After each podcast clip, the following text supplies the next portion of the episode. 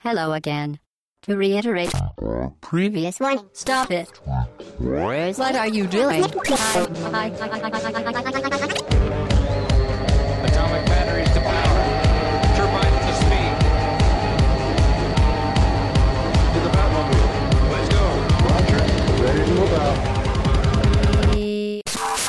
Hello again, très chères auditrices et très chers auditeurs. Bienvenue, c'est le podcast au droite.fr. Faut faire saturer le micro. Voilà, déjà assis sur le haut Voilà. et c'est le 167e. C'est un podcast thématique. Bienvenue à vous. Ça faisait Nous longtemps. sommes- Voilà, ça faisait longtemps. Hein. Ouais. C'est vous entendez ouais. C'est vrai, c'est vrai. On s'était fait euh, planter la dernière fois. Ouais, ouais. C'est ça. Pas, Voilà. pas dans le dos, mais on s'était fait euh, poser un lapin, comme on dit. La dernière euh, minute. Un rabbit. Parce qu'il y a le mobile dedans. voilà, comme ça c'est fait, c'est détendu. Euh, autour de la cette table pour ce podcast thématique qui va parler de quoi? Qui va parler d'arcade. Ouais. Euh, l'arcade en. France, l'arcade à la maison. Ça fait longtemps qu'on parle On voulait d'arcade. le faire. Ouais. Mais c'est un, sujet quand même qui nous tient à cœur parce que on vient tous un peu de là. Ça fait longtemps qu'on vous dit que l'arcade, nous, c'est le type de jeu qu'on apprécie. Enfin, le gameplay prime avant tout, quoi. Ouais. Donc euh, c'est pour ça que ça nous plaît. Et on va essayer de- de- d'expliquer un peu, de revenir sur sur la situation actuelle et la situation de demain. Exactement, mais autour de cette table, beaucoup d'invités. De qualité en plus. AY à la fin, hein, pour faire un peu euh, mode de qualité. Euh, nous avons Don, un habitué. Salut tout le monde. Beaucoup de. Tu as des machines en plus, toi. Ouais, ouais, ouais, ouais. Grosse machine en plus. Ouais, ouais, Voilà. plutôt. ouais. Euh, nous avons deux petits gars de chez Hyper Free Spin. Donc nous avons Met, on peut t'appeler Met. Oui, c'est ça, ouais, Matt, c'est plus simple. ouais. Bonsoir tout le monde. Et nous avons Ivy. Ouais, salut tout le monde. Bonsoir. Voilà. Je Bienvenue. sais pas pourquoi je dis bonsoir. Bonjour, bonsoir. Ouais, 14 ouais, heures, ouais. bon. Alors, ça, techniquement- ça dépend quand on, quand on nous écoute en fait. Alors techniquement, là, on enregistre, il est 14h. Donc euh, Mais moi, je l'écouterai le soir, moi. voilà. Et TKO. Salut tout le monde. TKO du Versus Dojo. Exactement. Et de Hmm. champion. Euh, T'as été champion de 3-3. Gros joueur de 3-3. On va dire que je suis un adversaire coriace. Ouais, voilà. Un jour, j'ai réussi à lui prendre un round. J'ai mis fin à ma carrière internationale. J'ai fait, ah, c'est bon. Je me rappelle, tu t'es levé, tu dis c'est bon. C'est bon. j'ai fait fin mon du chemin. game, les enfants.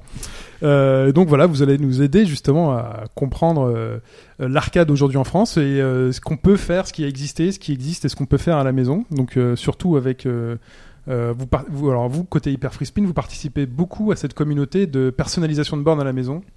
Oui, oui, c'est ça, ouais. Nous, on, nous, on, aide à avoir des, des médias justement pour euh, implanter dans Hyperspin, entre autres, et d'autres front-end. J'ai pas tous les noms, il y a Retro FE et tout. euh.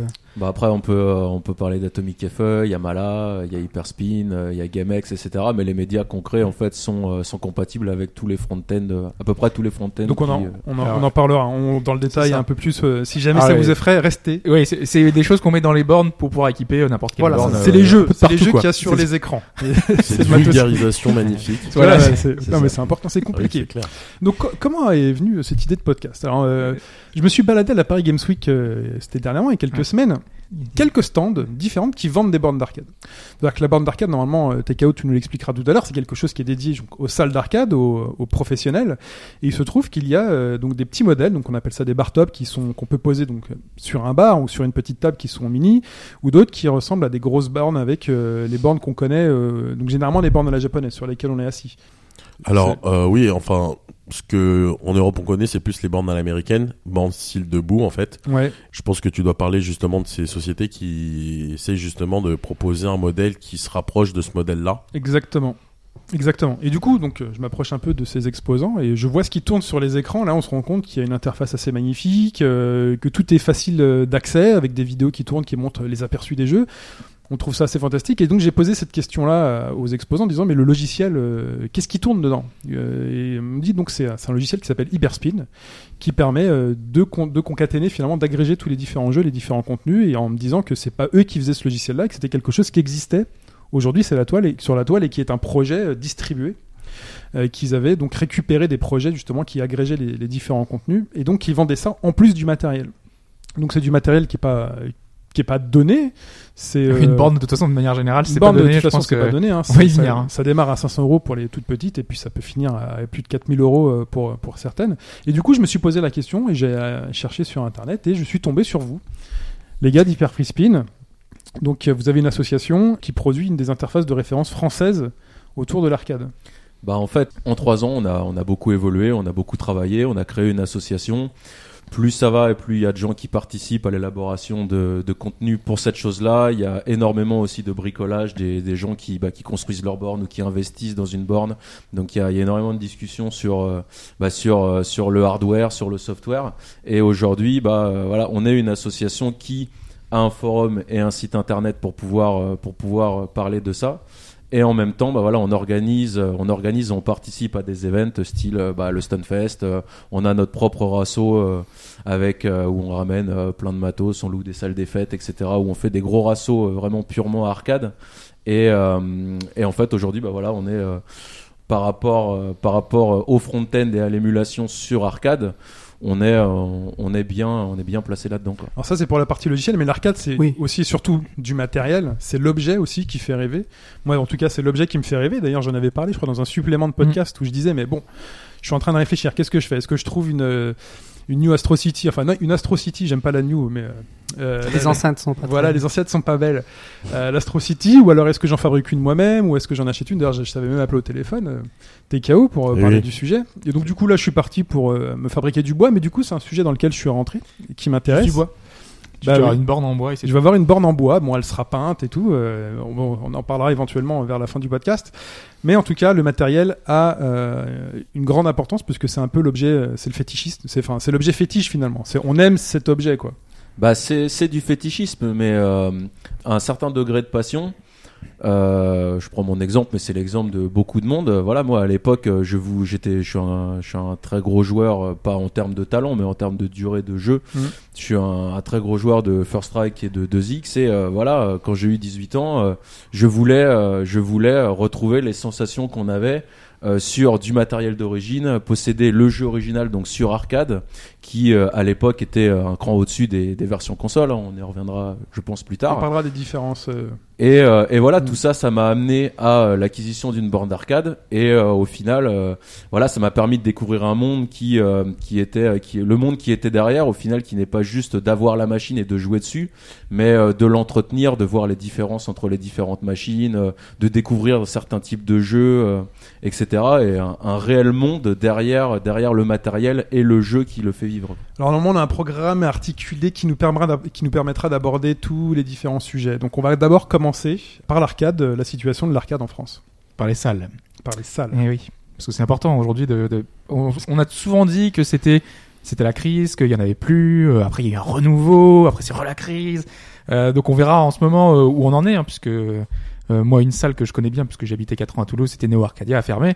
Donc c'est le genre de choses que finalement on, on peut voir l'évolution aujourd'hui, ce que ça donne et pourquoi on en est là. Ok, bah parlons-en.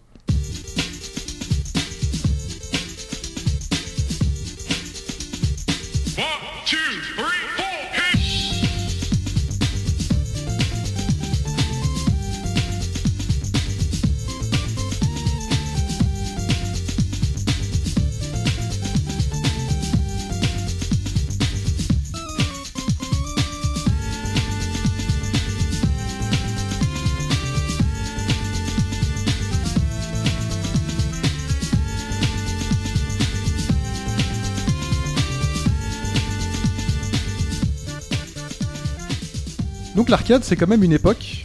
C'est quand même une époque où on payait une pièce pour avoir une vie ou deux. Aujourd'hui, on appelle ça euh, le modèle du cauchemar sur console, hein, puisque c'est un peu le, le, le cauchemar du euh, entre guillemets free-to-play euh, qu'on a sur euh, mobile sur certains jeux. hein. On, on nous vend des vies, mais avant, on avait du plaisir à aller dans des salles dédiées avec ces machines dans lesquelles on mettait une pièce pour jouer, sans compter parfois. Ouais, le- Et, le- euh, la pièce d'ailleurs, se- enfin euh, la, la valeur elle pouvait coûter très très cher. hein. Il y avait des salles où euh, Il y a toujours des salles où pas donné. très très cher. On en tu, tu penses à la tête dans le nuage. ou- Bah oui, bien évidemment, la tête dans les je sais nuages. pas combien elle est en jeu. Bah, je suis pas avant de venir chez vous, c'est les 6 crédits à 10 euros. C'est crédit à 2 euros. Et il y a des Ça a jeux. baissé. 10 Ouais, euros les 10 6 euros, pas 2 hein. 10 2 euros le 10 jeton, euh, 2 Ça euros fait un le euro jeton 60 le est un jeton, ouais. Ça fait gratos, 10 euros les 6 crédits, c'est ça C'est ça, ouais. exact. Il y a, des jeux, il y a voilà. des jeux à deux crédits, hein, des, Ouais. des gros jeux. Euh. Ouais, ça a baissé parce que moi dans ma tête j'avais 2 euros le crédit. Moi aussi. ouais. Ah non, mais c'est toujours Ouais. 2 euros le crédit en fait. Ah oui, mais, le pack. Mais il faut que voilà. Ah, c'est- parce que j'ai pris un pack, voilà. Si t'en prends tu mais mets 10 balles d'un coup quand même, hein, ça veut c'est- dire que tu vas passer un petit, un petit bout de temps. Exactement. Enfin, Et chez toi, par exemple, petit, normalement. petit, petit bout de temps. Ouais. Ah, chez TKO, c'est gratuit presque. TKO, TKO. C'est offert, non, Quand c'est notre anniversaire, il nous a dit ça. Parle-nous de ta salle, où est-ce qu'elle se situe euh, et du modèle de ta salle. Bah moi je suis euh, le co-responsable du Versus Dojo, donc qui va bientôt fêter euh, ses 7 ans le 1er février de- 2016. Il y a une fête ou pas? Il y a toujours une fête pour Ouais. l'anniversaire. Comme t'as pu le voir sur Twitter, il y a Ouais, du ouais, gâteau, il y a des boissons, euh, c'est la fête. Ouais non donc nous ça, ça va faire quasiment 7 ans que qu'on a ouvert. Rien que de le dire ça me fait bizarre tu vois. Quand je me rappelle au début qu'on galérait pour euh, pour faire le truc. Et donc euh, oui euh, euh, c'est parti, on va dire, d'un format avec mon associé où on était fan quand on était jeune euh, de l'arcade. On aimait bien sécher les cours pour aller en arcade et, et se taper en arcade. Dans les salles historiques, Rambuteau, euh, Strasbourg-Saint-Denis, euh, Oui, je me Pigalle, souviens de cette salle. euh, Mais c'est toujours très impressionnant. Il y a un truc quand même impressionnant dans les, dans les salles d'arcade. C'est euh, bon, en plus on était jeunes. Enfin moi j'étais relativement jeune entre guillemets. C'est que c'est difficile de rentrer. Il y a beaucoup d'habitués. Il y a parfois des grandes personnes qui jouent, euh, qui jouent et qui jouent bien quoi. Ouais, qui parce que jouent, quand euh, tu connais des jeux personne, obscurs. t'arrives devant la ouais. salle, tu vois des gens jouer, t'as pas, enfin, t'oses pas les, les ça dépend affronter, des salles, hein. Surtout que Oui. je dois rappeler quand même aussi qu'il y avait un cadre réglementaire. C'était interdit au moins Ouais. de 16 ans. Ouais. C'était pas non plus ça, la fête Ouais, de rentrer dans tu une salle de tu jeu. Euh, c'était un lieu généralement fumeur. Mm. Il y avait une, un certain type de population, si je peux Oui, me permettre. Nous à Metz, c'était assez. Il y avait deux salles, dont une qui était assez glauque. hein, assez- Oui, il y avait des, oui, effectivement. euh, par exemple, Strasbourg-Saint-Denis, tu vois, la salle était toute en longueur. Au début, Il y avait deux étages, non? Euh, il y avait un étage, mais euh, le sous-sol n'était pas exploité. Mais je crois qu'il y avait un truc au-dessus, je crois. J'ai un gros souvenir de cette salle euh, à Châtelet. euh, Alors, je te parle pas de Châtelet. Je te parle. Là, toi, toi, tu parles de celle qui se trouve rue Saint-Denis. Moi, je te parle Ah, celle de Strasbourg-Saint-Denis. Tu vois, Mhm. les, les connaisseurs. Ouais, ouais, ouais. Ouais, de laquelle Bien, de ouais. je parle, il y avait des mecs qui jouaient au dé devant. Ça jouait tous les, les types de jeux où tu pouvais ra- ramasser de l'argent. Donc quand, quand tu rentrais dans cette salle-là, je me rappelais, tu vois, tu t'avais du 2x sur de la, de la méga 2X skill Street de Fighter. base. Hein. Alors, on, 2X on rajoute, on fera des, mi- des mentions à chaque fois. 2X, Même si c'est évident, mais, euh, Non mais faut le dire, c'est Super Street Fighter 2 Turbo. En Europe, En mais Europe. 2x pour un mode japonais. Voilà. Grandmasters Challenge, s'il vous plaît. Voilà. Donc euh, oui, donc t'as par exemple cette salle-là, tu rentrais au début, c'était à peu près accueillant, tu dépassais la moitié de la salle, tu savais pas ce qui se passait au bout, tu, tu cherchais pas à savoir. Tu Plus on avance, plus les jeux sont obscurs et plus la Ah, salle est obscure. Plus vraiment du jeu. Je sais pas ce que c'était. euh. Mais voilà, c'était simplement pour dire quand même que à l'époque, il y avait quand même euh, cette image un petit peu sulfureuse euh, au niveau des salles. Puis l'arrivée, de toute façon, qu'il y avait, il y avait une ou deux bornes au fond de certains bars ou des, des- Ouais, des t'en choses dans, comme ça, dans quoi. tous les bars, tu trouves, Voilà, euh, tu tu trouves trouvais une une- borne. une borne. euh, Voilà, c'est vrai que c'était un modèle qui, qui correspond effectivement à une époque, c'est que tu avais soit la salle d'arcade en elle-même, ou soit tu avais une borne ou deux bornes qui étaient dans un café, dans un bar. Euh, voilà, c'était quelque chose qui était quand même assez développé. C'était à euh, l'américaine, quoi. C'est Bah, comme finalement ce qu'on très différent retrouver de... aujourd'hui euh, dans les différentes salles de cinéma ou euh, les bowling et les trucs comme ça quoi Ouais. c'est des Mm. activités de divertissement annexes à une autre activité style bah boire un coup ou avant d'aller voir une euh, avant d'aller voir un film au cinéma voilà claquer euh, claquer une pièce dans une borne ou un flipper euh, voilà quoi Et il C'est- faut. C'est de plus en plus rare, j'ai l'impression, dans les cinémas. Ah, par chez ah moi. pas tant que ça Non, hein. non. Pas Par chez moi, il y en a encore, ouais. Ouais, Ouais. non, non. Je sais qu'il y a à Gennevilliers, alors je peux donner l'adresse. À Gennevilliers, il y a un Megarama avec euh, des jeux d'arcade. Mais après, euh, je vais même, je vais ouais. même vous surprendre. Il y a Vas-y. même dans un Buffalo Grill, celui qui se trouve à Bibliothèque. ah le Ah bah. fameux buffalo quoi Le Buffalo Grill à côté de Bibliothèque, ils ont un espace arcade et euh, si, t'es- si tu consommes, t'as des jetons gratos et tu peux faire des parties. Ok. La flipper et tout. hein. à, La à Melun fameuse aussi d'ailleurs Au Buffalo, ils ont aussi un Daytona, de- mais c'est payant. voilà. En province, il ouais. y en a quoi. ouais il y en a il y en a il y en a ouais Mais même Ouais. dans les nouveaux centres de cinéma, en général, ils mettent un petit espace arcade avec quelques bornes, vite fait. Mais des vieilles bornes, par contre, hein. c'est pas des trucs très récents. Bah, c'est même euh, Bah, ça dépend où, mais en tout cas, moi, j'ai. C'est clair qu'il y a un recyclage euh, du parc euh, Voilà. existant qui est quand même assez conséquent parce qu'il y a quand même, euh, c'est quand même euh, des grosses machines donc. Euh, Ouais. Quand donc, tu sais euh, pas voilà. quoi en faire, tu les mets dans un coin et Voilà, c'est gagner des sous avec. dire, euh, t'es dans un lieu de divertissement, multi, euh, multi entertainment. Donc, Mais c'est euh, même marquant, euh, c'est même marquant euh, au niveau des souvenirs. euh, moi, j'ai que 26 ans, donc euh, voilà, la grande année, les- la grande époque de l'arcade, j'étais très très jeune, mais ça m'empêchait pas de pouvoir jouer à, à ces jeux-là dans certaines salles. Et justement, le souvenir du Buffalo, moi, c'est quelque chose. euh, j'étais petit, je savais que si on avait mangé au Buffalo, il y avait soit une Scud Rice à l'étage, soit une Daytona. euh, bah, moi, c'était le passage obligé. Dû euh, acheter un paquet de Daytona. Maman, on va aux toilettes. Vous savez quand c'était, moi jeton, quoi. bah, moi j'ai un énorme souvenir d'arcade. Bon, on va peut-être y venir après, parce Ouais. que là, on est à la situation actuelle. Alors la situation actuelle, non parce qu'on parlait des acteurs passés. Faudra pas oublier. C'est vrai. J'ai pas oublié, j'ai les notes. Mais euh, les acteurs passés, donc il y avait la défense. Vous vous souvenez de la défense, la tête dans les nuages et la défense, euh, Euh, qui était oui. juste en face du cinéma UGC avant que tout soit détruit et tout bah, reconstruit. avait, y bah, si on parle de la tête dans les nuages, je crois qu'il y en avait donc il y avait l'historique à Richelieu de Rouen, Ouais. il y en a eu un à Place d'Italie et euh, À la défense. et un à la défense aussi. Et c'est la première fois que j'ai vu 3-3 euh, à la défense. Ben voilà, j'ai découvert, euh, j'attendais pour voir un film, je crois que, je sais plus si UGC limité ça existait déjà à l'époque. Enfin bon bref, j'étais très jeune. Mais les acteurs d'aujourd'hui, qui sont-ils? Donc le versus Dojo, toi, t'es KO donc à République. Alors en gros, pour euh, faire très simple, on va dire que vers 2008, il y a eu euh, une nouvelle vague entre guillemets de passionnés qui ont voulu relancer le truc. Ça a commencé avec euh, Neo Arcadia, si ma mémoire est bonne. On va dire en, en tant que salle, euh, en tant que telle, par rapport au fait qu'ils avaient un forum qui était assez euh, important, une mine d'informations, etc. Et ceux qui tenaient le forum étaient des, passionnés. Donc c'est eux qui ont, de ma mémoire, hein, qui ont vraiment relancé le concept de salle d'arcade à proprement parler. Il y a toujours eu la tête dans les nuages qui est restée euh, depuis le temps euh, de la belle époque, puisque ça a été repris plusieurs fois et que les différents proprios ont gardé le matériel euh, existant. Ça appartenait pas à Sega à un moment donné, la Si, Il y avait un partenariat avec ouais. Sega, avec Alain Prost. euh, C'était l'époque où Ah, Sega. Prost, carrément. Oui, oui, Alain Prost. euh, Alain Prost, 1, était- il y avec avait des, actions de- Ouais. dedans et tout. euh, Mais ils ont changé beaucoup de fois, vraiment beaucoup la salle. Ça, ça a pas eu le même visage tout le temps, quoi. Euh, À un moment, elle était vraiment très calée, et là aujourd'hui, c'est vraiment, vraiment, vraiment grand public. Alors qu'à une époque, c'était peut-être un peu plus des nouveautés. J'ai l'impression là qu'il y a plus rien Bah, c'est euh, clair qu'en fait, euh, comme c'était quand même un hotspot entre guillemets Sega officiel, Mm. ils avaient la chance d'avoir les liens directs avec, je pense, euh, Sega Japon. En plus, euh, c'était encore ce qu'on peut appeler l'âge d'or, donc il y avait vraiment une protubérance de nouvelles machines, de dédiés, etc. Le lieu est quand même assez important, donc ils avaient la possibilité de pouvoir avoir des, des dédiés. C'est quand même le gros entre guillemets de l'arcade, c'est d'avoir justement de l'espace parce que si le, le sujet, je pense qu'on va y venir, mais il y a aussi cette problématique d'espace qui Mm. fait que justement, bah, on parle d'arcade à la maison, de salle, Ouais, parce que disparaît, tu, dis les dédiés, ça parle peut-être pas à tout le monde. C'est pas les bornes Daytona avec des, des sièges, c'est Voilà, des les- grosses les- bornes, c'est des les Voilà, les- volumineux quoi. Les, les- DDR, les trucs. On euh, appelle ça justement des, des bornes dédiées parce qu'en fait c'est dédié qu'à un, un seul jeu. jeu. Ouais, ouais. Il y a Voilà, les bornes génériques où on peut faire tourner euh, Mm. du versus, du beat'em all, du shmup, Mm. etc. Et par contre, il y a des bornes, bah voilà, style les bornes de course, les bornes de musique, etc.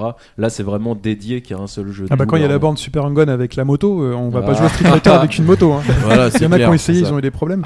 Mais, Mais euh, c'est vrai difficile. que le, le- la force des, de l'arcade, entre guillemets, de l'époque et de l'âge d'or, c'est que ça te permettait de pouvoir jouer à des jeux qui n'existaient pas encore sur les versions consoles, puisque si on fait une analogie, c'était période 8 bits, etc. Donc euh, c'était des jeux assez simples. Et l'arcade, c'était quand même euh, la vitrine des constructeurs qui leur permettait de pouvoir montrer leur puissance, leur maîtrise technique de ce qu'ils pouvaient proposer. Et c'était euh, un petit peu le, le Far West du jeu vidéo. C'était euh, la surenchère de regarde ce que je vais, je vais te mettre dans les dents et t'avais des, des acteurs euh, qui, qui s'en sortaient tels que Sega qui faisaient vraiment des, des, des grosses machines dédiées, etc. Alors qu'aujourd'hui, c'est plus trop ça. Enfin, c'est plus trop ça. Les, les salles qui restent aujourd'hui, elles sont plus pour des connaisseurs. Euh, elles vont avoir des, des, des bornes de versus. Et On va peut-être finir en décrivant un peu les salles qui restent. Sur Paris, il y a quoi? Il y a, il y a quatre, euh, combien? 3, 4 salles? 5 Il y a combien? Euh, ben il y a nous, il y a Arcade Street, euh, il y a la tête dans les nuages.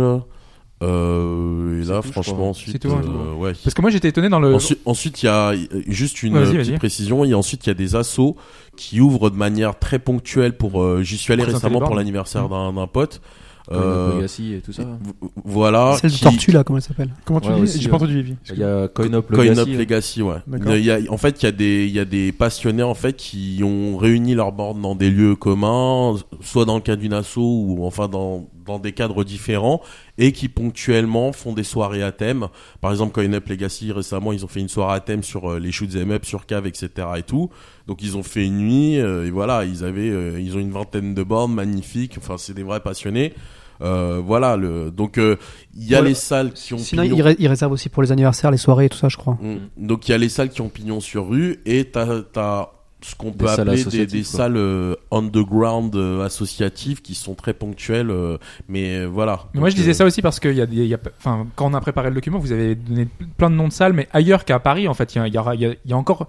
Moi, j'étais étonné finalement qu'il en reste encore quelques-unes. Vous avez mis Lille. Nous, on est en contact avec ouais, il y a Akedo qui est sur notre forum qui est à Lille, Ouais. mais elle ferme, je crois, dans les mois, dans les Merde. mois à venir là. Justement, je, je vous en reparlerai quand on parlera des problèmes. euh, Oui, parce que vous avez aussi noté la mythique qui était sur les quais de Seine. euh, Ouais, exactement. ouais. C'était pas plus tôt, non? C'était quoi? C'était Saint-Ouen. C'était Saint-Ouen, je m'en souviens, j'y suis allé 3-4 fois même. euh, C'était à l'époque de la sortie de Street Fighter 4, ils avaient des bornes Street Fighter 4. euh.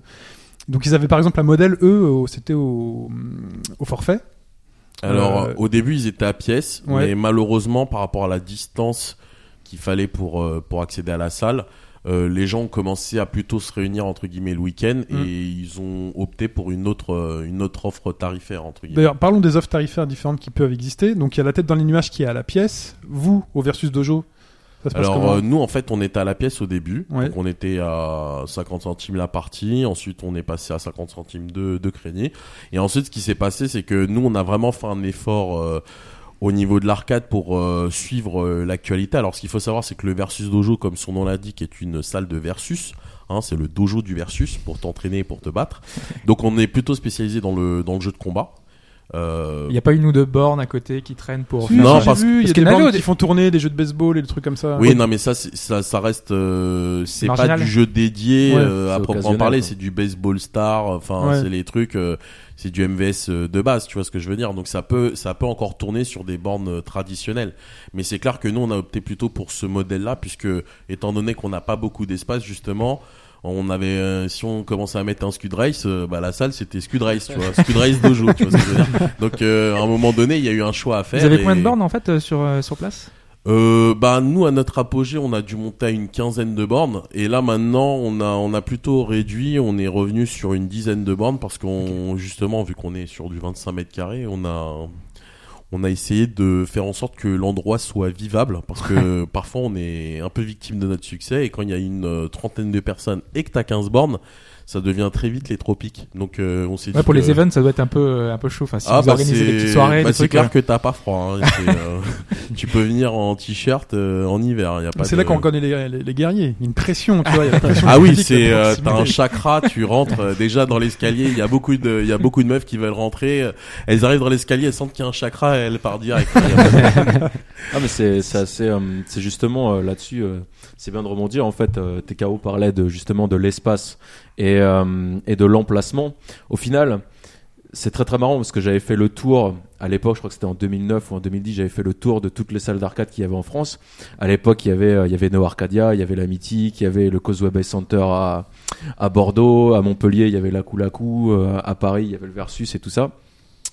Et en fait, euh, ce qui revenait en posant les mêmes questions à tous les gérants de salle, c'est qu'au final, en fait, ce qui fait qu'une salle marche, c'est son emplacement. C'est le, en fait, c'est le pas de porte qui fait que la salle marche. Tu peux avoir la, la meilleure salle du monde avec les bornes à 100 000 balles, euh, enfin les, les meilleures bornes du monde. Si t'es euh, dans un recoin de rue ou dans un emplacement pourri, ta salle, elle fonctionnera jamais, quoi. Et, euh, et justement, c'était, euh, c'était ce qui revenait le plus. C'était ça, c'était la difficulté de trouver un emplacement euh, adapté euh, pour pour avoir un, un bon pas de porte visible euh, Sachant qu'un la emplacement rue. coûte très cher. En général, Et- si les rues les fréquentées, il faut Et avoir. Et l'emplacement voilà, et la place parce qu'ils ils sont gourmands en place quoi. Je veux dire. Bah, il y avait la place, c'était c'est ouais, c'est ce qui ce qui le gros frein à tout ça, c'était ouais les loyers que les mecs demandaient et sachant que quand on arrive euh, dans une banque ou n'importe où ou même devant le propriétaire d'un lieu et qu'on lui dit euh, au jour d'aujourd'hui euh, ouais je vais ouvrir une salle d'arcade, le mec il te regarde avec des yeux grands comme ça et te dit mais toi t'as rien compris à la vie quoi. enfin c'est c'est c'est très très dur aujourd'hui à Kedo. euh, Bah, c'est le souci ouais, qu'a Kevin Voilà. Dakedo qui est sur notre forum. Il veut, il a une salle qui marche très bien, mais il est en banlieue lilloise, il s'y plaît pas trop et il voudrait s'agrandir. Il a l'argent, il a tout ce qu'il faut et apparemment tous les tous les bailleurs refusent de lui. Et pourtant son le- activité euh, il fait euh, 40% de bénéf euh, par an depuis 3 ans quoi. C'est ça. ça. Bah justement, c'est pour rebondir sur ça. Oui, effectivement, la petite anecdote, c'est que quand moi et mon associé, donc Samy, on a on a voulu euh, Samy, à qui je dis bonjour au passage, euh, qu'on a voulu ouvrir notre notre salle euh, il y a il y a sept ans, on s'est heurté à la même chose, puisque malheureusement dans l'inconscient collectif. La salle d'arcade, c'était quand même le truc un peu genre voyou, tu vois ce que je veux dire. Euh, Donc euh, tu vas voir une banque, tu lui dis je veux ouvrir une euh, salle d'arcade, euh, il te dit euh, vous voulez blanchir l'argent de la drogue, c'est Voilà. la mafia votre truc ou quoi Ouais, je pense que l'image dont on parlait tout à l'heure du donc- fond de la salle, il est resté. euh, donc, donc il y avait, il y avait vraiment, il y a vraiment dans l'inconscient collectif un côté sulfureux par rapport à, à ce, à cette Mais activité-là. plus que l'inconscient collectif, parce que même aujourd'hui et encore aujourd'hui, la loi, par exemple, refuse qu'on utilise des UFO catchers, alors que c'est la base. Les UFO catchers, c'est les machines euh, pour attraper Avec des pinces, hein, peluches qui avec les t'a- qui pinces que vous avez dans toutes les fêtes foraines. Et ça, qui est la base de beaucoup de, de machines, euh, de, de salles d'arcade au Japon, euh, qui attirent le du monde dans les premières, euh, les, les premiers étages de, des, des salles d'arcade au, au Japon. Bah, ça, c'est interdit en France et c'est uniquement réservé aux fêtes foraines parce que pour eux, c'est des jeux d'argent et les jeux d'argent, c'est un moyen de. C'est assimiler machine à sous quoi. Voilà, ouais. Bah, combien euh, de combien de flippers ou de trucs comme ça, enfin qui traînent dans les dans les cafés où finalement tu mets ta pièce, et c'est un jeu normal, mais euh, le- quand le patron du bar passe derrière, il t'allume un petit bouton et derrière c'est une machine à sous qui se. Ça existe encore Ouais, ça. ça, bon, enfin, Ouais. ça a existé, je sais Ouais. pas si ça existe Oui, oui, c'est sûr, ça existait, oui. Ça, existe- ça a bien existé. ça. Donc il y a une méfiance, je pense, qui s'est créée vis-à-vis de ça. On sait pas trop ce qui se passe dans ces salles, au fond de la salle. Euh, donc en termes de modèle économique, donc il y a le forfait maintenant, comme chez toi. Il y a Arcade Street maintenant qui ne propose pas que du versus, qui propose tout type de jeu. Donc il y a du versus. Oui, eux, ils sont plutôt dans versus dédié. Ouais. Euh, maintenant, je sais, d'après mes infos, qu'ils sont tournent plus sur le versus hein, par rapport à leur, euh, leur clientèle. Puisque généralement, c'est ma clientèle qui termine à 19h qui va là-bas, en fait. Donc, euh, D'accord. Ils font la tournée. Voilà. Voilà. Comme on, comme on, nous, on- en fait, notre modèle économique, bah, justement, comme, comme vous l'avez dit, on, c'est un petit peu, c'est, c'est un petit peu comme euh, dans les shoots, tu vois. On préfère mieux être le petit vaisseau qui a la possibilité d'esquiver facilement que d'être le gros paquebot qui se prend tout dans, dans la face. Donc nous, on a plutôt commencé humblement petit avec un modèle économique basé sur le versus parce que justement les dédiés c'était compliqué, etc. Mais on a vraiment opté pour avoir un bon passage avec une bonne zone de chalandise. Donc, euh, donc voilà, quoi de mieux que le quartier de, de République euh, au niveau jeux vidéo, quoi. Bah, c'est clair. Et ça peut pas être le cas de partout euh, en France parce que c'est compliqué de trouver une rue euh, passagère. Euh, à Toulouse, Néo Arcadia, ils étaient dans la rue juste à côté de la gare, donc du coup il y avait du monde qui sortait, qui pouvait passer. Et c'est une rue euh, commerçante. Il avait opté aussi par une, une devanture qui était totalement ouverte. C'est pas le cas de toutes les salles puisque parfois il faut rentrer. euh, euh, Bah, c'est aussi ça, c'est aussi ça qui faisait que euh, bah, c'est l'exemple même euh, que ce soit Neo Arcadia ou même au Bay Center à l'époque à Bordeaux. La vitrine, en fait, à travers la vitrine, le placement des machines, c'était des petits trucs de, Ouais, mais quoi. de la rue, il fallait que le, le quidam qui passait devant, il voit les plus belles machines qui est dans la salle. C'était, c'était pas anodin que euh, de la fenêtre, on voyait euh, l'initiale D6, euh, la DDR, la Terminator, voilà, il y le avait pop pas de... music, le truc Oui, vraiment voilà, qui soit ouais, le accueillant, truc, quoi. joyeux, qui ça. puisse attirer une clientèle un peu différente que juste le, ceux qui vont jouer pour le versus ou pour leur shmup ou C'est le- ça. la borne à côté quoi. Vous, Bon, êtes, sûr cas, que les, vous ouais. êtes sûr que les passants rentrent dans les salles d'arcade C'est pas vraiment un, Ah bah, un truc pour les habitués plutôt Je pense qu'un enfant qui voit un truc euh, où des gens euh, s'amusent dedans, c'est saute dessus, Oui, peut tirer, peut tirer ses parents, et puis après t'as le papa qui est là qui fait attends je vais te montrer, euh, j'y jouais quand j'étais plus jeune, et puis tu mets une pièce ou deux, voilà. D'accord. Puis c'est des villes touristiques. Enfin, j'imagine qu'à Montpellier, ça doit être un peu pareil. Enfin, c'est des villes qui attirent du monde par nature. Donc peut-être qu'en été, il y a des gens qui s'amusent dans les Je suis pas forcément d'accord parce que je pense que à une époque, quand c'était pas autant démocratisé, que c'était quelque chose de nouveau, tu pouvais avoir n'importe qui qui pouvait rentrer dans une salle de jeu, etc. Il y avait quand même cet accès qui était facile. Mais malheureusement, et c'est c'est pour revenir un petit peu sur ce que je disais, des difficultés pour euh, pouvoir mettre en œuvre ce genre d'activité, ça a gardé un petit peu dans l'inconscient collectif le côté euh, un peu sulfureux, premièrement. Deuxièmement, la plupart des gens qui, de, de nos jours, comme nous, euh, des vieux trentenaires, etc., euh, qui jouent en souvenir, etc., ben, c'est quand même une certaine population. Donc, c'est cette population-là qui y va. Et la nouvelle population qui n'a pas connu ça, déjà, elle arrive, euh, elle sent que c'est déjà euh, c'est une, autre population. Il n'y a pas le côté euh, nouveau. Donc, ça, c'est devenu un truc un peu plus habitué. Et c'est peut-être pas aussi simple. euh, Nous, par exemple, dans, nos salles au Versus Dojo, il y a parfois des gens, vu qu'ils viennent par rapport à la boutique, ils, viennent, ils, font la démarche de regarder, de voir. Mais je, je constate et je remarque que quand ils voient euh, les mecs acharnés sur les bornes euh, qui sont à fond dessus, bah ils regardent un petit peu de loin. Enfin, ils se sentent pas, euh, ça les attire pas trop, quoi. Moi, je, suis- je suis assez d'accord avec Adèle, moi, excuse-moi, mais je pense que c'est pour un public vraiment nostalgique, comme nous, de grands enfants, comme on disait au début de l'émission. Je pense que les jeunes, ils sont pas trop attirés par l'arcade. Moi, je vois, quand je vais au cinéma, par exemple, je vais me faire une petite partie de, de Daytona, tout ça, mais c'est souvent vide. hein. Pourtant, il y a, il y a beaucoup de passages. Non, Après, non, mais je suis d'accord. Moi, en fait, j'ai expliqué ça. euh, Excuse-moi. je- Euh, en fait, euh, par rapport au fait que, bah, par exemple, Wovu, quand qui, est le, qui, est- qui dirige la, la salle Neo Arcadia, il expliquait souvent que il avait ses habitués. C'est les- ces gens-là, il n'y avait pas de souci. Il, il faisait son chiffre. Mais après, il essayait de convaincre un peu plus de monde, et c'est, pour ça qu'il optimisait sa salle pour attirer peut-être bah, les, les chalands, en tout cas un peu plus, pour essayer de gagner plus que ce qu'il Ah oui, ça, avait c'est- euh, le, le Oui, minimum. ça, c'est naturel, c'est son, son devoir de commercial. Mais- oui, c'est ça. Oui, non, mais je veux dire. Et après, je suis pas sûr que ça fonctionne après. Non, mais je, Après, je je pense aussi hein. que c'est les habitués qui font euh, le, le Ouais, plus ouais. gros des salles d'arcade, c'est sûr et certain. Ouais. Mais Bah, ap- après, je pense que pour inviter justement des gens qui, qui, qui sont pas qui sont pas des habitués, c'est justement les jeux différents qu'il va falloir avoir. Parce que je pense pas que quelqu'un qui est pas habitué ait envie de se faire un versus. Bah, par exemple, Euh, ton- Bah, c'est justement, ça dépend voilà. de la cible en fait que tu vises. ouais. Parce que tu vois, par exemple, la salle, la salle de TKO vise clairement les joueurs de jeux de baston, donc c'est pour ça qu'elle a été faite. Mais tu vois, par exemple, j'ai en discutant avec euh, avec Wovu, avec Albin qui tenait la salle à, à Bordeaux, etc. Les mecs ils te disaient leur chiffre d'affaires, c'est 80% de gens lambda qui passent dans la rue Ah et ouais. qui voient les dédiés, qui mettent, euh, je sais pas, 10, 20 balles dedans. Et c'est 20% d'habitués parce que sa salle était multi-jeu avec de la dédiée, avec un coin versus qui a très bien marché au départ. Mais après, ce qu'il fait, il t'expliquait de toute façon que plus la borne, plus la borne que tu achètes coûte cher, plus elle va rapporter gros. Et il m'a dit, mais c'est une théorie, mais qui te, que, que- qui est visible pour chaque borne. La, la borne que tu vas payer 15 000 balles, le Sega Rally 3, euh, le Sega Rally 3 en deluxe, euh, enfin le truc euh, énorme, tu sais que c'est là-dedans qu'il va y avoir le plus de pièces, quoi. Bah, c'est vrai Bizarrement, que parce on- que sa cible, c'était un petit peu tout le monde. Et en fait, Ah, mais au monsieur final- tout le monde qui rentre et qui met un cri dans Sega Rally 3, il va, il va jouer 30 secondes, quoi. Ouais, Ouais, mais, mais- mais ça, si t'en as un qui joue grave. 30 secondes, plus Ouais. 2, plus 3, etc., ça va peut-être te rapporter plus qu'un qu'un habitué, quoi. T'es KO. Alors, moi, j'ai une remarque par rapport à ça. Je suis en partie d'accord avec, avec ce que tu viens de dire, mais je pense qu'aussi, il y, a une- il y a aussi une histoire de contexte et d'époque. bah Euh, les, comme, comme je l'ai précisé au début, les salles d'arcade de l'époque étaient des vitrines pour les constructeurs. Les consoles n'étaient pas suffisamment puissantes techniquement pour pouvoir retranscrire ce, ces, ces jeux-là.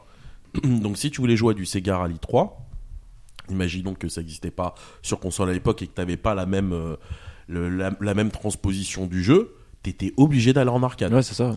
Maintenant, euh, le- le- le- le- l'évolution technique a, a évolué et fait que maintenant, bah, euh, les jeux d'arcade sont des sont des versions consoles euh, qui toute sont, des- qui sont transposées en fait. C'est des t'as des par exemple la Taito Type X2, c'est un C'est un un gros quoi. PC et euh, le- le- les, les consoles actuelles sont déjà designées pour euh, accueillir directement la conversion immédiate qui est quasiment euh, parfaite. Et parfois, c'est même, la- enfin, C'est plutôt le contraire, j'ai envie de Ouais, dire. euh, voilà. bah, Street 4, aujourd'hui tout le monde y joue, Street Fighter 4, euh, alors que euh, bah, en salle, enfin il y est, mais les gens jouent déjà au jeu chez eux, en bêta, euh, voilà. Ils mais sont- mais Alors ça- qu'avant il y avait des location tests et il y avait plein de choses qui Mais simplement pour revenir vraiment sur le côté arcade dédié, Mm. grosse machine, enfin voilà, tu avais des jeux genre Scud Race, t'avais rien qui pouvait à l'époque te Ah retranscrire bah, c'est Scud. Race, et en même temps voilà la sensation de jouer à Scud Race dans une borne, etc. Mais maintenant de nos jours, t'as des volants à retour de force de malade. Mm. Skid Race, c'est un- Euh, c'est un, jeu, c'est un jeu de course. Moi, je pense que c'est un des jeux qui m'a le plus marqué. Je pense que c'est presque tout le monde autour, puisque depuis tout à l'heure, on n'arrête pas de le répéter bah, son nom. ouais, On a, on a Alex qui l'a à la maison.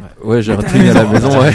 J'ai un Je à la passe maison un à ouais. On arrive. tu vois Scud Race par exemple, c'est un Ouais. bon exemple parce que et c'est aussi ça, ça retranscrit aussi une époque. Euh, L'époque de l'arcade euh, telle quelle, c'était des salles de jeu où t'avais des jeux qui étaient plus basés sur gameplay, sur la sensation, etc. Donc Scud Race c'est pas forcément un truc réaliste, euh, forcément au niveau de la conduite, c'est de la glisse, euh, tac, etc. Mais tu kiffes, c'est arcade, euh, Et sensation à c'était mort. ultra impressionnant à Et l'époque. ouais, C'était- c'est- Bah, Et- c'était ah, impressionnant. Et puis surtout, c'était c'est Scud Race, c'est le seul jeu, ouais, euh, AM2 qui n'est pas sorti sur console. Oui, Vous sortira trouverez jamais. pas de Scud Race sur sur une console. Exactement. Et ça te donnait une, euh, enfin tout. T'avais euh, la borne, t'avais le son, t'avais le gameplay, t'avais ce que même Sega. Ça c'est un des, c'était un des gros points de Sega à l'époque, c'est que leur dédié. Euh, ils mettaient le prix mais à fond quoi. T'as des basses à l'intérieur, t'as des basses et des enceintes à l'intérieur du siège, t'en as à côté de l'écran. Enfin c'était euh, la machine du diable quoi. des fois, l'exclusivité suffit pas parce qu'aujourd'hui, par exemple, on, on sort, il y a un, bast- un jeu de baston FF. euh, Enfin, bon, aujourd'hui, il a été annoncé sur console il y a, il y a pas si longtemps, mais euh, qui était censé être exclusif aux, aux salles d'arcade. Mais honnêtement, enfin, ça déchaînait pas les foules, quoi. Il faut quand même que ce soit un truc impressionnant visuellement, que ça. En fait, je pense qu'il y a deux, il y a deux, il y a les deux types. hein. Il y a les dédiés. Donc il y a la classique avec le stick et les boutons. Un lambda qui débarque devant, il va se dire, il, il va pas savoir comment ça fonctionne. Il se doute bien qu'il y a les directions et que les boutons vont servir à des actions. Il va falloir qu'il lise le petit panel avec les instructions et tout.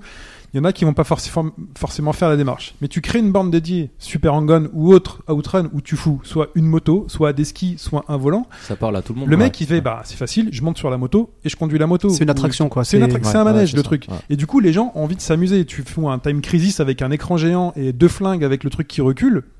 C'est facile, tu prends le flingue, tu tires. Ça, c'est des sensations qu'aujourd'hui, alors, on peut retrouver à la maison avec des artifices. Il y avait le Super Gun que machin sur euh, sur PlayStation, sur la Wii, ils ont ressorti des trucs avec euh, du tir. Mais euh, il y a des volants. Mais aujourd'hui, la moto, euh, c'est pas possible. ouais. ça va être compliqué. Donc il y a cet aspect un peu parc d'attraction dans une dans une salle d'arcade qui fait que tu pouvais attirer les gens non spécialisés qui, qui avaient juste envie bah, de s'amuser, qui se baladaient dans la rue le soir et qui voyaient ce truc-là et qui voulaient euh, Mais monter dessus. Mais pour aller dans ta direction, ces gens-là qui étaient plus attirés par le côté attraction, c'était le côté gameplay. Là maintenant, la nouvelle génération, ils sont plus à côté, ils sont plus attirés par le côté euh, simulation réaliste. Donc ils recherchent plus forcément le côté euh, gameplay fun, etc. Eux, ils veulent du grand turismo. Euh, ou même Bah, tu peux pas- qui arrache la rétine, tu peux- quoi, tout simplement. ils- voilà, Ouais. tu veux, ils veulent du jeu en HD euh, où euh, il y, a, il y a un respect de la réalité, où t'as toutes les voitures, etc. Mais il y a, il y a plus ce côté-là. Et l'évolution technique des jeux a fait que bah, tous ces jeux-là qui étaient fun, que tu pouvais retrouver dans les anciennes salles, tu pouvais dorénavant, ce qui coûtait une blinde, il fallait être euh, CSP++ pour avoir ce genre de d'attraction chez toi. Bah là maintenant, tu peux avoir euh, ton écran en 4K avec euh, tout le matos, etc. Donc c'est ça qui a fait que les, les, les salles ont petit à petit disparu et aussi une réglementation qui était extrêmement contraignante. La loi E20 interdit interdiction de fumer. Faut savoir qu'à l'époque, euh, bah t'avais quand même une taxe sur les machines qui pouvait monter à une centaine d'euros par machine. Mhm. Donc Ça a changé euh, donc aujourd'hui ça? Oui, ça a changé. Euh, Là maintenant, c'est 5 euros euh, la vignette pour une machine. Ah oui, ça- Ils l'ont Donc- pas supprimé d'ailleurs. Euh, ça Pe- pe- Peut-être, mais c'est simplement pour dire que la réglementation s'est adoucie à l'inverse. Mais à l'époque, la réglementation était quand même vraiment contraignante. Donc, si tu, si tu cumules le fait qu'il fallait avoir un grand espace, donc un, un grand local, ce qui te coûte bonbon en termes de loyer, que tu avais des taxes assez importantes, que tu as une réglementation contraignante, et qu'en plus, tu as en parallèle tout le marché du jeu vidéo qui évoluait vers euh, de l'évolution technique euh, exceptionnelle qui faisait que dorénavant, même les jeux d'arcade devenaient obsolètes par rapport aux versions console qui pouvaient être meilleures, voire euh, voilà. Bah, c'est ça qui, entre guillemets, a tué, on va dire, cette période-là. Ensuite, ce qui s'est passé, c'est qu'il y a eu une sorte de gros trou, euh, pas forcément au Japon, mais en tout cas en Europe, il y a eu un gros trou avec la fermeture successive de plein de salles. Ensuite, il y a eu, euh, justement, comme je disais tout à l'heure, en 2008, une tentative Un de renouveau avec No Arcadia. Bon, nous, on était dans la foulée et toutes les salles Mm. que vous avez citées. Mais malheureusement, ben, euh, si le modèle économique choisi n'était pas forcément, euh, on va dire, euh, intéressant, bah, malheureusement, bah, il y a des salles qui, qui ont, qui Ça ferment. marche pas quoi.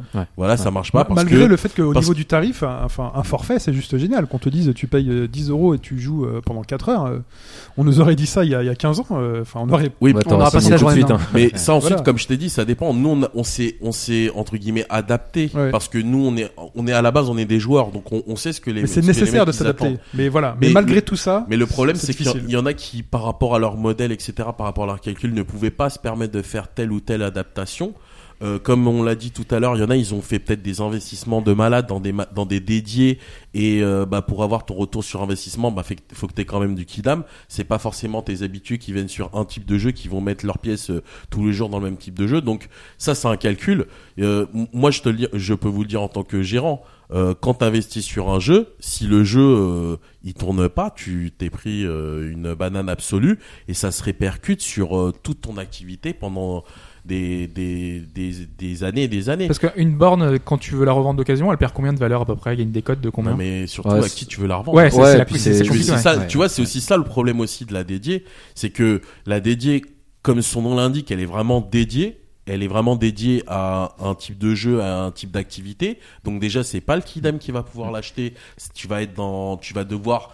Déjà, t'es dans de la niche. Tu vas, Mm. tu vas axer ça sur euh, telle ou telle euh, euh, société. Et après, il y a peut-être un réseau à monter entre les différentes salles pour faire tourner des bornes essayer de trouver. C'est ce Peut-être que, que, ça marche vous plus. avez à- essayé d'ailleurs ça justement de tu sais, d'échanger des bornes. Ouais. Je sais que la salle de Bordeaux, euh, le Causeway Bay et Neo Arcadia, quand le Causeway Bay a ouvert, Mhm. c'est euh, c'est la salle de Toulouse qui lui a prêté des bornes, des candies, qui euh, aussi euh, par exemple la Terminator qu'il y avait là-bas à l'époque, elle venait déjà de chez euh, de chez Wovu, il lui avait donné parce que lui avait changé de machine, donc il, il s'arrangeait déjà comme ça quoi.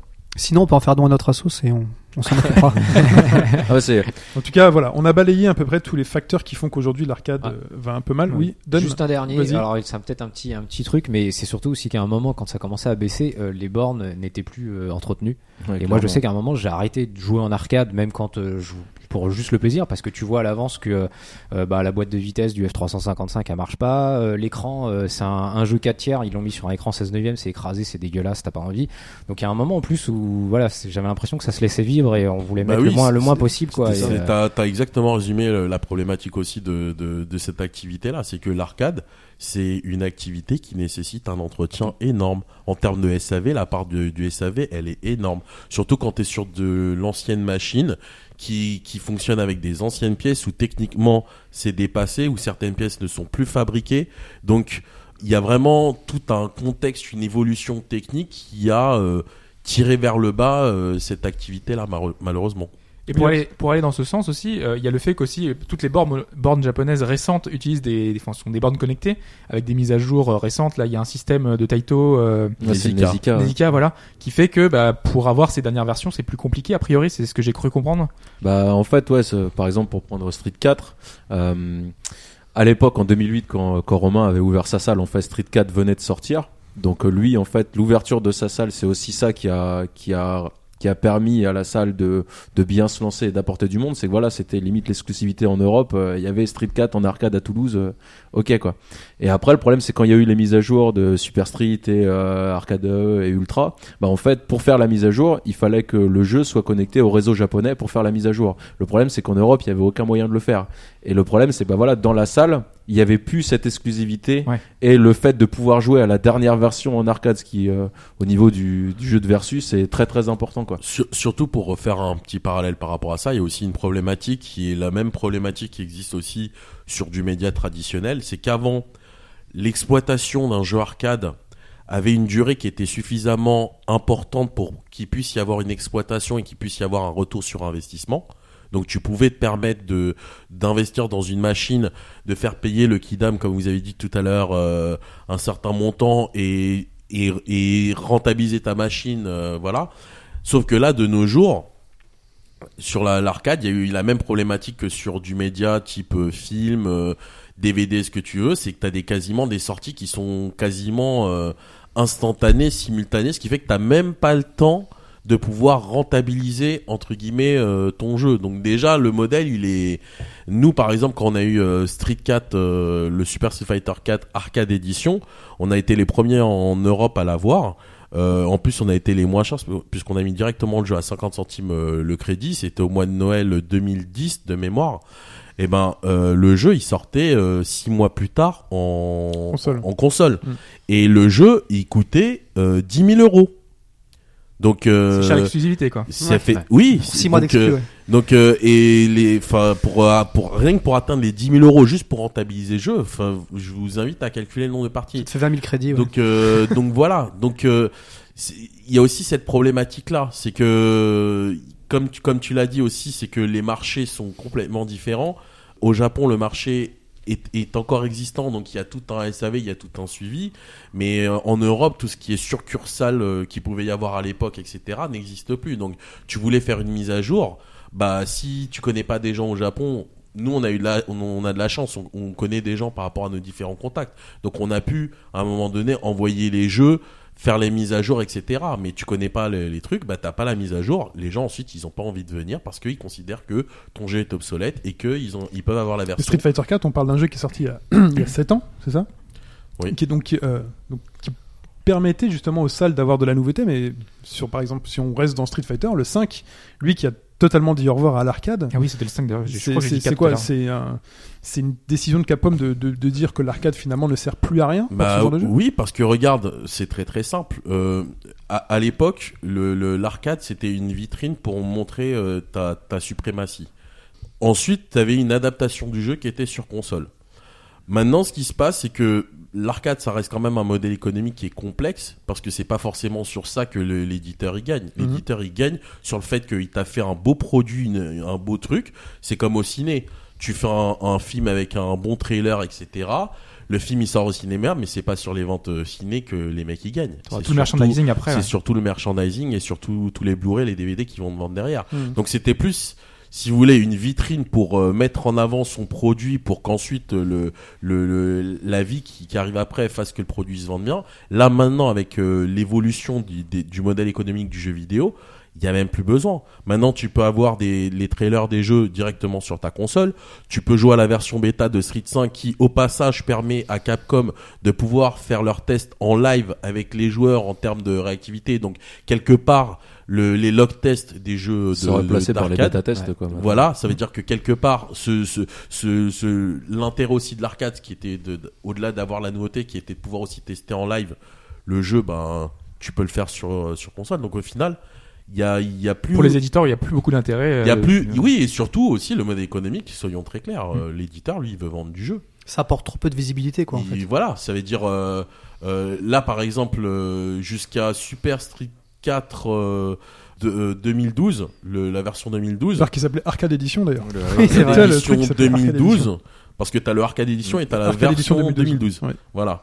Mais jusqu'à celui-là, c'était euh, sur euh, du Type X2, si ma mémoire est bonne. Et par contre, tu veux jouer à Ultra Street 4, faut que tu passes sur du Taito Type 3. Du... Donc ça veut dire il faut que tu réinvestisses de l'argent dans du nouveau matériel avec un jeu qui est quasiment sorti euh, simultanément en version euh, console. Et pour rentabiliser ces bornes, il n'y a pas des moyens, euh, parce que je- il y a peut-être des pistes à des, parce que c'est ce que Wovo expliquait souvent, c'est qu'il faut essayer de trouver un autre moyen de, de rentabiliser. Il y a certaines salles, je crois, qui mettent des PC au fond, parce que les LAN marchent encore, elles marchent toujours aujourd'hui, parce que pour jouer à un, pour un League of Legends ou des, tu mets des postes à côté, peut-être dans un coin. Bon après, il faut de la place toujours. Mais voilà, toujours- ouais, toujours le problème de la place. Pour, ouais. pour parler, pour revenir sur Akedo de Lille, lui, je sais pour l'avoir vu il y a pas longtemps que lui, Ouais. lui, il fait son, son gros bénéfice, il le fait sur les PC et sur les sur les League PC, of ouais. Legends et compagnie, Oui. ça c'est sûr. Après, il y a les boissons peut-être, ou il y a des choses comme ça, euh, parce que ça, c'est c'est pas interdit. On peut Ça te- après essayer de c'est un côté- autre problème la boisson parce que vu que les machines, enfin moi je le vois, euh, je l'ai vu quand Mm. on a fait notre premier assaut etc. Quand tu mets que ce soit en exploitation ou même pour un week-end, quand tu mets des machines qui sont disponibles à tous, t'as pas envie de voir ni Ouais, une canette sur le panel, ni un mec qui ça. mange dessus parce que compte tenu pas forcément de la valeur entière de l'objet, mais imaginons que par exemple euh, le mec renverse sa canette et que je sais pas euh, la platine de l'écran prenne ou je sais pas un stick et des boutons, voilà bah un panel, un panel je sais pas deux sticks, 12 boutons, c'est 80 balles quoi. Ouais. Donc euh, voilà, tu te dis pour un mec qui a juste bu une canette de Coca, euh, voilà, c'est clair C'est que les 80 balles et puis boissons une avec machine l'arcade, immobilisée aussi, quoi. euh, c'est- On espère qu'il a bien apprécié son coca. Ouais, carrément ouais. c'est clair. Mais La- euh, La machine qui finit collant. Après oui, c'est pour, tu veux dire pour au niveau euh, pour rentabiliser trouver la une- salle, ouais, voilà, ouais. un, un Mm. truc économique, ouais, je sais pas Bah, de toute façon, moi, je vais, je vais être vraiment honnête. Hein. Nous, ça, ça va faire 7 ans qu'on est ouvert. On a de la chance par rapport à notre organisation de pouvoir être là parce qu'on a trouvé un partenariat qui nous permet euh, d'être dans Square Games, donc euh, un des magasins de la boutique, d'avoir la zone de chalandise, etc. et tout. Mais c'est clair que cette activité-là, de nos jours, tu peux pas vivre que sur de l'arcade. C'est clair et net. À moins que tu aies une clientèle bien précise avec un certain nombre, etc. Euh, mais même en partant du principe, nous on est spécialisé versus fighting. T'as l'une des plus grosses communautés de versus fighting, elle est sur, sur Paris. Euh, les mecs ils préfèrent mieux généralement jouer chez eux, etc. Donc déjà c'est c'est dur de, de, de pouvoir les attirer dehors. Et c'est clair que si t'as pas des activités annexes comme euh, t'as dit par rapport euh, à. Akedo, etc. Euh, je prends par exemple des collègues comme le Meltdown, les mecs ils ont fait un bar, s'ils sont pas spécialisés arcade, eux c'est plutôt du jeu PC, League of Legends, etc. Et c'est pour ça que les mecs ils cartonnent parce que ça reste, euh, D'actualité quoi. euh, ouais, enfin Mais voilà. il cartonne ça- plus sur le bar que sur le que sur le jeu. Je suppose j'y suis jamais allé, mais Ouais, y- non, mais c'est clair. Mais ce que je veux dire, c'est que c'est le, jeu- le jeu attire les gens, les Oui. fans, et euh, les mecs au passage, ils se prennent un petit hamburger, une petite bière. Tu vois ce que je veux dire mais ça Et- pas et même en le même- e-sport, même le e-sport les- pour les jeux comme si pour le Street 4, ça se joue sur console. Je veux dire, ça se joue même plus sur euh, sur borne. Oui, parce que c'est la version console qui, enfin voilà quoi. Ok. Donc on a balayé un peu toutes les raisons qui font qu'aujourd'hui la- l'arcade euh, chute un peu en ouais. termes de, de business, c'est un peu compliqué. On va parler rapidement des, des, des autres rassemblements qui permettent de jouer euh, au, à l'arcade, à ces machines. Hobbs, t'en avais noté quelques-uns? Euh, je n'ai noté. bah, Non? Non, non, mais on peut, on peut revenir sur les- Ouais. les, différentes manifestations où on peut trouver des bornes parce qu'aujourd'hui, euh, les bornes, il n'y en a plus uniquement dans les, bah, dans les, dans, Dans les les salles. salles. Il y a de plus en plus, et ça va aller avec le, le sens de notre dernière partie qui va revenir sur les bornes à la maison, de, de, bah, de manifestations où il y a des bornes parce qu'ils ont, qu'elles ont été restaurées, montrer peut-être euh, le côté rétro, enfin pas rétro, mais les vieux jeux sur lesquels on jouait. Euh, bah, donc, euh, bah, je sais pas, il y a le Stunfest, il y a, il y a différents événements comme ça qui, euh, qui proposent ces différentes bornes. Bah, vous qui euh, organisez justement, enfin qui aidez à organiser ces manifestations, peut-être que vous avez plus de.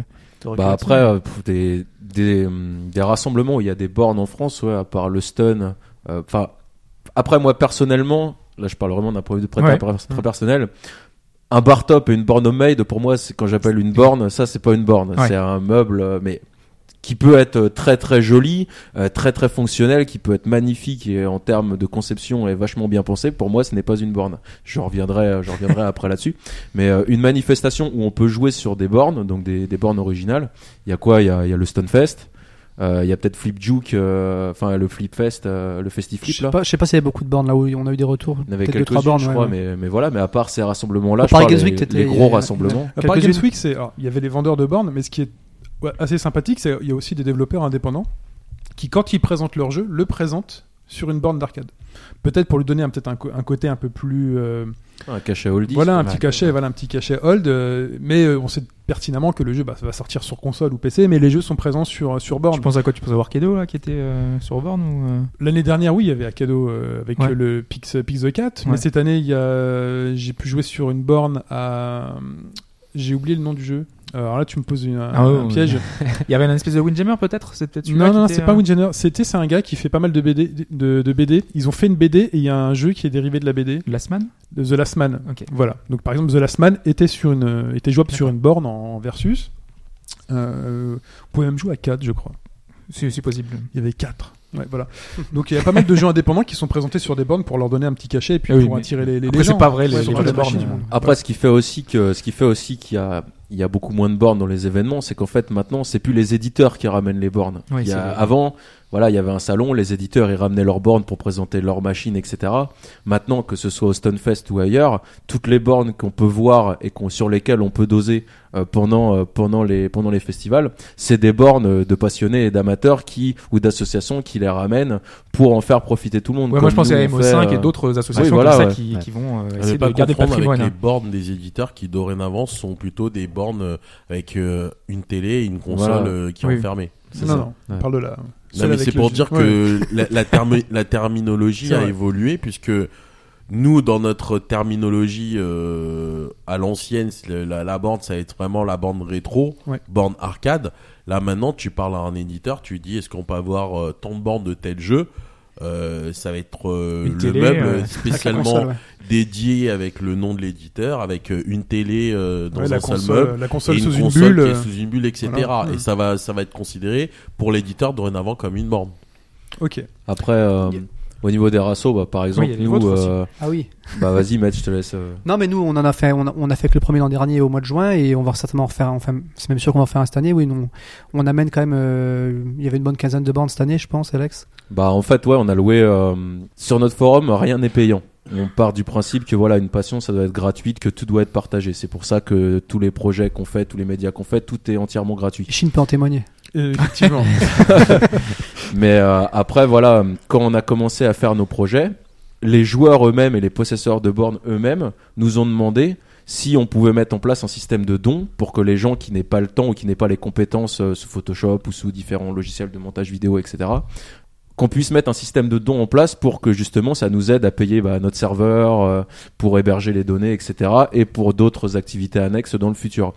Et au final, on a toujours dit, on a toujours dit de toute façon que tout l'argent qu'on recevait des dons, il n'y a aucun d'entre nous au niveau des admins qui y toucherait, et que ça serait intégralement reversé soit dans les activités qu'on ferait, ou soit dans des activités qu'on créerait pour que tout le monde en profite. Donc en fait, cet argent-là, ça nous a servi, bah voilà, à louer une salle des fêtes, à prévoir euh, la nourriture sur place pour. euh, on avait on montait les inscriptions à 50 au départ, parce qu'on savait pas déjà s'il y avait à l'avoir du monde. Au final, on s'est retrouvé à plus de 80 autour d'un barbecue et autour de 15 bornes de. euh, Vous avez réussi à ramener les bornes parce que ça coûte cher quand même pour déplacer une borne. euh, Enfin, je sais pas Ben, ce que vous on- aviez, mais. euh, On a eu l'association, donc on- avec les dons, et on a, on, en fait, on a euh, monté la logistique qu'il fallait. Voilà, ça. On a loué un gros camion. voilà, ouais. c'est ça. Il y a. Bon, la plupart, là, pour le premier un rassemblement. camion? Avec. Pour le premier rassemblement, je oui, précise. avec- ouais, ouais, ouais. Bon, au début, on avait que le matériel d'Alex parce qu'il est très équipé chez lui. Là, on a commencé à s'équiper pour la sauce. Donc là, il va falloir qu'on trouve peut-être un autre modèle, peut-être trouver un stockage ou quelque chose. Mais on, on se débrouille quand on veut vraiment jouer, on arrive à se débrouiller. Bah, de toute façon, la, première qu'on a fait, vraiment, nous, on n'avait aucune expérience dans euh, l'événementiel, dans l'organisation de machin. Franchement, le, le, le rasso, c'était un truc euh, familial. C'était une salle des fêtes, euh, 10 bornes au milieu, des télés autour avec euh, soit des slots, soit des vieilles consoles, euh, à l'étage des simulateurs genre euh, Oculus Rift, des playseats et des trucs comme ça. Et à la sortie de la salle, bah, il y avait un grand barbecue avec une pelouse où tout le monde discutait, tout le monde mangeait des sandwichs et, euh, et voilà, c'était sur deux jours quoi. Donc on n'avait aucune idée du coup que ça nous du coup que qu'on aurait à dépenser, euh, si les joueurs allaient être contents, si au niveau du timing on allait être bon, etc. Et au final, il s'est trouvé que bah à la fin du week-end, les 80 personnes qui sont venues euh, nous ont dit ouais euh, l'année prochaine même si c'est 50 balles euh, on vient mais direct quoi Et c'était que- des, c'était pas des, que des membres de show, des habitués, Ah non, des mecs qui ça ont l'habitude d'aller au Stunfest et compagnie, ils étaient vraiment très très contents. Et donc ça a joué toute la journée sur vos bornes. Pendant trois jours, ouais. toute la journée Et donc nous on diffusait le, on diffusait les tournois et les mecs dormaient sous l'écran euh, sur la scène. elle marche encore les bornes? très familial. ah ouais bah, c'est les, les On a- miennes j'ai ramené a- mes 10 bornes On a, on a un bon partenaire là-dessus. Il y avait la. Skid Race? Euh, non, j'avais pas ramené la trop- Skid trop Race lourde. parce qu'en fait, euh, la Skid Race chez moi, euh, j'habite dans une maison à deux étages. Mon Ah, escalier de large, il doit faire 70 cm de large. La Skid Race, j'ai mis une journée entière avec un pote à la démonter en bas, à monter chaque pièce en haut et à remonter toute, le, toute la borne Elle bougera en plus celle-là. Donc celle-là, tant que je déménage pas. Ah, pour le euh, prochain rasso, reste t'as promis qu'elle y serait. Normalement, Si j'ai déménagé, normalement, ouais. C'est le principe de la téléportation. C'est ça, euh, Capsule Corp. euh. Exactement. Bon bah merci en tout cas pour ces infos. Il va être temps de parler de la raison pour laquelle nous aimons ça.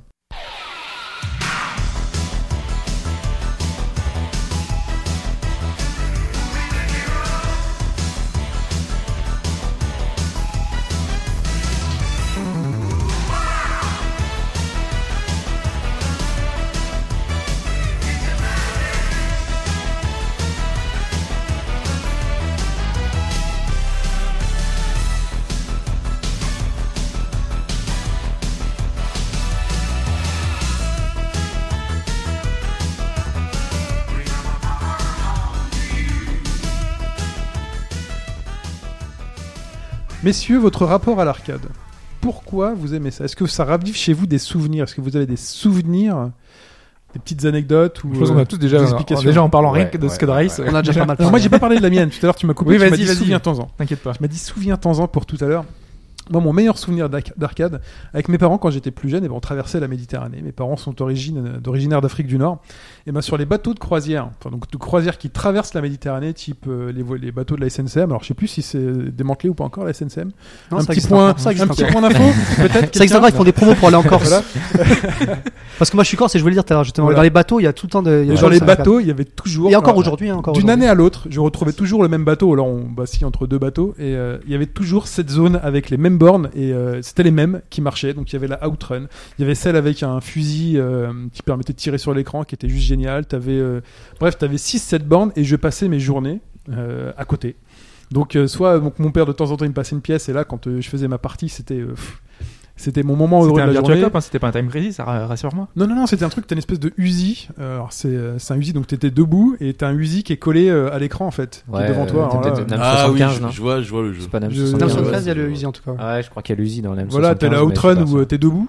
Euh, t'as le volant, t'es debout, t'as les pédales, euh, voilà. Ouais. C'est pas la version de luxe. Ouais, non. Ouais, moi, je- vais, encore tous les, je, vais encore, je vais encore tous les étés en Corse et les salles existent encore dedans, mais Voilà. les, les machines elles sont dans un état déplorable. mais voilà, mais euh, c'était mes meilleurs souvenirs de vacances. Je veux dire que c'était le trajet qui, que je préférais, quoi. C'est parce que j'avais l'occasion, même parfois de, on a tous, même à un moment donné, genre, on s'est tous mis sur l'arcade à tourner le volant, même si la pièce marchait pas, bah, tu tournais quand même le volant pour voir ce que ça faisait, ou, euh, Ah bah tu restais des, des heures de, devant tu restes l'écran, t'attendais que quelqu'un joue et pour, puis dès que quelqu'un qui regarder joue, quoi, ah, quelqu'un et qui puis tu joue. colles au truc et tu fais vas-y. Ah, on a tous fait la même chose en fait. Ah ouais. Ah, je croyais que Est-ce que vous aviez l'angoisse quand vous étiez petit? C'est que moi je mettais une pièce et j'ai toujours l'angoisse du grand qui vient à côté et qui appuie sur le deuxième crédit pour jouer gratuitement. Ah moi ça m'arrivait. Moi ça m'est ça arrivé. m'arrivait assez souvent et comme t'es petit bah tu dis rien et tu paumes une partie de ton crédit. euh, Moi ça m'arrivait même le coup d'épaule sur mon propre crédit. Il y avait un spécialiste chez nous euh, Ah ouais qui te mettait un petit coup d'épaule. Je vais te montrer et ouais, Ah, ça arrivait c'est le bar. De se faire intimider.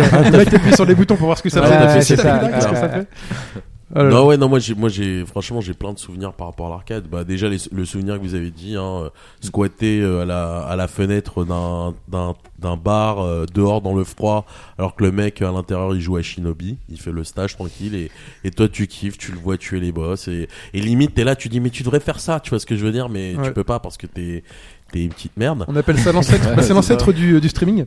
Voilà, c'est ça. Streaming en direct à moins Voilà, euh, le des, des souvenirs euh, ouais et souvenirs les, les premières fois où tu mets ta première pièce euh, dans une borne euh, moi je me rappelle c'était au VVF alors je sais pas si vous vous rappelez de ce truc là le VVF village vacances, ouais. euh, de vacances familiales euh, à Seignos euh, tu vois je peux te dire le truc oui. ils avaient un petit coin arcade à côté de la partie bar je me... et c'était Commando de Capcom etc ou Ikari Ok. Warrior tu vois des les jeux où t'es avec le petit bonhomme tu tires tu lances des grenades voilà moi j'ai ces souvenirs là ça me en plus tu vois ça te rappelle une époque tu vois c'est Hmm.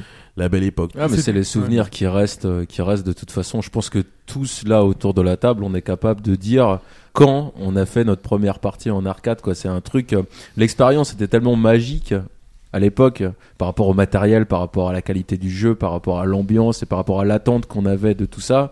Euh, moi, ma première partie de borne, ça a été euh, debout sur un tabouret euh, à 4 ans euh, sur Mortal Kombat euh, parce que j'arrivais pas à À toucher. 4 les ans, touches. Mortal Kombat. Ah, Ah ouais, à Mortal Ah ouais, Kombat, taquet. Ah ouais, Mortal. Kombat, Oui, Street c'est 2, c'est euh, dur, c'est totalement irresponsable. Non, mais après, après voilà, ça s'est enchaîné comme ça. C'était une petite salle, c'était en Normandie, à côté de chez mes grands-parents. Et euh, les années qu'on suivi, euh, le gérant de la salle, bon, euh, euh, il nous me voyait tous les étés et tout ça. Et à la fin, bah limite, euh, limite mes grands-parents me laissaient là-bas.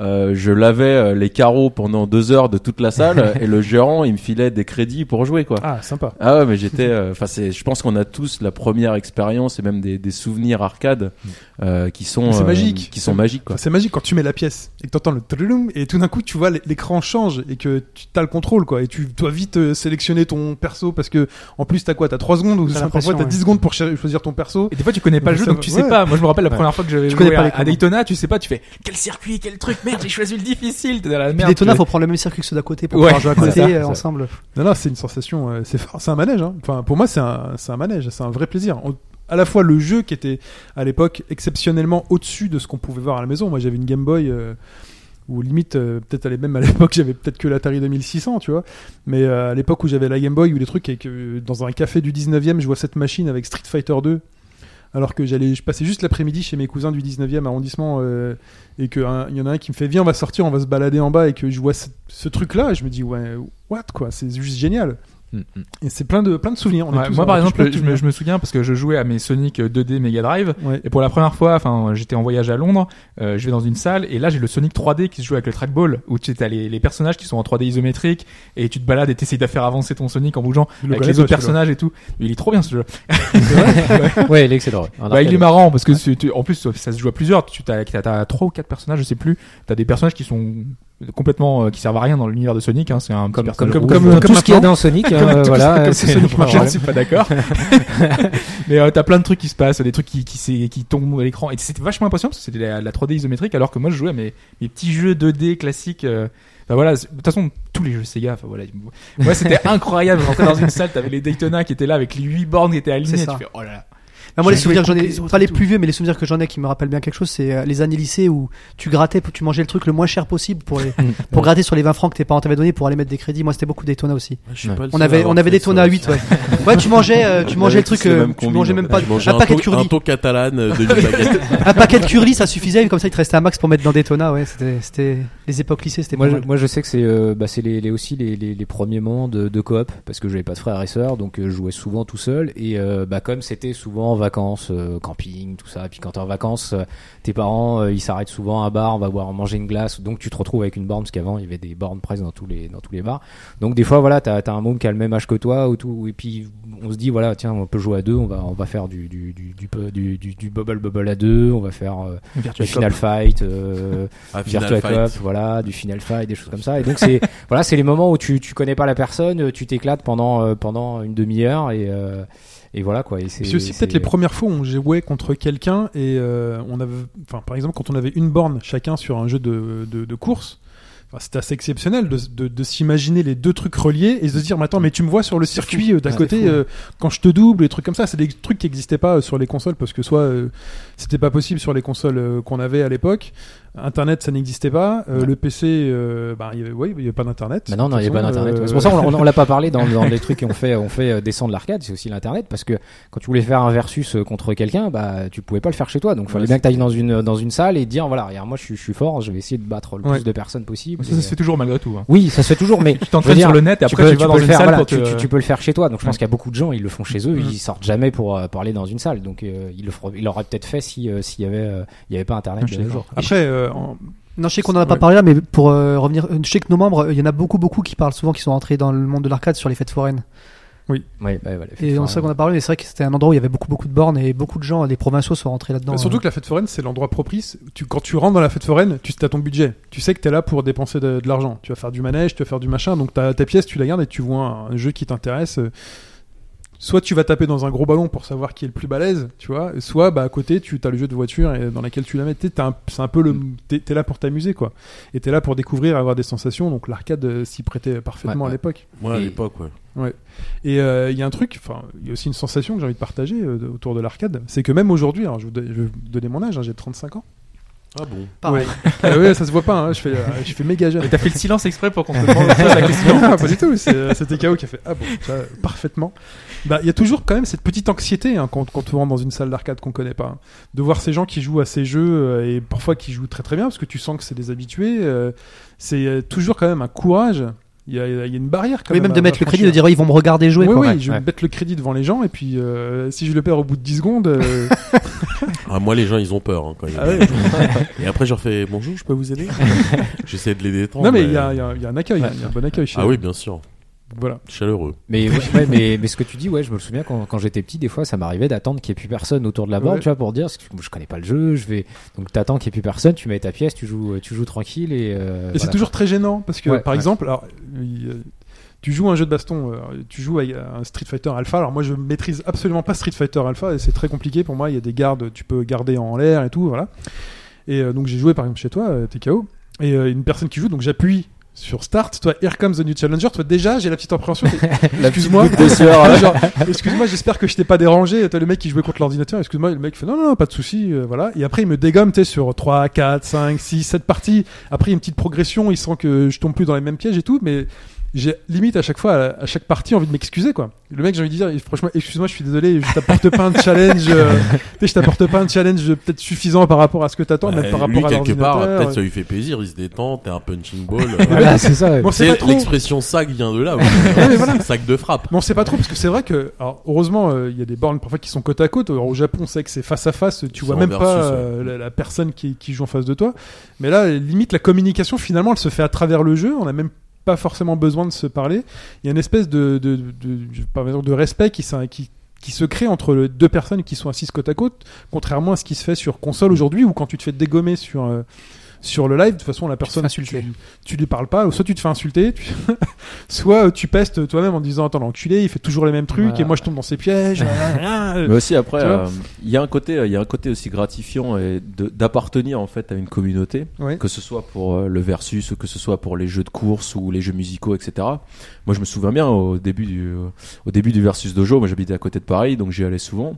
Et euh, en fait, bah, la première fois que j'y suis allé, personne me calculait parce que personne me connaissait. J'avais pas un niveau euh, extraordinaire, quoi.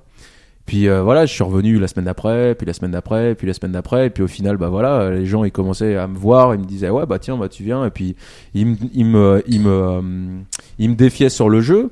J'avais beau perdre, mais ils me disaient voilà là euh, là tu peux faire ça, évite de tomber dans ce piège-là. Il y avait une vraie communication. Et en fait, c'est vrai que le premier pas quand on va dans une salle, que ce soit pour du jeu de baston, même du jeu musicaux, voilà, DDR c'est pareil, vous montez sur la borne, vous avez jamais joué à DDR, vous galérez ouais. parce que vous vous laissez vos pieds au milieu, vous tapez pas sur les touches, enfin voilà. Et tu te moques des euh, gens qui dansent. Ouais, voilà, il y a Ouais, le mec qui arrive après, il se met tout seul sur les deux bornes, euh, il fait un neuf pieds, ça passe crème, enfin voilà. Mais euh, à force de venir, vous vous faites accepter justement par les gens et en même temps, vous avez un des points forts de la du jeu d'arcade qui fait partie de la culture arcade, c'est la l'arbre de progression quoi. Vous arrivez, vous êtes un noob, plus vous allez investir d'argent et de temps et d'investissement personnel dans le jeu, plus vous allez devenir bon et plus vous allez prendre votre pied quoi. Et c'est ça, enfin c'est un des fondements du jeu d'arcade qui fait que ce, ce style est extraordinaire quoi. Mais après, le, le gros problème, c'est qu'il faut habiter à côté d'une salle d'arcade. Et je sais que beaucoup de gens en province, et moi par exemple, j'ai été pendant 15 ans à côté de Lyon, il y avait rien du tout. Et moi, c'était un vrai luxe quand j'avais une salle d'arcade. La première fois que je suis monté à Paris pour jouer à la tête dans les nuages, euh, j'étais tombé d'ailleurs sur une borne, je, je me souviens pas du tout. C'est un truc un peu comme le Futuroscope. T'étais assis euh, dans un truc hydraulique, t'avais, euh, tu, tu visitais Mars et ils te faisaient un truc, mais j'ai jamais vu. Moi, c'était la high tech, c'était le luxe. Le- les salles d'arcade que j'ai visitées, pour moi, c'était des trucs que j'avais jamais vu. Quoi, c'était vraiment le, le, le- summum quand je jouais à un, un Sega Touring Car à l'époque qui est, qui est après d'ailleurs euh, sorti sur sur console mais c'est c'est des bornes que je voyais et que ou alors le il y avait la borne euh, où t'étais à 360 dans un dans un vaisseau euh, type Afterburner mais je sais plus ce que c'était où t'étais euh, tu te baladais G-Lock. voilà G-Lock exactement où t'étais à 360 on te faisait tourner la tête à l'envers. Dans, sur un console tu tu verrais jamais ça. Pour moi c'était vraiment un luxe c'était vraiment la, la nouveauté c'était le futuroscope c'était le truc que je- j'avais jamais vu et euh, c'est pour ça que c'est J'aurais vraiment aimé pouvoir participer, aller régulièrement dans une salle, mais pour moi, ça a toujours été le truc inaccessible en fait. Ouais, épisodique quoi. Ouais, ouais, épisodique. C'est pour ça que j'en ai des, des, des- c'est presque fantasmé aujourd'hui ma vision de l'arcade. C'est pour ça que j'aimerais en avoir une chez moi parce que j'aimerais retrouver ces sensations-là que j'avais bah, juste de temps en temps, quoi. Et c'est, je trouve Il y a ça toujours génial, des machines qui font rêver en arcade. hein. Même Bah si en. France c'est- ça existe plus trop, mais quand je vois ce qui sort au Japon, euh, moi, quand on voit le jeu là où il faut, euh, où t'as une espèce de père de famille et il faut que tu dises à tes enfants d'arrêter. Et au bout d'un moment, quand t'es assez énervé, t'as le droit de retourner la table. la table, Et donc les mecs, ils ont une table qui est matérialisée en plastique devant toi, tu vois, et blam, tu Ouais, y la a de stick, soulèves. c'est juste une table. Ouais, ouais, c'est une, Ouais. c'est une table que tu balances ou des trucs avec des gros marteaux ou Et t'as plein de plein de, de, de scènes différentes. hein. T'as un mariage, t'as plein de choses. Voilà, quand tu Ouais. joues à Pop Music, quand tu joues à Pop Music sur PS2 avec tes touches, machin, mais quand tu joues à Pop Music avec les gros trucs sur lesquels tu tapes, Bah, c'est il y a pas la des- même. Il y a des joysticks quand même. Ouais, je sais, je- j'en, ai un. Je peux te le montrer si tu veux. J'ai une manette PS2 euh, Pop Music. Aussi, ce qui est bien dans l'arcade, au-delà euh, peut-être euh, de la prouesse technique, etc., c'est aussi comment on fait pour retranscrire le gameplay d'une manière euh, divertissante. Ouais. C'est-à-dire, t'es pas dans un truc basique où t'as une manette, etc. C'est comment j'arrive à te faire vivre une autre sensation, tu vois. Moi, par exemple, je suis un super grand fan de d'Okuto no Ken, Ken le survivant, et je sais pas si vous vous rappelez, il y avait la borne où tu frappais. Ah, ça, Ouais. je ne connais pas ça. Tu, tu, tu connais pas cette. Qui marchait plus grand euh, à la Ah, fin parce que tout le monde c'est- tapait comme des C'est bois. une bande de, de malades en fait où genre t'avais un écran donc euh, qui donc euh, où t'avais des truquettes et t'avais des, des sortes de comme des petits euh, De cibles, des pads. Ouais, voilà des pads tu sais de, de, de box tu Ouais. vois donc t'en avais au moins 6 et en fait euh, dans l'écran en fait t'avais des indications on te disait où il fallait frapper tu vois et quand par exemple tu devais faire la super attaque de Ken fallait que tu tapes super rapidement sur tous les pads etc donc déjà tu terminais le premier stage peux t'assurer euh, si t'avais pas un bon cardio euh, c'était la fin Ah, du y a des jeux, il y a des jeux à cardio comme ça. Je me souviens avoir testé dans le sud de la France un jeu. T'étais un, un, t'étais un flic. Et je sais pas comment ça marchait. C'était l'ancêtre de Kinect, mais vraiment des années avant que Kinect sorte. Il y avait une caméra sur le truc, et en fait, pour se mettre derrière une, euh, une, une voiture, il fallait se baisser. Ah, y a pas la pédale comme. Non, il y avait pas la bêta à la Time Crisis. Vraiment, il fallait se mettre debout, le truc te captait, il fait allez-y, jouez. Et donc t'es là, t'as ton flingue, tu tires, tu tires, et pour se baisser, il fallait vraiment jouer sur les cuisses. Un peu plus à la fin. Au bout de 3-4 fois, je te jure, t'as des cuisses qui tremblent, tu fais non, mais c'est bon. quoi, les balles. Non, non, c'était, super chaud. Il y a des jeux comme ça. Là. Il y a une question sur laquelle je voulais revenir par rapport justement à la progression en arcade. Est-ce qu'on devient vraiment plus fort quand on joue plus en arcade sur des jeux alors typés, euh, sur des jeux typés versus? Est-ce que la communauté, par exemple, du versus aujourd'hui euh, parisienne, euh, c'est une communauté donc parmi les plus forts, ceux qu'on voit en tournoi et tout, ce sont des, des, des joueurs qui jouent quasi exclusivement en arcade, ou qui ont commencé là-dessus? pas du tout Ok, Pas du tout. Pour la... Alors, en fait, tu as deux réponses à ta question. ouais. Si ta question concerne, entre guillemets, l'arcade de l'époque, où tu mettais ta pièce, etc. et tout, je te dirais oui. Pour la simple et bonne raison que comme tu mets de l'argent, bah déjà, euh, t'es pas, euh, t'es pas en mode de crédit infini. Tu la donc, défends euh, ta pièce. quoi. donc tu dois défendre à un maximum. Donc euh, euh, quand tu disais tout à l'heure que tu te faisais taper, ben généralement tu as tendance à bien assimiler très rapidement pourquoi tu perds. Tu vois ce que je veux dire Donc déjà rien que dans l'assimilation, la compréhension, c'est plus rapide. Maintenant c'est clair que En fait, c'est comme au poker, quoi. Quand Ouais. tu joues au poker pour, euh, pour, du, pour du beurre, euh, et tout Ouais. le monde Pas fait tapis, voilà, Voilà, tout le monde fait tapis toutes les 3 minutes. Ah bah oui Euh, oui. là, c'est quand t'as mis 50 euros euh, ah pour oui là tu soirée, euh, euh, là tu tu vas pas avec à la vie à la mort. full tu paris euh, à 33. Voilà, comme, euh, Tu défends tes jetons, quoi. ouais, comme comme disait euh, tu mets la garde, quoi. Comme disait JR Ewing, il y a, y a pas pire qu'un chien blessé, tu vois. euh, tu peux pas, tu peux pas l'attaquer. Il est Je la connaissais pas celle-ci. Ah. Non, bah, Faut toujours citer oui, Ouais, non, non, non, JR Ewing, c'est c'est un exemple pour moi. Non, mais c'est simplement pour te dire, voilà, c'est c'est clair que quand t'as t'as pas un budget limité, tu te tapes pour défendre le truc. Là maintenant, pour euh, rebondir sur ta question dans la deuxième partie Ouais. de la réponse, la plupart des mecs qui ont pas forcément connu l'arcade, ils- c'est tous des joueurs console de base. Voilà, bon, c'est pas une c'est pas une honte. Hein. Et euh, les mecs, ben ils ont un training. euh, c'est aussi c'est aussi ça la différence qu'il y avait par rapport à l'époque. À l'époque, il y avait pas de training. À l'époque, euh, Ah, les combos, tu les apprenais en combat ah, voilà, tu, avait la pièce. en combo, tu faisais ah bah tiens là je vais tester peut-être euh, le un dragon avec une petite boule derrière. Tu testes les trucs, tu vois ce que je veux dire. Donc euh, là pareil aussi, ben euh, fallait que tu sois suffisamment bon pour tester en live etc. sans perdre etc. et tout. Alors que là ben là t'as du training à l'infini, t'as même des missions qui t'expliquent le type de combo que tu peux faire. À l'époque t'avais pas internet donc t'avais pas toute la toute la science, toute l'information qui était partagée. Ouais. Donc Ça, c'est Chacun- trompeur, hein, l'émission. Je me souviens, je sais pas si tu te souviens, j'étais chez toi. J'étais tout seul sur la bande 3.3 et je faisais les missions euh, de la version 360 de 3.3 et tu m'as dit tu taffes les combos. Je fais ouais bah écoute j'essaie de faire euh, ce qui me fait dans l'air. fait non mais il faut apprendre, faut que t'apprennes les combos qui servent à quelque chose. bah oui. Ça c'est les Ouais, combos ouais, qui servent à rien. Ça c'est les combos C'est pas les combos qui sont plaçables euh, une fois sur Ouais. 100 alors que Ça, t'as c'est des les combos que tu cirque, places sans arrêt quoi. Utilise ceux qui servent Bah ouais, c'est Ouais. c'est pas pour faire genre la Karate Kid, mais ensuite si tu veux, il y a des il y a des trucs si tu veux, c'est des Mais si ça, t'es pas dans une salle où un mec t'explique que les trucs qui font vraiment mal, c'est ça et pas les trucs euh, qui te permettent d'avoir un succès. euh, toi, t'es content, t'as ton succès sur 360 et euh, Ouais, mais ensuite Non mais euh, t'as rien compris au final. Après, t'as mal. c'est quoi. c'est Ouais. comme la plupart des mecs qui font des vidéos de, de combos, etc.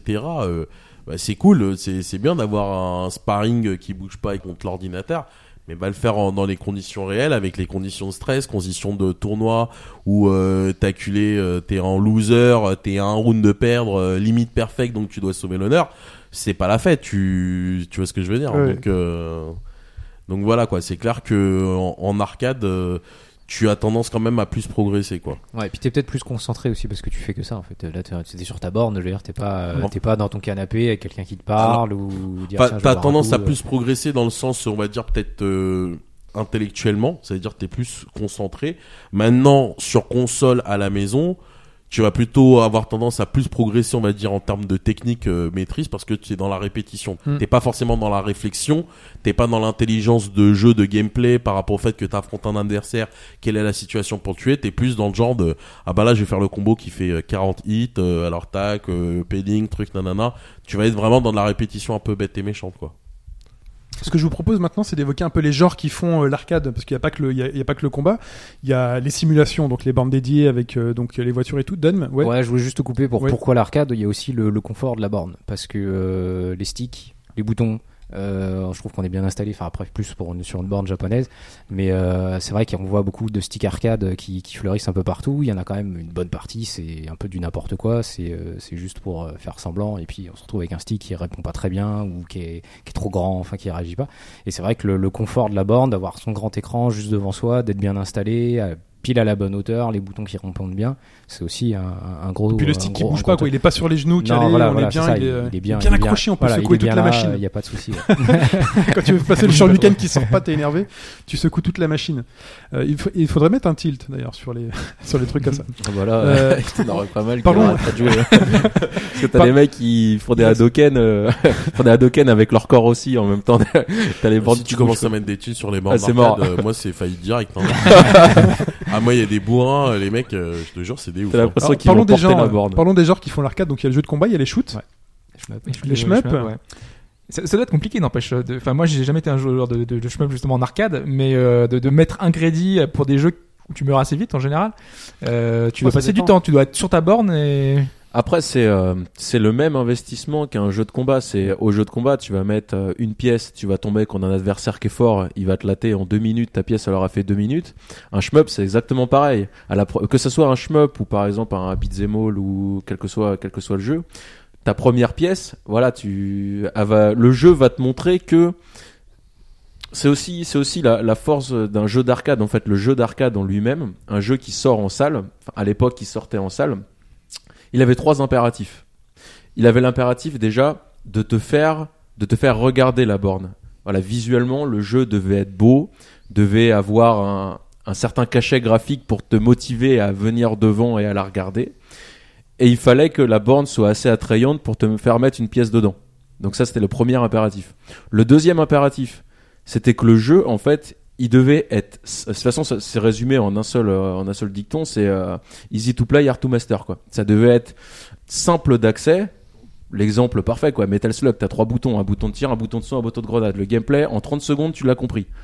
En 30 secondes, tu t'éclates. Voilà, t'as pas besoin d'avoir un tutoriel à la Assassin's Creed d'une heure et demie pour apprendre à utiliser l'épée dans le dos, dans les chaussettes, dans les pieds, machin. Voilà, voilà, en gros, tu t'éclates pendant 2-3 minutes, et là, le jeu, il te dit, voilà, c'est bon, tu t'es éclaté, mais maintenant, si tu veux voir ce que j'ai dans le ventre, il faut aussi que le jeu, le troisième impératif, c'est qu'il est, il t'ait proposé une expérience et le gameplay soit assez bon et le jeu soit assez attrayant pour te faire remettre une pièce. En fait, le but du jeu, au final, c'est de te faire mettre des pièces pour t'investir dedans. Ouais. C'est comme ça que le jeu va vivre. Après, je me, je me demande justement, enfin, l'utilisation qui est un peu différente du versus, parce que tu prends du fun à jouer contre l'autre, mais dans un, par exemple, imaginons une, enfin, la borne Ikaruga, Mm. euh, les premiers joueurs qui ont dû découvrir le jeu, il, a, il faut comprendre le système. Tu meurs assez souvent, mais vraiment très régulièrement pour passer des niveaux. Il faut vraiment. Est-ce que tu restes devant ta borne donc du coup, est-ce que tu, tu, tu, Tu c'est toi fin. qui réserve la borne en fait. Si t'es le mec qui voit la fin, t'es un Tu mec peux pas faire tourner, toi, tu meurs trop vite. en fait. Après, après t'as toujours le budget qui te limite forcément. Ouais. Il y a un moment mais, quand mais de toute façon, si, 20 balles. si euh, le jeu est bien fait, justement, il, doit, il doit être fait de telle manière qu'il soit pas trop frustrant. C'est que souvent, euh, déjà souvent dans, dans, dans, dans, dans, dans les jeux d'arcade, en tout cas de l'époque, euh, le premier niveau, tu le faisais. Même quand tu mettais ta première pièce, en général, tu faisais le premier niveau. Je suis pas sûr que tu. Bah, peut-être pas Oh, si, Ikaruga si, après. Ikaruga, Mais, euh, tu ça, doit être jouable. ça, doit être jouable. En général, en général, c'était ça. C'est tu faisais le premier niveau et arrivé au deuxième, t'avais le premier, euh, le, le, le premier mur où tu disais ah ouais là va Il falloir faut que tu puisses te dire, ouais, là, je vais y arriver. C'est Voilà. ça qu'il faut que tu puisses te dire. faut que tu arrives à progresser en fait à chaque pièce que tu mets, quoi. tu avances, euh, tu avances un petit peu. ouais. Et puis tu laisses ton nom.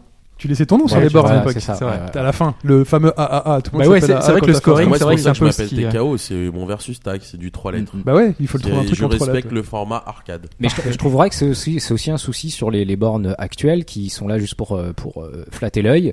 Et euh, tu mets une pièce, moi je vois c'est surtout mon fils par exemple qui va jouer. C'est vrai que j'ai plus trop de bornes qui m'intéressent, surtout que ça tourne dans un cinéma, donc c'est des trucs un peu particuliers. Euh, il joue des fois 30 secondes et c'est fini. Et là, quand t'as mis 2 euros pour 30 secondes, bah tu remets pas une autre pièce. Non. C'est clair. Et Tu donc, fais, euh, écoute, euh, tu joueras à la maison. voilà, non, mais Très voilà, Mario. c'est ça. Et donc tu te dis quand même qu'il est pas adapté. Alors c'est sûr que mon fils est peut-être un peu jeune, Ah, C'est le niveau de euh, difficulté qui est pas adapté parce mais que tu, te dis, y a- il y a- réglable. voilà, il y a, il y a un souci euh, où tu, do- tu dois pouvoir avancer une- un- à un certain point pour pour justement avoir te dire ah bah je vais remettre une pièce que je vais, je, ça me plaît bien, je vais aller plus loin. Là, quand tu joues 30 secondes, bah tu, tu t'as pas envie de mettre. Le jeu est peut-être très bien, mais t'as pas, t'as moins envie de t'investir quand vraiment il te. Ça, c'est aussi une- direct quoi. Ça, excuse-moi, c'est aussi une problématique aussi de le- du gérant de la salle aussi. Ah oui, aussi, oui, bien sûr. C'est ouais. que si l'exploitant il veut te mettre euh, le jeu en level max, bah, c'est clair que tu vas pas, tu vas pas apprécier. Donc en fait, euh, il faut que le gérant y mette suffisamment une difficulté importante pour que il quand même tu sentes une difficulté que ce soit pas la fête et qu'avec un crédit tu fasses. euh, Tu ouais. monopolises la borne pendant deux heures. Voilà, Ouais. mais en même temps que ce soit quand même euh, simple pour que tu puisses, euh, tu puisses jouer quoi. Ouais, parce qu'on l'a pas précisé, mais c'est vrai que euh, une borne d'arcade, on peut choisir le level de difficulté. C'est pas. Oui, bien euh, sûr, l'exploitant peut Voilà, régler. c'est pas euh, donc parce que c'est vrai qu'il y a beaucoup de gens qui doivent pas se rendre compte que bah, c'est réglable et que bah, peut-être que des fois c'est beaucoup trop dur parce que euh, l'exploitant a voulu que tu restes que 10 secondes et juste euh, que tu En- mettes ta pièce. Quoi. Ensuite, pour moi, il y a, il y a dans, les- dans, ces, dans les différents jeux euh, type shoot 'em up, beat 'em all, etc. Pour sortir entre guillemets du versus où t'es dans de l'intelligence humaine, mais là on parle vraiment de l'intelligence machine. C'est que bon, t'as la difficulté au niveau du, du jeu en lui-même qui est réglable, euh, mais il y a aussi le type de jeu qui, qui est développé. Tu vas avoir des jeux, des mid all ou des shoots qui vont être plutôt grand public. C'est-à-dire que n'importe qui, comme l'a dit Yvid tout à l'heure, euh, ben, tu, tu peux rentrer dedans et tu peux progresser, comprendre le jeu et, et avancer. Et tu vas avoir d'autres jeux qui vont être plutôt destinés à une certaine élite, où c'est clair que si tu connais pas les bases, c'est mort. Euh, on a parlé d'Ikaruga, c'est clair que la prise en main est quand même un petit peu plus complexe, mais quand tu regardes les hard bullets de cave, tu vois ce que je veux dire, Ouais. c'est clair que le, le, le, le, le commun des mortels ne s'aventure même pas sur ce type de jeu-là, parce que c'est c'est quasiment du par cœur, c'est c'est à dire que ça c'est déjà au-delà de la difficulté qui est réglable dans le jeu, le jeu déjà ne s'adresse pas au commun euh, de Mhm. base parce que tu vois le jeu, t'as une pluie de, de tirs.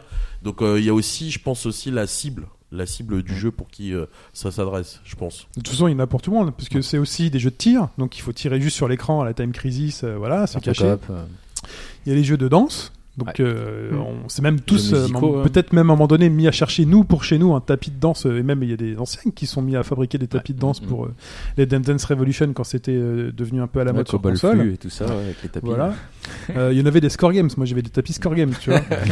les trucs en plastique qui bien, glissent, Ouais, ça limite, marchait bien, la ouais, cheville ouais. dessus. Voilà, ça marchait très très bien. Après, il fallait supporter la musique hein, des, des Dance, Revolution, parce que le Randance ou le, l'Eurotrash, je sais pas comment on appelait ça. On avait des versions spéciales en plus. On n'avait Ouais. pas forcément les Ouais, on n'avait pas les bonnes. Les jeux musicaux qui ont donné Ouais. naissance ensuite à la maison à tout ce qui est rock band et compagnie. euh, Mhm. mais voilà, les Taiko no Tatsujin, ça marche encore très très bien. Les pop music, les jeux de rythme, tout ça, c'est euh, c'est né en arcade. Bah, de toute façon, euh, faut savoir, même Guitar Hero, Rock Band et tout ça, c'est des jeux qui sont tirés, le gameplay est quasiment calqué sur Guitar Freak et Oui, Mania qui étaient déjà dispo en arcade Ils depuis. euh, tellement précurseurs en plus. Ah oui, non mais Konami, a tout fait au final. Hein. Konami a tout fait. hein. Et eux, mais ils ont pas, ils ont pas investi dans les versions console, quoi. C'est, c'est vraiment dommage. Non, Ils ont pas Ouais. sorti un truc DJ Max ou je sais pas quoi? Si, il y a Digimaxi, Beatmania, mais- ouais. Beatmania et euh, C'est sorti quand même sur console. bien avant. DJ Hero quoi Ouais. et, euh, et tourne toujours d'ailleurs je sais plus on en a la 14 ou 15e édition je crois de Beatmania un truc comme ça Mm. mais euh, ça continue d'avoir ses fans euh. les jeux musicaux c'est encore c'est encore un public assez différent c'est qu'en fait c'est un public les fans de jeux musicaux ça c'est un truc qui se vérifie hein. les fans de jeux musicaux c'est une des dernières avec euh, le versus euh, avec le versus c'est une des dernières catégories de jeux d'arcade où les joueurs sont quasiment obligés de se déplacer pour jouer parce que même si on peut jouer à la maison avec son tapis etc Ouais, c'est pas. sur la borne il y a rien à voir au niveau des timings de pression au niveau du son au niveau du confort de jeu du confort visuel d'être avec ses potes d'être dans un lieu où la, le- la musique de la borne est à fond C'est vrai que le, Euh, le son, on en a pas parlé, mais pour les voisins. Ah bah les- oui, il y y locaux avait ça côté, aussi. Et même, même pour un jeu de musique, par exemple, un mec qui joue à DDR, sans le vouloir, ce qu'il aime bien, c'est aussi que les gens le voient. Les gens qui y connaissent rien, le mec, il voit le mec, il est en train de faire un 10 pieds. Ah ouais, putain, il est trop fort. Non, non, mais c'est. Pour Béflan, quoi. Ah non, mais voilà, mais exactement. Même pour exactement. draguer, hein, ça marche. Après, tu pars. avec- Exactement. C'est des jeux pour l'ego, quoi. Mais, euh, mais, euh, Avec mais le voilà. jeu de les- combat aussi, hein, le mec qui met sa pièce et qui enchaîne, euh, Ouais, les qui enchaîne filles, tu 10 crois que- personnes euh, qui s'assurent Pour face draguer, je suis pas sûr, les jeux de combat, les fiches, tu crois qu'elles interprètent. euh, Ouais, je sais pas, mais quand même, tu t'as un peu Ah, le mais- roi de la salle. Ouais, mais tu, C'est ce que je veux dire. ouais, mais tu, parles pêches au moins de meufs que sur DDR. Ça, c'est sûr. C'est c'est veux sûr. dire. Ouais. Et en plus des DR, tu vois, comme il dit, quand tu fais un 10 pieds, tu vois, il y a quand même une certaine fierté. Donc tu t'imagines, t'es tout seul chez toi dans ton salon, tu dis, il y a personne qui a vu ce que je viens de Ouais, faire. c'est ce ça. T'es dégoûté, tu vois. T'as t'as un succès. Et après, euh, Succès débloqué. Après, euh, il y a un truc pour moi qui est essentiel euh, si on veut comprendre en fait l'intérêt du jeu d'arcade et de bah, de d'avoir une expérience vraiment arcade. Il faut avoir une discipline soi-même. Moi, j'appelle ça la discipline du no continu, quoi, du one credit. Mm. L'intérêt d'un jeu d'arcade, si on le prend comme un jeu d'arcade, c'est un jeu d'arcade qui tournait dans une salle dans laquelle fallait mettre une pièce. Il faut pas prendre ça comme un jeu console où on mettait reset sur la console, euh, on avait euh, 10 crédits, euh, voilà, on s'en foutait quoi Et les sauvegardes qui vont. un jeu, voilà, un jeu d'arcade, on arrivait, on mettait sa pièce, on avait perdu, il fallait remettre une pièce. Et le truc, c'est que forcément, voilà, enfin, ce- qui me fait dire ça, c'est voilà, la dernière fois j'ai vu une vidéo de, pourtant je regarde pas beaucoup de vidéos, mais vu une vidéo de, de Squeezie ou un autre berlot de youtubeur, je sais plus qui c'était là. Et l'autre, il jouait à, l'autre, il jouait à, à Guwange de Cave, qui est un des, un, des plus beaux shoots. Pour moi, c'est mon, c'est quasiment mon shmup préféré chez Cave. Le jeu est magnifique, les musiques sont, sont terribles, le gameplay est excellent. L'autre, il arrivait, il était sur, euh, sur un MAME, je crois. Alors déjà, bon, euh, écran horizontal, le jeu splitté, enfin voilà, euh, dégueulasse quoi. Alors euh, oui, euh, je joue à Guwang, euh, à Guwang, euh, un jeu euh, euh, je connais pas trop. Bon, le jeu, je l'ai fini en une demi-heure. euh, bon, Il a pas bourré les terrible. crédits, quoi. Mais mec, mais t'as rien compris quoi. Enfin, euh, voilà, c'est le mec ne peut pas, ne peut pas comprendre que le jeu est bon parce que euh, voilà, de bâcher 30 crédits sur un Metal Slug, pour moi, ça sert à rien. ça, pour moi, ça, Ça a tué sert à Metal rien Slug. du tout, tu. Metal Slug, c'est un jeu qui se finit super rapidement et ça sert à rien de, Bah, voilà, de si le regardes faire. les euh, jeux d'arcade, si tu regardes euh, Ouais. vraiment, si tu, si tu payes pas, les jeux sont souvent très très courts, quoi. Bah les Ouais. jeux quoi, ça fait euh, une demi-heure, une ouais 35 40 minutes quoi quasiment. Enfin je prends un cave par exemple, un cave juste la première loop d'un cave, ça doit faire ouais, ça doit faire 25 minutes, 30 minutes peut-être. Et les gens comprennent pas que c'est pas à faire en faisant continue, continue, Mais ils perdent ça. en fait l'essence de l'arcade, c'est quand on joue en arcade, il faut se forcer. C'est comme un beat'em all, un beat'em all ou un jeu de combat ou n'importe quoi. Comment progresser si à chaque fois qu'on perd, on on n'a plus l'action de remettre de l'argent parce que c'est plus de l'axe, c'est plus de, de l'argent. On appuie sur un bouton, on continue le jeu, on passe totalement à côté de l'intérêt du jeu quoi. Ouais, Et parce que c'est pas simplement perdre une euh, vie, c'est apprendre du coup du jeu. Voilà, comment est-ce qu'on a fait exactement. pour perdre et essayer de progresser de cette façon? Parce que si tu le fais en une demi-heure, bah ouais, tu l'as terminé, mais t'as pas maîtrisé le jeu, quoi. Le Voilà, gameplay, le- il est toujours là. Et le en, situation à l'époque, jamais tu le finissais en une demi-heure. Non, non, non. Ah bah non. Non, non. Et en plus, ne sais pas, tout simplement. En plus, ça t'amène un mécanisme, c'est que tu, tu mets ta pièce, tu fais deux niveaux, euh, comme tu vas recommencer, tu vas refaire forcément le premier niveau. Donc tu vas apprendre déjà euh, tous les patterns, enfin là ça va être sur des shmups, mais tu vas apprendre à chaque fois en fait à maîtriser de plus en plus les niveaux. Et donc au fur et à mesure, bah tu vas arriver avec plus de vie, plus de je sais pas quoi. Donc tu vas forcément euh, forcément progresser. Et puis je pense, enfin les- après les jeux sont plus calibrés pour pour fonctionner comme ça que à partir du moment que tu le maîtrises, c'est un crédit et point. Si c'est sûr que si tu remets des crédits toutes les 5 secondes, euh, Sur les jeux musicaux, euh, tu peux choisir euh, le niveau. Après, t'as les, le- parfois le choix de difficulté. Sur les jeux musicaux, généralement, bah, un pop and music au début, euh, tu prends le, le amateur et tu auras une note qui va Voilà, tomber ouais. toutes les secondes. Bon, c'est gérable. Et après, le boss, lui, il prend le hard mode avec euh, avec où il faut utiliser sa partie droite et sa partie gauche de cerveau, euh, plus une qui n'existe Oui, pas. deux euh. tapis en même temps. Non, non, mais c'est euh, ça fait peur. Ouais. C'est une discipline à, à vraiment avoir, de se dire voilà, je mets un crédit dans le jeu pour vraiment voir l'intérêt du jeu et voir sa propre progression, parce qu'au final, c'est ça qui est plaisant dans un jeu d'arcade, c'est quand on joue au jeu, on voit que notre niveau augmente au fur et à mesure, on, s'investit personnellement, on investit de l'argent, on investit du temps, on voit très bien que la première pièce qu'on va mettre sur Metal Slug va peut-être nous faire deux minutes. Si j'en remets 10, mais qu'à chaque fois, j'en remets 10 pour aller à la fin du jeu. Si ça se trouve, je vais même pas arriver à la fin du jeu parce que mes 10 pièces vont être bouffées, j'aurai rien compris.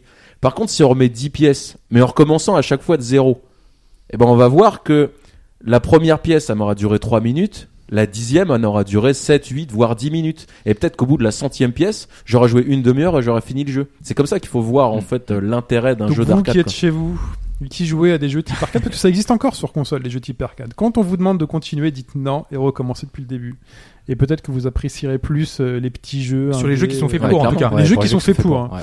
vous demande pas de recommencer un Final Fantasy dès le Parce début. que euh, justement, des fois, il y a, y y justement des, des, des- des phases de gameplay qui sont faites pour que bah, tu apprennes au fur et à mesure euh, certaines, certaines choses et que tu t'habitues et que tu puisses après les réutiliser On facilement. se rend pas compte, mais il y a un côté philosophique dans l'arcade. C'est qu'il y a le, il y a le, il y a l'idée que en fait, t'es peut-être dans un jeu virtuel, mais tu te bats comme si t'avais qu'une seule vie. Hmm. Un peu comme dans la vraie vie en fait.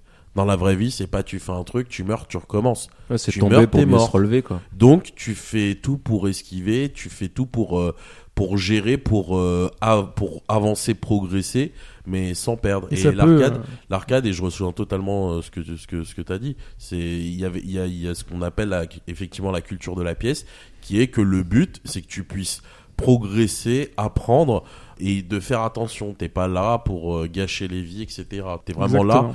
Pour euh, comprendre ta analyse, tu un peu comme dans un jour sans fin, tu acquiers de l'expérience qui te permet ensuite de pouvoir euh, gérer des difficultés que tu gères tu gères plus facilement en fait. Et apprendre les mécaniques du jeu. Parce que euh, Voilà. parfois, il suffit pas de passer en clignotant un ennemi pour. Bah pour ouais, parce que à un moment donné, ce qui se Mm. passe, c'est que ben finalement, effectivement, un tel aura terminé le jeu, mais il aura comme comme tu dis, il est passé à côté. Ouais, il sera Et passé puis, Il, à a côté de passé- l'expérience, il est passé à côté de la sensation du jeu, il est passé à côté de du défi même. du- Il a pas, ouais, a, a progressé, quoi, du coup. Non, mais il y a beaucoup de tests hein, qui sur les shoots ou les trucs comme ça qui disent de durée de vie un peu courte, une demi-heure. euh, c'est Voilà. Le Le mec, il a aucune progression, quoi. Il se remet dessus, là, il va parce que- re- rejouer Les des derniers shoots de Cave, c'est comme ça dans les tests. Hein. C'est, ça dure euh, une demi-heure et c'est Et fini. c'est là où tu vois que bah, les mecs c'est pas des vrais des vrais pros parce que tu, tu tu le testes dans les conditions pour lesquelles il a été fait. Bon, sans dire pro, c'est peut-être pas le public, quoi. Ouais, c'est ça. c'est des consommateurs, quoi. Ouais, c'est pas voilà. des joueurs arcade, c'est des mecs qui prennent un jeu, ils terminent. Le mec qui termine du Wangé en une demi-heure, qui dit ouais, c'est un jeu, euh,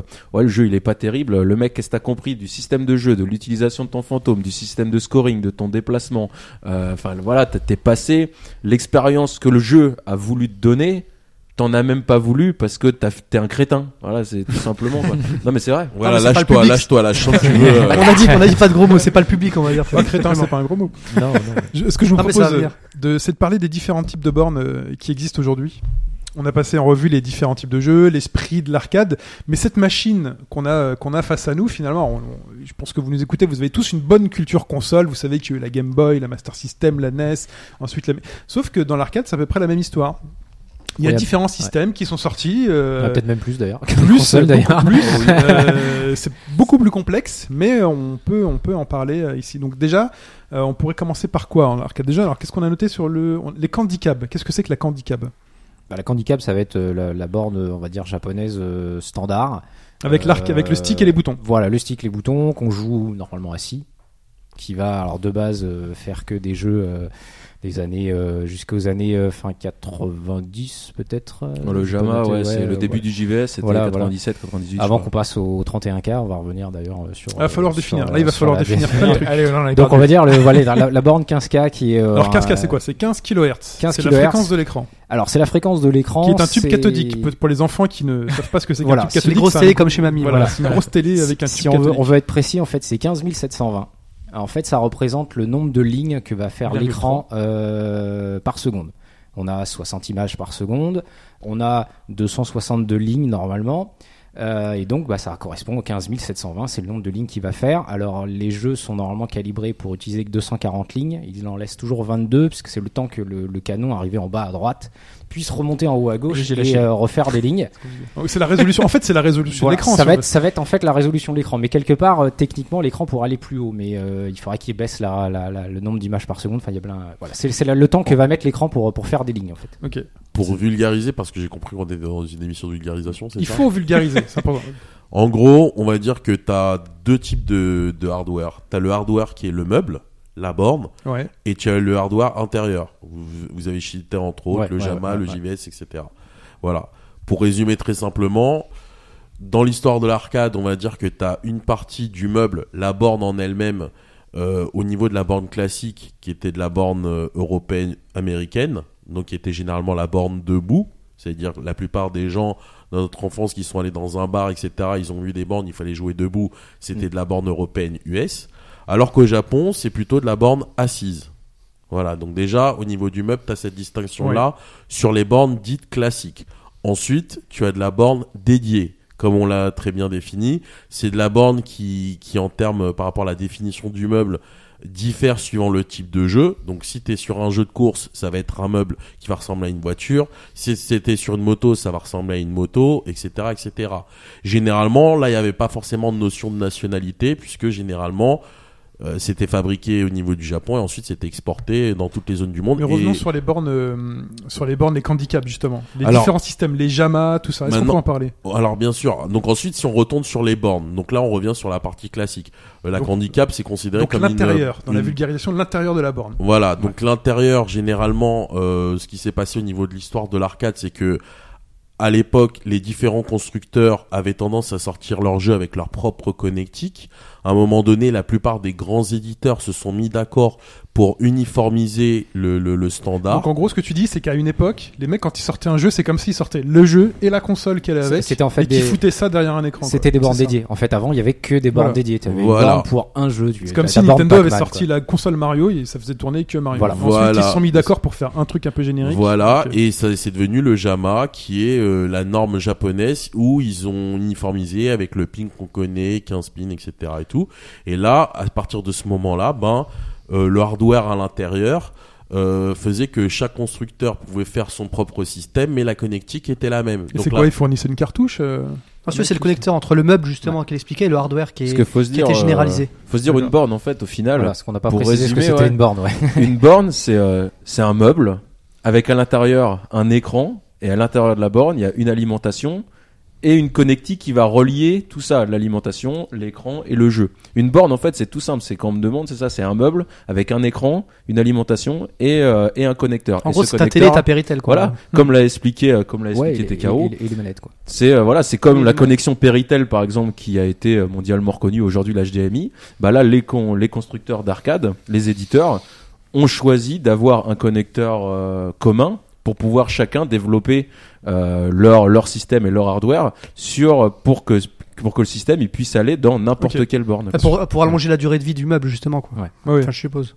Bah, oui, Exactement. c'est même- Oui, c'est une histoire de logistique. C'est même Ouais, plus simple. simplifier aussi. Voilà, pas euh, changer de les meuble à coûts. chaque fois que tu veux changer de jeu. Ça réduit les coûts C'est pas la peine de redévelopper à chaque fois un système juste pour faire tourner un jeu. euh, Le système ça. existe déjà. Donc JAMA. Ensuite, qu'est-ce qui est apparu après les JAMA? Qu'est-ce qui est tourné sur JAMA Il y a des. Est-ce que ça correspond à une puissance? Parce qu'aujourd'hui, par exemple, on se dit NES, Mega Drive. On, on- on s'imagine est-ce qu'il se tourne sur une NES ou sur une Mega Drive Qu'est-ce qui tournait euh, En fait, pour donner une idée simple. JAMA, euh, c'est simplement le connecteur. Voilà, c'est-à-dire que la, la, la, la, la, la borne d'arcade, vous imaginez votre console qui est branchée, qui a ses manettes, qui a tout. Euh, la, la borne, c'est tout sauf la console en elle-même. Voilà, La console en elle-même, c'est le jeu. Parce que Donc, le jeu. c'est-à-dire que euh, de- depuis la création du JAMA jusqu'à aujourd'hui, tous les systèmes qui tournent dans une borne d'arcade se connectent à du JAMA?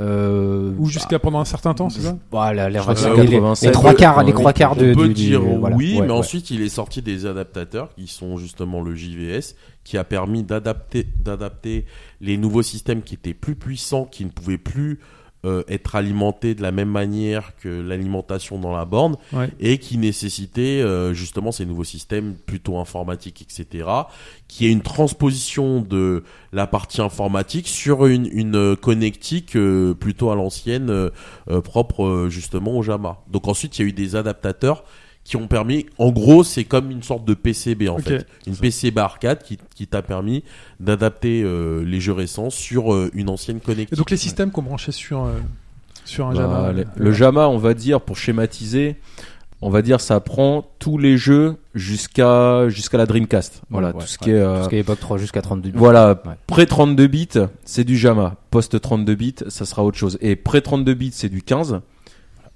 Peu importe la notion de 2D, 3D. Hein. euh, Ouais, 2D, ouais. 3D, ça reste du 15. Tekken, euh, Tekken 3, par exemple, est sorti en 98, c'était du 15. Et voilà, tout ce qui est près, près 32 bits, c'est du 15. Après, tout ce qui est, bah, à partir de la Dreamcast, à partir de la Dreamcast, là, c'est passé en 31 kHz. Donc, Alors, dans vous une autre. quelques euh, systèmes euh, de, de cette ère-là. Euh, Je sais que vous, dans Hyper Free Spin, vous classez vous les, les, les jeux par, par système. Donc il y a eu le les Capcom. Capcom, les voilà. Capcom, les Capcom, les- CPS1, les CPS2, CPS3. Donc ça c'est Street Fighter. Et Bah, c'est euh, CPS1, Street Fighter 2, CPS2, si on Street peut Fighter 3, citer quelques CPS3. jeux, si vous voulez, en certains jeux, CPS1, les donc 1900, CPS, en les fait, 1900. euh, ça veut dire Capcom Play System, c'était le hardware propriétaire de Capcom. Donc sur CPS1, Street Fighter. Street Fighter 2, T'as les 1900 aussi ouais, le 1900, Punisher, euh, Strider, euh, King of Dragon, euh, enfin euh, les, Final Fight, euh, Ghost and Goblin, euh, Forgotten Worlds, euh, enfin vraiment. Ça, c'était le hardware Capcom pour sortir leur C'était le premier système Capcom. Ils avaient sorti donc cette entre guillemets console, donc ce système qu'on branchait sur dans la borne et ensuite les jeux ils étaient sous quel format par exemple sur euh, c'était des cartouches qu'on rajoutait ouais, ou c'était C'était des, grosses plaques, ouais, euh, des, des grosses PCB, plaques quoi. de. Des grosses plaques avec plein d'électronique dessus et ça. des- Voilà, des- bon ensuite il y avait une, une coquille, euh, enfin il y avait un, un- un- protection une cartridge quoi. Voilà, mais euh, enfin voilà, c'était euh, c'est un, gros truc avec un ventilo, etc. Euh, suivant l'éditeur, c'était pas le, le même format, c'était pas la même le même design. Quand tu dis le ventilo, le ventilo il était dans le jeu? Oui, il y avait un, il y a, bah, par exemple sur CPS1 ou CPS2, t'as un ventilo sur euh, sur le, le- la, la les permet Donc il y avait beau y avoir cette connectique générique, un système dédié euh, CPS1, CPS2, CPS3, le jeu en lui-même en plus rapportait en plus de l'électronique. euh, Oui, oui. C'est ça, ouais. C'était comme une console, Voilà, comme tu disais tout à en l'heure. fait, hein. en fait, C'est au une tout console début, qu'on sur un au tout système. début, faut voir que l'arcade, euh, quand tu achetais euh, une carte d'arcade, en fait, tu achetais quelque part la console avec le jeu.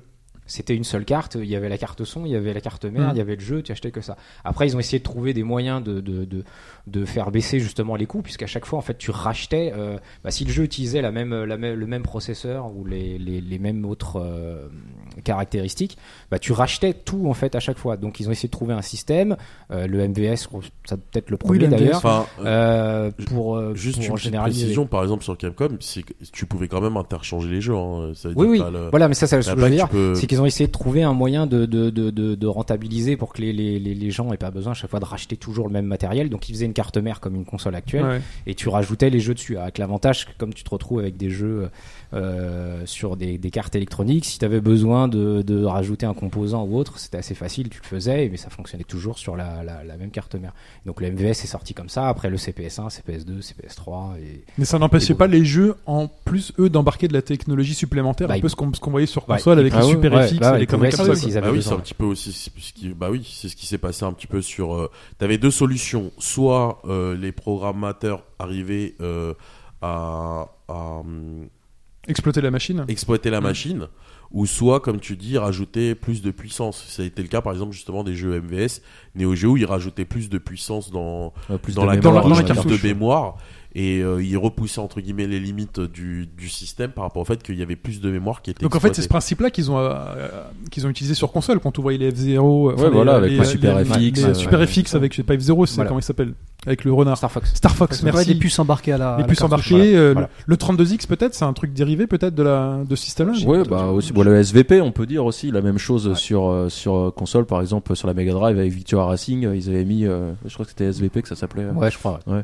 Et, euh. Mais oui, c'est hérité, euh, c'est hérité de l'arcade. Oui, pour avoir l'image, c'est à peu près le même système aujourd'hui en arcade. Donc après les Capcom, qu'est-ce qu'il y a eu euh Bah, là, on, on ça- chaque éditeur avait son CPS1, hardware, si tu quoi. veux. Chaque, éditeur, il y avait Taito qui avait son propre hardware, il y avait. euh, En, en fait, pour résumer, pour les gens qui nous écoutent, en fait, le- les éditeurs avaient euh, la version arcade et ils avaient la déclinaison console.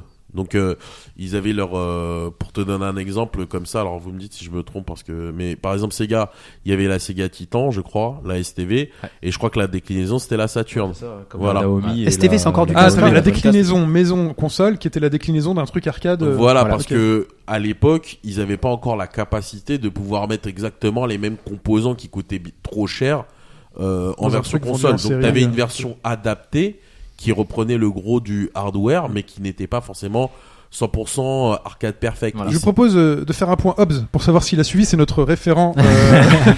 Hobbs, est-ce que ça va?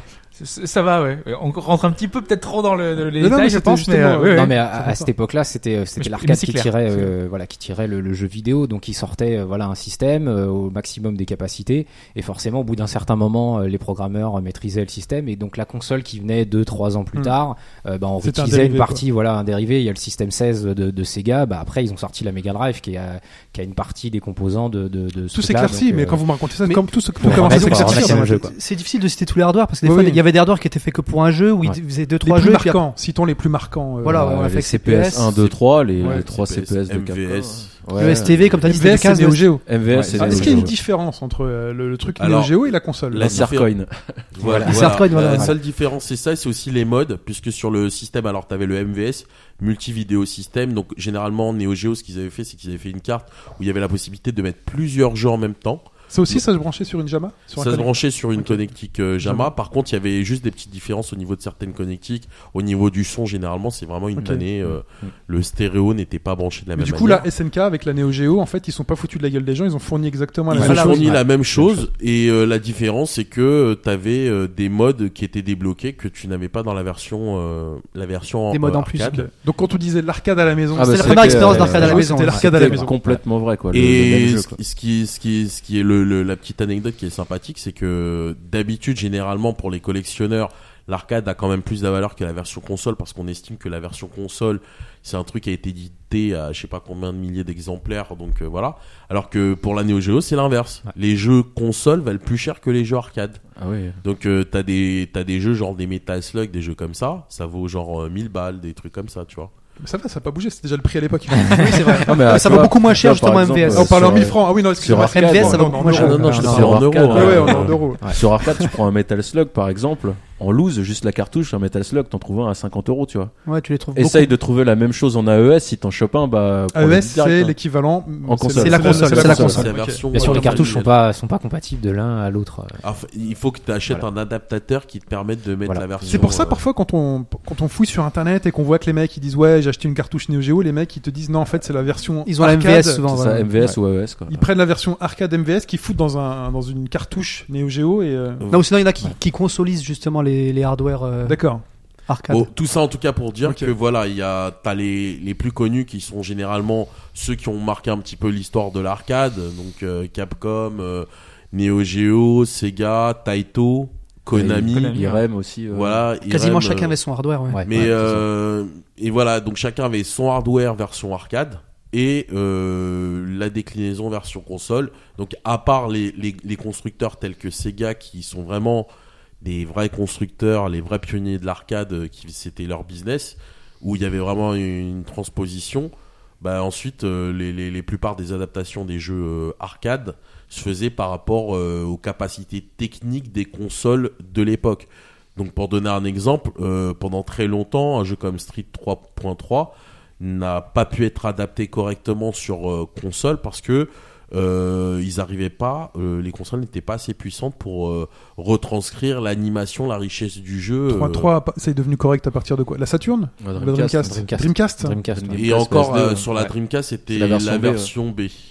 Donc pour les puristes, c'était pas. Oui, parce qu'il faut savoir que parfois, euh, ouais là là, je Ouais. crois Des qu'on mises à jour, en fait. Il y a, il y a pas de version B. il y a pas Là, de on l'a perdu. Mais euh, mais oui, à partir de la Dreamcast, ça commençait à être euh, ça, ça commençait à être pas mal. Mais ensuite, si tu veux, il y avait aussi la problématique au niveau du hardware. Ça veut dire que bah, à un moment donné, tu même si le jeu il arrive à être transposé sur une console, bah t'as pas forcément les mêmes sensations que tu avais à l'époque de l'arcade puisqu'il y avait un hardware qui était dédié qui sont justement tout ce qui est côté stick ou sur des jeux dédiés euh, des accessoires type arcade comme on Ah ouais. disait etc C'était déjà même- un pas en avant quand même. Hein. oui, c'était Ouais. un pas en avant, effectivement, ça c'est indéniable. Mais maintenant, ensuite, il y avait, pour les vrais puristes, il y avait toujours Ouais, c'est sûr. ce manque par rapport à ça.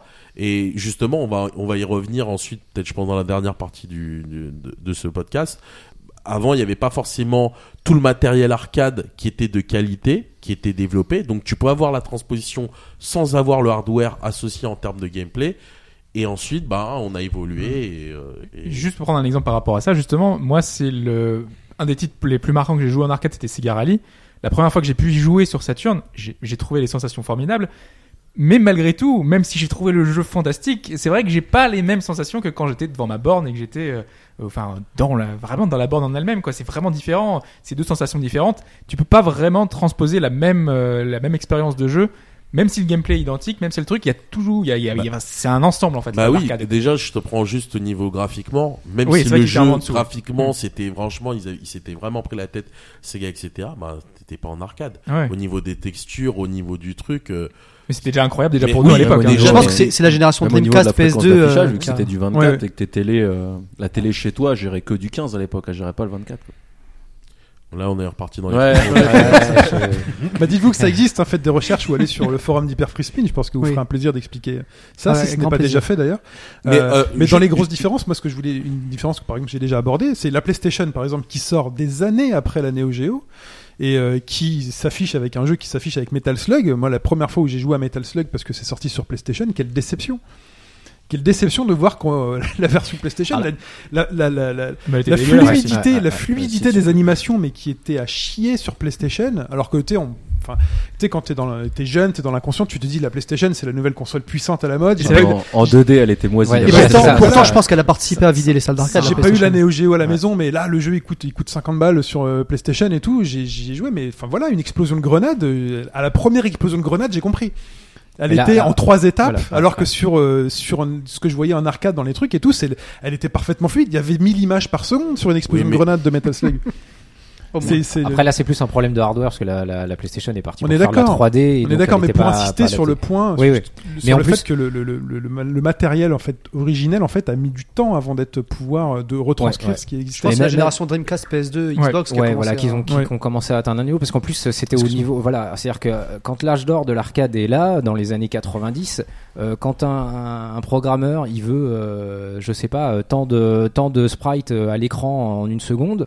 Le hardware n'existe pas, c'est pas grave, on va le faire. Il le met dans la Euh, cartouche. Voilà. Euh, Je veux dire que Sega, quand il fait Daytona USA, euh, bah, j'ai besoin de tant de millions de polygones, euh, elle n'existe pas, bah, c'est pas grave, on va le développer, on va te le faire ce que tu veux. Donc, c'était, euh, voilà, il n'y avait pas, y avait pas de problème de moyens, il n'y avait pas de problème, donc on, on Oui, et sortait puis, tout et ce puis le hardware, besoin. il est pensé pour ce jeu. Voilà, quoi. il est fait, il est fait que pour Mm. ça, il fait pas pour autre chose. Les consoles après, elles, faut qu'elles fassent tourner tout le reste, faut qu'elles, faut qu'il y a qu'elles des extensions de mémoire sur certaines Voilà, consoles, faut des qu'il y ait- choses. faut- euh, faut qu'il y ait des, Totalement d'accord avec ce que tu dis. C'est vrai que la console, à la différence de l'arcade, c'est vraiment un, un support qui est censé être utilisé pour n'importe quel type d'éditeur. S'adapter à Donc tout euh, et jeu. aussi par rapport aussi au, au support que tu utilises. À l'époque, on n'était pas encore au Blu-ray, euh, voire même sur le PlayStation, je crois. On, je sais même, on n'était Attends, pas au DVD. c'est du on on. CD-ROM. La PS2, c'était déjà Donc il y avait, il y avait encore une limite. Donc tu pouvais pas, euh, c'était pas, c'était pas la Mm. fête. Et ensuite, comme tu l'as très très bien remarqué, bah t'avais des consoles qui étaient développées plutôt pour de la 3D, d'autres qui étaient plutôt développées pour de la 2D. La 2D c'est extrêmement gourmand parce que c'est pas. Alors on va on va perdre euh, l'auditeur. c'est c'est du pixel, ce n'est Ouais. pas du vecteur. Donc euh, donc c'est quelque chose que tu dois euh, que tu dois. euh, C'est pour ça que la Saturn avait plus misé sur la 2D à l'époque. ouais. la, alors la Saturn l'avantage avait Elle avait faisait les deux, hein, mais bon. Elle ouais, mais elle, ouais. faisait- elle elle était faisait, meilleure en elle 2D. faisait les deux et elle avait aussi une, des possibilités d'évolution avec la possibilité de rajouter les les, les, barrettes de mémoire. les cartes les, les, les cartes Les mémoire euh, qu'on pouvait mettre derrière. voilà donc ils avaient déjà ils- tu pouvais même rajouter une carte MPEG sur Ouais, la Saturn ouais, ouais. moi par exemple euh, bon, pour faire mon petit collectionneur mytho moi j'ai la e-Saturn tu vois celle qui était développée par euh, Hitachi mais voilà chaque euh, chaque euh, il y avait la possibilité de pouvoir upgrader ton hardware ce qui n'était pas forcément le cas en arcade en arcade.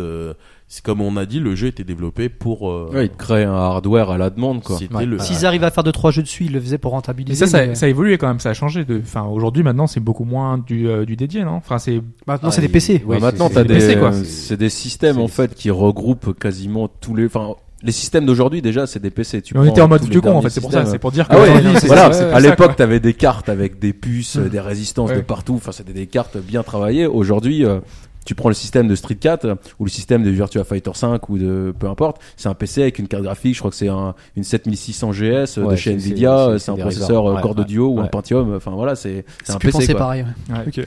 Donc, euh, c'est quoi l'équivalent à Dreamcast de l'arcade? C'est la Naomi. Naomi. C'est Naomi, euh, parce Naomi. que c'est quand même un nom qu'on entend souvent. Bah d'ailleurs, de toute façon, euh, tu ouais. prends la Naomi et la Dream, c'est exactement la même chose que la Neo Geo, enfin le MVS et la ES. Tu prends La Dream, les portages le coup, arcade voilà. sur la Là, Dream, c'est vraiment le moment c'est où- juste euh, t'enlèves l'insert coin, t'as le même jeu parce que C'est le- le même hardware. C'est le moment où les deux mondes se sont vraiment rejoints, quoi, et où les, hardware ont été les Oui. mêmes. Ils ont, ils ont Ah, essayé de le- euh, ils Et Ça avait, top. et ça avait été pensé pour. Hein. Enfin, c'était. Ouais. dans Bah, justement, c'est à partir justement de, cette évolution-là, donc avec les adaptateurs JVS qui ont sont rentrés dans le truc, où on a commencé à pouvoir mettre du matériel PC dans des anciens, dans des anciennes bornes euh, avec du JAMA, etc. Que comme tu vous l'avez très bien dit, les deux se sont rejoints et que tu commençais à avoir de la conversion quasi parfaite de l'arcade à la maison. Et c'est ça qui a fait que, bah, ça correspond pile à la période où justement ça a commencé déclin, à se désemplir et qu'il y a eu le déclin des salles Parce que d'arcade. t'avais parce exactement que le même jeu à la maison. Ouais. ce que tu cherchais en arcade, qui était le spectacle, l'attraction, etc., tu pouvais le retrouver chez toi à moindre coût. et donc post Naomi, c'est que des PC, c'est ce qu'on dit. Bah, post Naomi, t'as eu, euh, t'as eu la Tommy Swave aussi. Ouais, la Il y a tentative la Xbox, là, comment ça s'appelle euh, le truc de Xbox Il y a une Xbox aussi. Ouais, euh, ouais, il y a une arcade. Xbox, je me rappelle Ouais, plus. mais- Comment ça Euh, s'appelle, je crois, je sais plus le nom. mais- Bah après t'as eu la Il y avait Triforce. Il y a l'équivalent. Force. Ah oui, il y a l'équivalent de la Xbox. Ouais. Mais ça, C'est des- un équivalent Xbox, c'est-à-dire que Microsoft est rentré dans la course à la- à Ouais, l'arcade ouais. à un moment donné. si je dis pas de bêtises, c'est pour le, la, version arcade de Half-Life, je crois qu'ils avaient sorti. Il y avait une ça, version euh, arcade de Half-Life. ouais, Ah ouais, ouais, ouais, version j'ai raté un Tu sais, il y a de- des versions arcade de Left 4 Dead, donc euh, tu Voilà. vois, il y a de tout. Hein. Non, non, mais il y avait. Voilà, il y avait- un- Les japonisés. Ok tu vois. les gars. Bah, en fait, le, Avec des le personnages hardware, à, à partir de ce moment-là, de toute façon, l'arcade ne, ne rapportait pas assez pour qu'on développe un hardware pour l'arcade. Donc, on prenait un hardware qui existait déjà, il avait déjà été développé, il n'y avait pas besoin de dépenser de l'argent. Tu prenais Xbox. Puis c'était suffisamment puissant voilà, aussi. voilà c'est ça. Tu, tu faisais juste des modifs pour pas parce que bon, tu peux pas utiliser le CD, sinon c'est trop long. T'es en arcade, euh, tu mets ta pièce, faut que tu joues, donc euh, tu vas avoir plus de mémoire pour tout mettre en, en, mémoire. C'est le cas de la Naomi d'ailleurs. euh, C'est la principale différence avec la Dreamcast, c'est qu'elle est capable de tout mettre en mémoire, donc t'as pas de temps de chargement puisque tout est déjà en mémoire. Mais euh, voilà, après, donc on réutilisait que le, le hardware qui était qui était Je suis en train existant. de penser, on a peut-être oublié euh, Nintendo aussi, qui a proposé souvent, et aujourd'hui c'est peut-être un des acteurs qui, qui Oui. propose pas mal de jeux. Là, il y a euh, Luigi Mansion qui vient de sortir. Ils sont en train de sortir Mario Kart. Enfin, ils sortent. Enfin, ça fait déjà longtemps hein, qu'il y a Mario Kart. Il y a eu plein de versions.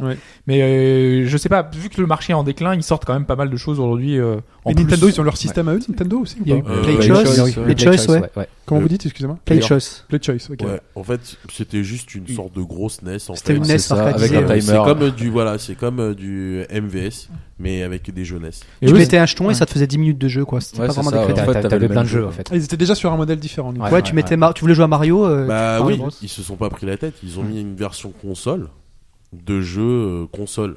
Et comme euh, sur les jeux console, bah t'as pas de de, de coin, bah fallait limiter ça avec du temps.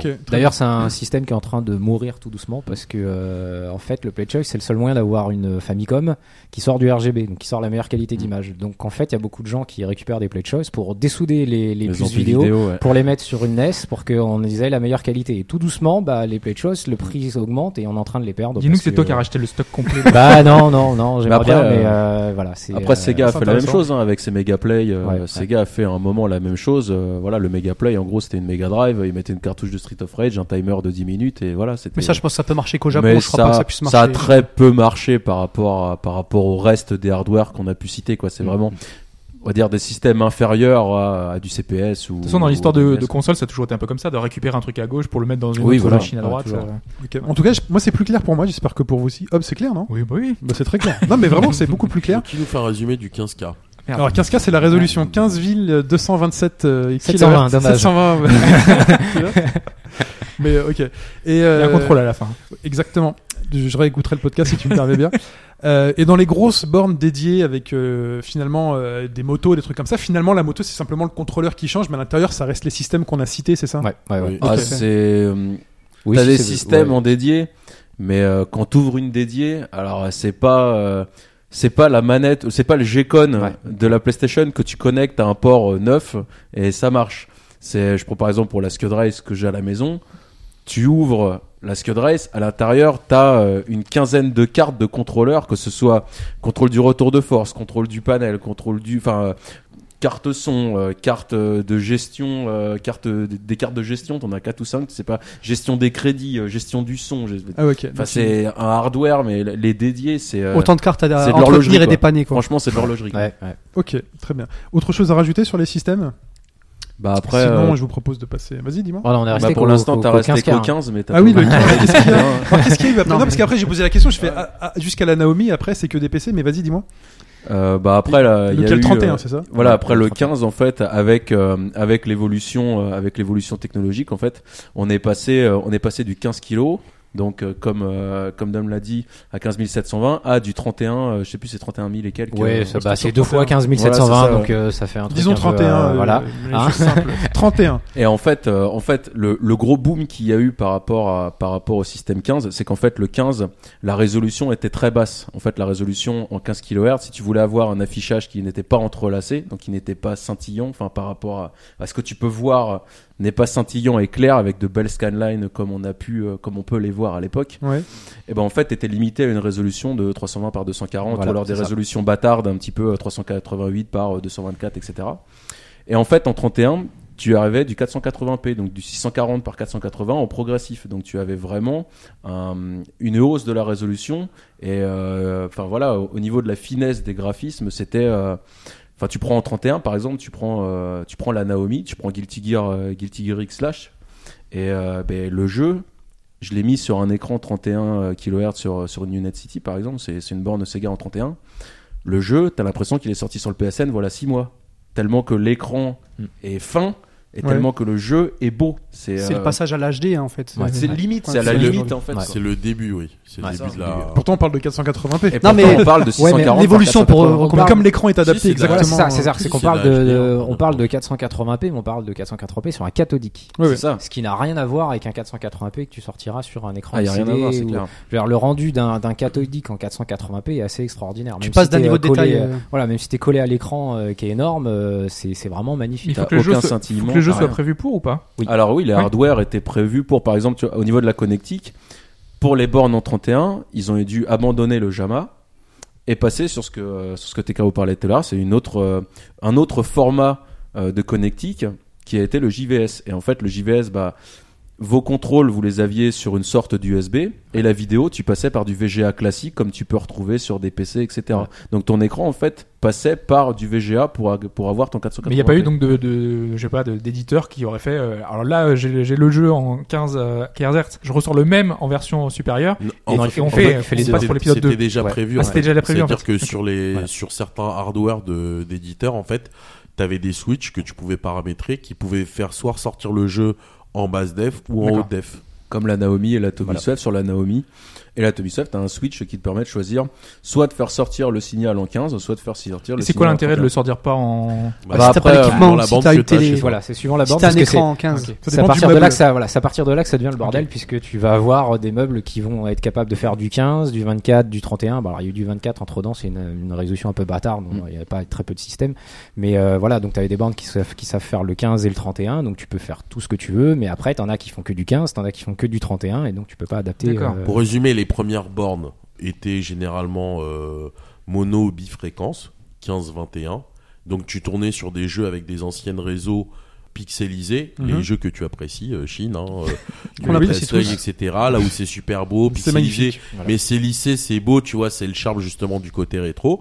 Et ensuite, il y a eu euh, toute une nouvelle génération de, de, de machines qui sont sorties, qui sont sorties. Et je pense c'est un petit peu à ce moment-là où, où Taito a commencé à prendre vraiment de, Mm. de, de l'ampleur, puisque c'est là où ils ont commencé à développer leur propre marque. euh, ils en avaient déjà développé avant, mais euh, là ils ont commencé à faire des, des, des, des marques avec euh, les aigrettes ou, euh, ou avec les, les Atomis, euh, Le les Atomis Wave où, euh, où justement là c'était des, des bornes tri-fréquences où tu pouvais mettre aussi bien du jeu euh, rétro avec euh, des- du Skyline à l'ancienne que du jeu récent euh, HD. Donc l'écran était capable de s'adapter. euh, L'écran, euh, voilà, donc soit il s'auto-switchait euh, automatiquement ou soit sur certaines bornes comme sur la Blast City par exemple, la borne de Sega qui qui est la dernière, on va dire, euh, des bornes euh, à l'ancienne rétro, cato, avec du cathodique, etc., qui était tri-fréquence, c'était un réglage manuel en fait. Ah, t'avais l'OSD qui switchait aussi automatique. mais Tu pouvais, tu peux, tu peux avoir soit avec, mais je sais qu'il y en a où tu règles manuellement. Ouais, le- bah ouais, t'as le switch, ouais.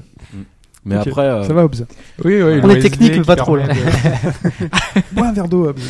Après, en fait, ce qu'il faut, ce qu'il faut voir, en fait, c'est, c'est pas le, un tube cathodique, au final, le tube, donc, euh, le, le bombé que vous voyez, en gros, euh, c'est euh, du verre avec une bobine de cuivre à l'intérieur. Ça, ça, ça a pas changé entre le 15 et le 31. C'est toujours la même chose. sauf Même é- En 31, il est souvent plat maintenant. Ah voilà, Il maintenant après ils sont passés ils sont de bombé plat, à semi-flat à voire complètement plat. Ouais.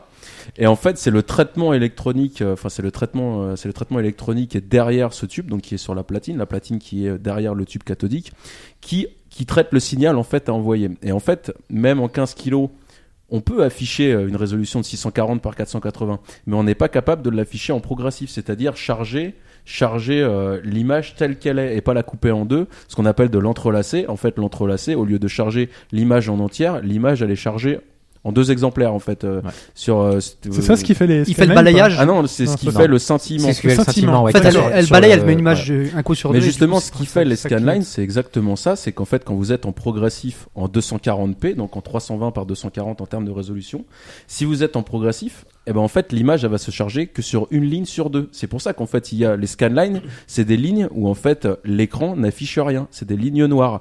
Et les éditeurs justement ont su jouer avec ça, jouer avec les skylines pour sortir des sprites qui sans les skylines sont grossiers. On peut le voir aujourd'hui sur un LCD. euh, beaucoup de sprites sont, sont voilà sont On perd beaucoup de charme, on Ouais. perd, on Voilà. perd l'esthétique. Bah, oui. Alors que les skylines, en fait, faisaient un lissage naturel de l'image, et ce qui fait que l'image qui ressortait était mais juste somptueuse, quoi.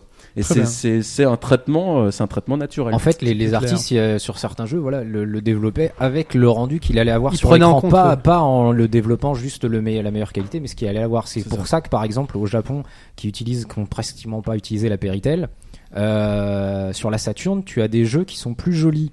Euh, en S-Vidéo, qui est normalement une qualité inférieure à la Péritel, qu'en Péritel parce qu'il a été développé pour qu'il y ait ce flou en fait, et donc que, que l'image euh, soit adaptée à ce flou que, que créait le, le, le, le S-Vidéo. Tu penses à un jeu en particulier euh? J'ai plus de j'ai plus de titres ces jeux de Sega euh, je, je me demande s'il n'y a pas ce Virtua Fighter 2 mais je dirais peut-être une grosse bêtise donc je vais Faudra vérifier voilà je vais je vais éviter mais euh, mais je sais que voilà il, il, développait comme ça et donc t'as deux t'as quelques titres qui sont plus jolis avec une euh, une sortie vidéo qui est normalement inférieure D'où le pixel art. voilà Exactement. Et d'où les filtres Skyline voilà dont on et je, pense que peut-être. t'as aussi le cerveau qui doit jouer parce que forcément si t'as une ligne noire à mon avis en général le cerveau aime pas les trucs où il y a rien donc il, il va sûrement euh, se rajouter lui ce qu'il Ouais, veut il dans sa tête tout seul, en voilà il se lisse euh, ton image en disant voilà il y a rien bah je vais mettre un petit pixel euh, qui, qui, qui rejoint quoi.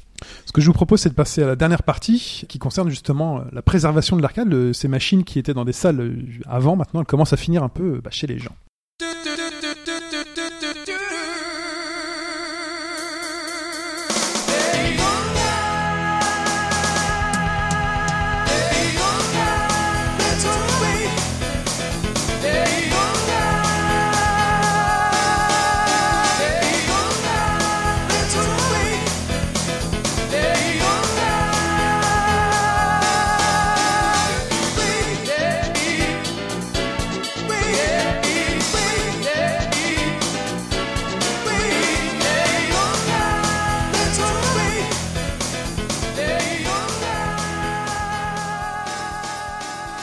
J'ai dit un peu juste avant, elles finissent un peu chez les En fait, elles finissent pas qu'un peu. Euh, J'ai l'impression de voir que tous les stocks euh, japonais euh, de bornes arrivent beaucoup en Europe, beaucoup en France. J'ai l'impression qu'en France, on est gros consommateurs de, de ces bornes-là. Il y a une espèce de résurrection de cette machine et en fait, de plus en plus de personnes veulent avoir justement bah, ces machines qu'on voyait quand on était jeune, hein, ces manèges. C'est quand même un peu comme si on avait un Space Mountain à la maison euh, et que Disney se mettait à les, à les vendre. En fait, on peut aujourd'hui récupérer ces machines qui nous faisaient rêver Ça dépend des jeux. hein. et en avoir, Ouais. euh, et en Si avoir tu à la prends maison. une borne pour Metal Slug, ça, c'est pas trop Space Mountain, mais euh, C'est pas trop. si, mais tu sais, c'est un rapport. euh, C'est mieux. c'est un rapport. mieux. euh, J'en parlais, mais c'est un espèce de rapport fétichiste avec Ouais. l'objet. C'est-à-dire que c'est cet objet dédié ou sur lequel tu t'assieds avec ton petit tabouret et t'es finalement à 30 cm de l'image de l'écran. euh, cette manette qui est là que tu peux pas emporter n'importe où et qui Dans est un pas PC, sur t'es à tes 30 genoux truc. euh, 30 cm de l'écran. voilà. Non, mais c'est. euh, Donc tu dirais que Yves c'est un fétichiste alors. Ouais, c'est ça. ouais. J'adore le latex aussi. bah, Ah c'est bon à savoir. Bah, c'est un fort rapport avec, euh, Ouais, avec ouais, l'objet. hein. ouais. Aujourd'hui, par exemple, quand on joue à un jeu Super Nintendo, euh, ben, on a envie d'y jouer avec la manette Super Nintendo parce qu'il a été pensé pour jouer avec cette manette-là. Ben, quand on joue à un jeu d'arcade, eh ben, on a envie d'y jouer avec les boutons d'arcade. On peut jouer très bien à Metal Slug avec, euh, avec une manette avec des boutons et des trucs comme ça. une- Il y a une croix directionnelle, mais il y a un charme. En plus, un charme qui agit quand on y joue avec euh, les gros boutons qui font du bruit quand on appuie dessus, le gros joystick. C'est ce euh, que je te disais tout à l'heure par rapport au fait que il y avait peut-être la conversion du software qui pouvait se faire et euh, sur du hardware qui était plus puissant, mais il y avait une partie du, har- du hardware qui est justement les contrôleurs qui qui pouvaient pas retranscrire cette sensation là.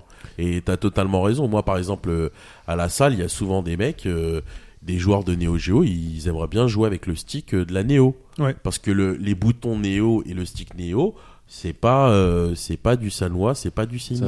feeling. C'est un autre feeling en fait. Surtout pour jouer King of Fighters, je suppose. Ouais. euh, Oui, oui. Ouais. Alors, ce, qui est, assez marrant par contre, c'est que c'est euh, c'est assez attirant d'avoir une borne parce que moi je le vois à la maison. Euh, je pourrais mettre. euh, T'as quoi comme pas, borne euh, des- euh, ah, J'en ai eu plein, euh, mais il me reste l'Atomy Swave et la Daytona USA. Et euh, bah, je pourrais mettre par exemple, je vais dire une bêtise, mais un Tetris euh, Naomi euh, sur une télé avec deux manettes. Les gens qui viennent à la maison qui sont pas joueurs, ils vont pas prendre les manettes et jouer. Par contre, si la borne est allumée, ils vont faire une partie.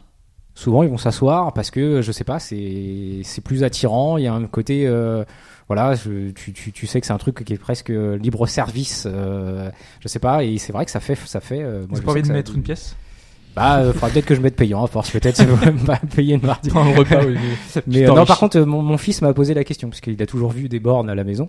Et euh, à un moment qu'il était assez grand, peut-être 5-6 ans, il m'a dit mais euh, pourquoi il y, a, il y a une place pour mettre des pièces?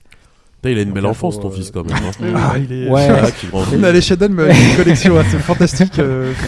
Il grandit, il y a des bords. Voilà, Ah c'est- non, non, mais c'est assez fantastique. on est encore dans les années 80. Mais après, euh, après aussi dans les dans les bornes, c'est pour ça que là, là, je vais rebondir sur ce que j'ai dit tout à l'heure, à savoir que euh, les meubles construits euh, par les gens, les bar top, etc. Personnellement, je considère pas ça comme des bornes. Ça peut être de très bonnes machines, comme j'ai dit. Il y a des réalisations qui sont vraiment superbes en termes de euh, en termes de conception, en termes de style, en, termes même de de confort de jeu. La borne peut être très très confortable à jouer. Mais il y a quelque chose qui n'est pas quantifiable. Enfin, moi que j'ai relevé, qui n'est pas quantifiable, qui n'est même pas euh, qui même pas descriptible, c'est que moi qui ai plusieurs bornes chez moi, je joue sur mes bornes, j'ai vraiment le feeling, je sens qu'il y a, enfin, la borne a une histoire derrière. passe, quoi. Ouais. Non mais la borne a une vraie histoire, Tu elle est restée pendant musique 20 ans. d'amour.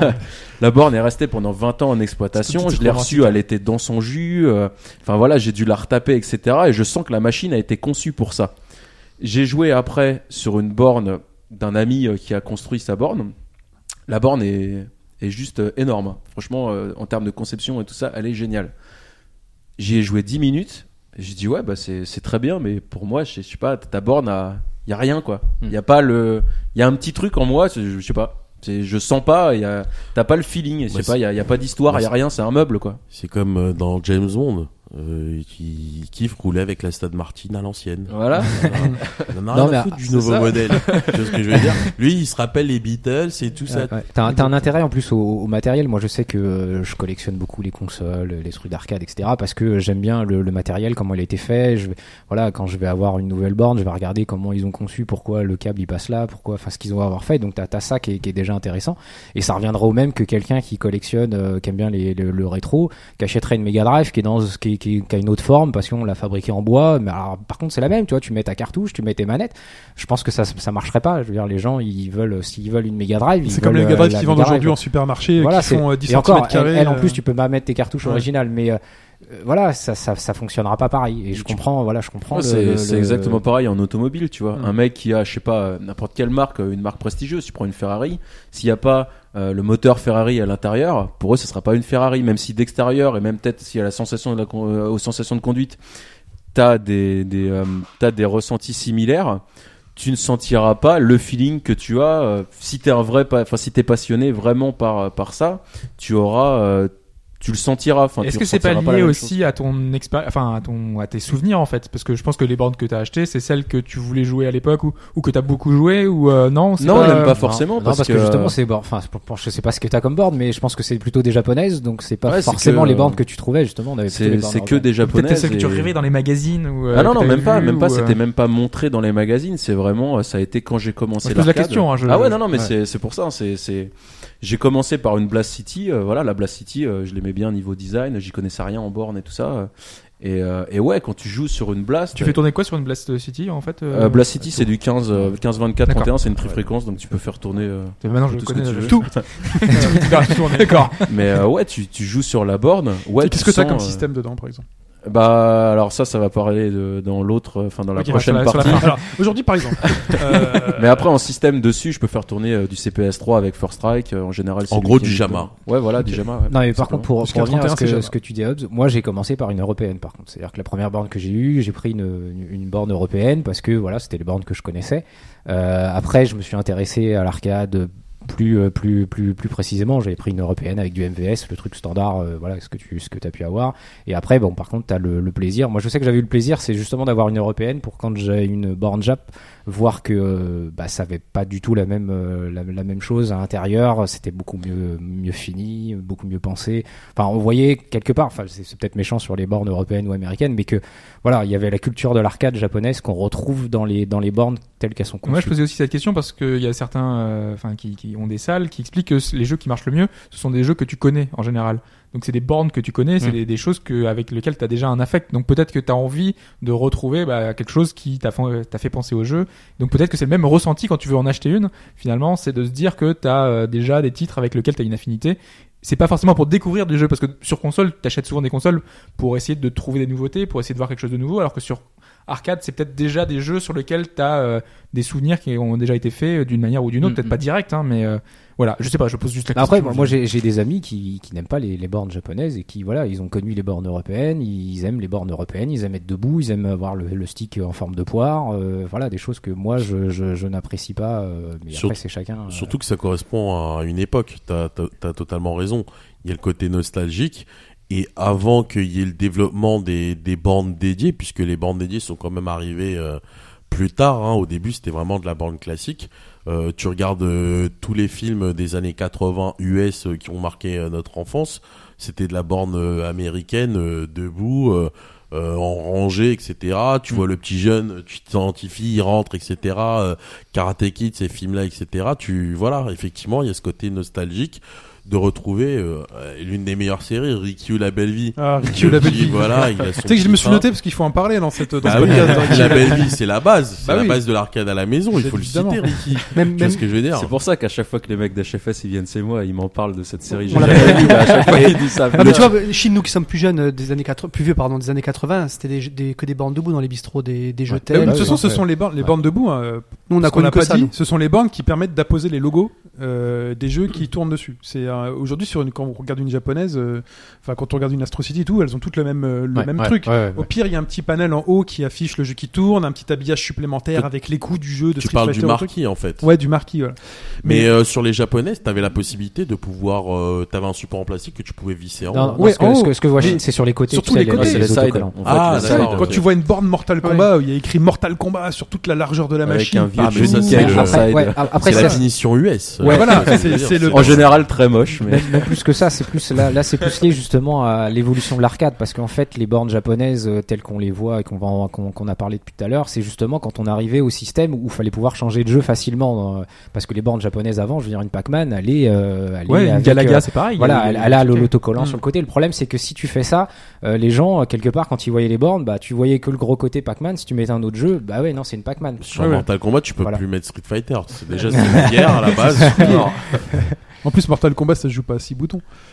ah si, Euh, Si. Cinq. Non, Cinq, je crois que euh, Ah, putain, là, je- Ah, Il y a pas de genre de Mortal les- le, le 1, 2, 3, ça il y a un bouton de 5. garde. Et le dernier, c'était le bouton de 3 garde. où ils ont, ils ont rajouté le bouton run. Et là, t'avais 6 boutons. Ah oui, c'est vrai qu'il rajoutait des boutons run aussi. Ouais, c'est. Oh, ça commence à cracher sur Mortal Kombat. Je suis pas contre, mais bon, c'est pas trop le, le moment. En plus, la borne avec le- l'autocollant du personnage digitalisé, de toute façon. Ouais, on Johnny Cage sur le C'est côté pas euh, possible. en jaune pisse, c'était pas mal. Donc, en tout cas, en tout cas, aujourd'hui, pour avoir une borne à la maison, déjà, faut la place.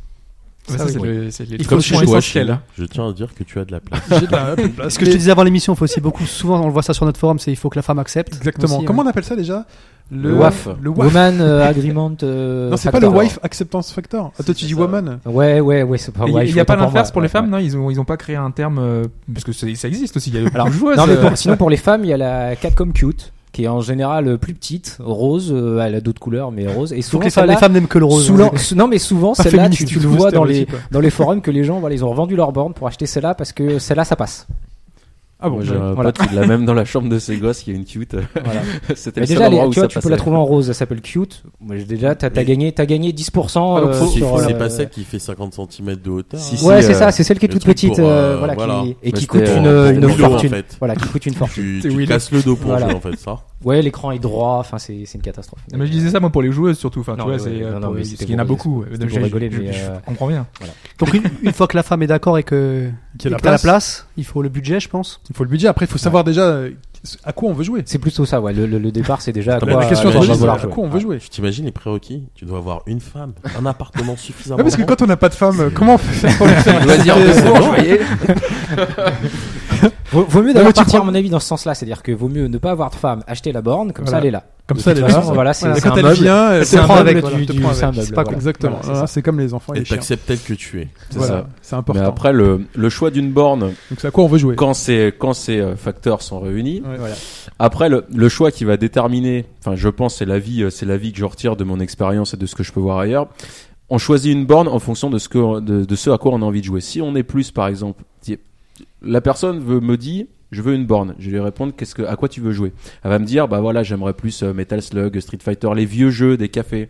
Là, je vais plus l'orienter sur une borne 15 kilos. Par contre, si elle me dit, ouais, euh, plus euh, Ikaruga, euh, les jeux style PS2, euh, j'ai plus l'orienter sur du 31. Et si euh, si il me dit borne, bah voilà Street 4 et tout ça, là c'est de la HD, donc euh, borne LCD quoi. C'est le choix de la borne se fait 90%, 95% sur le. Pour revenir à la discussion du, du chapitre précédent, justement, quand tu dis que tu vas conseiller à quelqu'un une borne 15, pourquoi ne pas conseiller directement une borne qui fait 15 et 31 Est-ce qu'il y a une différence entre euh, 15 et 31 si par exemple sur un écran 31 quelqu'un veut jouer à un jeu 15 ou l'inverse Bah, en la, fait, la première euh, différence déjà, ça va être le prix. Parce Le prix, que, c'est ça, euh, c'est Déjà, parce qu'en la- général, les la- bornes tri-fréquences voilà, sont plus chères cher. que les Et bornes. surtout, tu euh, trouves beaucoup moins, beaucoup moins de pièces euh, pour les retaper. Il y a aussi Ouais. ça à voir, c'est le coût d'entretien, c'est que les pour schématiser en gros euh, pour schématiser en gros en borne 15 en japonais, t'as l'Astro, la New Astro, les grades 2, schématisé un Super Neo 29 etc.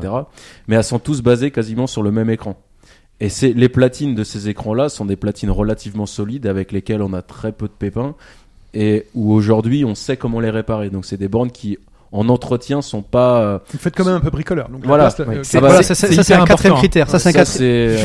Ça va être un quatrième critère, c'est Ouais. Avoir envie de mettre la main à la borne, une borne d'arcade, c'est pas une console quoi. On n'achète pas une borne en se disant tiens, je vais mettre un jeu et puis dans 10 minutes, je vais enlever le truc, je vais remettre un jeu. Non. Et c'est, il faut au moins avoir, euh, même si on n'a pas des bases en électronique, etc. Il faut pas avoir peur d'avoir euh, besoin de mettre les mains dans le cambouis, que ce soit pour câbler un bouton, de contrôler un voltage. Et quand on dit câble un Euh, bouton, c'est soudé. Hein.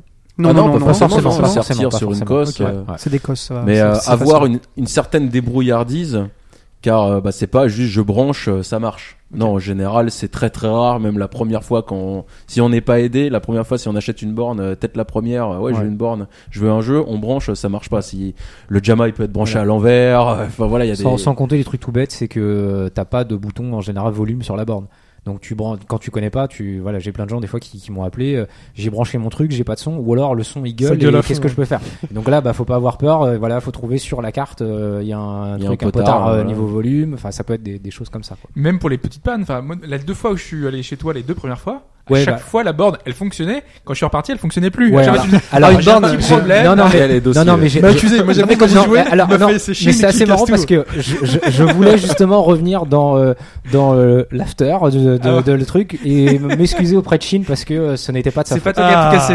voilà. Donc vous saurez euh, quel est le quel est le, le, problème. Mais voilà, mais il c'est arrive, voilà, il arrive, que ça tombe en panne Ah, mais sans, compter après des, des, jeux- des jeux qui Oui, euh, qui Non, je disais, oui, régulièrement, nous, tu regardes quand on fait nos rassemblements, même quand on va au Stunfest, euh, au bout des trois jours, il y a, des, il y a toujours du, du, du travail à faire sur les bornes. Hein. Bah, des boutons à changer Une borne des qui sticks à 24 sur changer, 24, il y a- il du euh, boulot à faire dessus, ouais. Voilà, des choses toutes bêtes parce que quand Oui. tu changes de jeu, il va pas avoir la, exactement la même résolution. Donc il faudra que tu règles ton écran. Il faut régler les potards, perdre, voilà, ouais. Tu vas perdre. euh, c'est pas toujours très compliqué non plus, quoi. Ah non, c'est pas forcément compliqué, voilà. mais il faut toujours bidouiller un minimum. Faut de- pas avoir peur de l'ouvrir et quand même de regarder comment ça fonctionne et comment euh, comment on va s'en servir. Donc déjà, à quoi on veut jouer?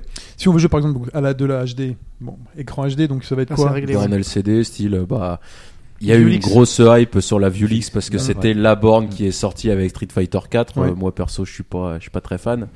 Euh, il y a la New Delta 32 il y a la Delta 32 de River Service il y a chez GFI il y a la G Balance Euh, il y a la Noire Cabinet et la White Cabinet chez Namco aussi qui sont des de toute façon elles sont toutes sur le même standard ouais, hein, écran 32 pouces euh, câblage JVS Par contre, là, faut faut prévoir du gros budget. mais là, par contre, au niveau du budget, en fait, il faut comprendre que les bornes, les bornes LCD, c'est des bornes qui sont encore vendues à des professionnels, donc ils sont encore en exploitation. Les bornes 15 kilos, vous prenez par exemple les Astro City, les, les Egret 2, les Blast, au Japon, c'est des bornes qui mettent sur le trottoir pour finir à la poubelle. Ouais, ça, C'est de la récupération là-bas. Ouais, Ils mettent des On va aller faire Astro. les poubelles. à- Vous allez Donc, sur euh, Yahoo Auction. Japan, vous trouvez des Astro à 50 balles. Parce que les gens en fait c'est un déchet là-bas. Celles qu'on reçoit en France, C'est chez des nous, on les reçoit dans des états, mais euh, c'est lamentable. Elles ont dormi dehors, elles sont pleines Parce de que chez eux, le parc se renouvelle. En fait, les, les parcs dans les dans les dans leurs salles se renouvellent. Moi, j'ai commencé par exemple l'arcade en 2008. Euh, j'ai acheté une borne, une Blast qui était à l'époque, euh, à l'époque, elle était à 1300 par exemple. Parce qu'en fait, il y en avait encore pas mal en exploitation dans les salles. Mhm. Et à 300 l'époque, par euros, exemple, ouais, c'est Oui, ça. oui, oui, déjà, oui. oui, oui, Pas euh, ou. euh, Ah non non non. franc CFA.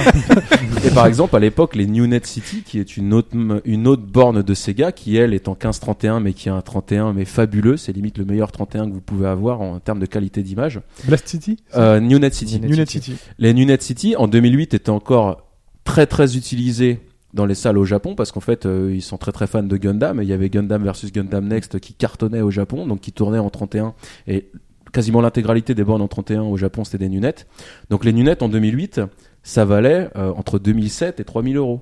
Aujourd'hui une Nunet City 7 ans après en 7 ans les salles ont pu euh, ont pu euh, bah, acheter au fur et à mesure des bornes LCD et jeter entre guillemets leurs bornes euh, 31 Aujourd'hui, une Nunet à allez, 700, 800 balles, on en trouve une. Quoi. surtout qu'il y en a beaucoup qui ont fermé aussi. Aussi, Ouais. aussi entre temps, voilà, il y a eu ça aussi, et il faut, faut comprendre que ouais, une borne, une borne tout seul, ça va encore. Quand vous en avez 150, c'est un entrepôt qu'il faut, c'est, c'est pas. oui, même ça, ça te coûte plus cher. euh, on, parle, stockage. stockage. ouais. on parle souvent aussi des nouvelles lois en termes d'écologie, de recyclage, etc. Mais parfois détruire la machine, ça te coûte plus cher que. euh, Enfin voilà quoi. Pour en avoir parlé récemment avec Akedo, il m'a dit que ouais, je crois que c'est 150 euros ils payent par machine pour la détruire.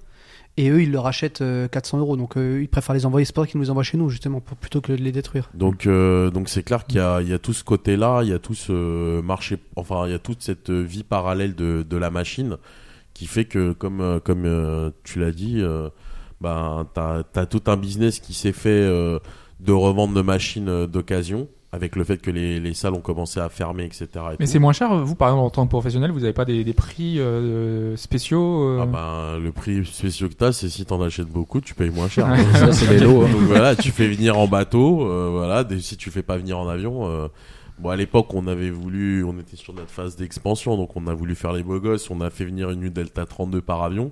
Tu vois ce que je veux dire Voilà, on, rigolait pas, tu vois ce que je veux dire Bon au moins on l'aura fait, tu vois. euh. Ils leur feront plus, mais euh, ils l'ont- voilà. Non, on l'a fait, on est fiers, tu vois. Euh, Mais on était la, la première vraie borne euh, Ouais, la, CD, première France, ouais. borne LCD en France, puisque la plupart des bornes qui étaient faites à l'époque, par exemple au fou, moi je me rappelle ce qu'il avait fait, c'est qu'il avait récupéré une mégalo euh, 500 et il avait mis un écran Ouais, télé. il avait mis un C'était 50 bricolage. pouces Voilà. dedans pour Tekken 6 à l'époque. Mais même vous encore, vous changez régulièrement de matériel du coup ou, euh, Non, non, quand même pas, non. Parce que c'est ça je me disais. Non, déjà- je déjà, disais ce qu'il été, faut- donc je me disais. Déjà, euh, ce qu'il faut dire, c'est que le bon côté, c'est que bon, déjà, c'est clair, faut bidouiller, faut connaître un minimum, mais c'est du matériel japonais et on pourra dire ce qu'on veut, mais le made in Japan, ça reste quand même quelque chose du matos euh, Ouais, très très tire, propre.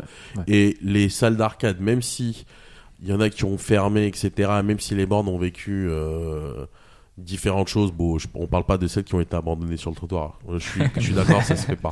Mais euh, mais voilà, c'est clair que lorsque généralement les les mecs ils, ils sont ça a été bien entretenu et généralement même dans le marché parallèle du rachat t'as du matos qui est quand même assez solide. Ensuite pour les puristes, le seul petit hic qu'il va y avoir c'est si l'écran il est marqué parce que malheureusement Ah, le tube Euh, cathodique, ouais, ça marche. voilà si malheureusement euh, t'avais des jeux où euh, bah, Personne le- jouait.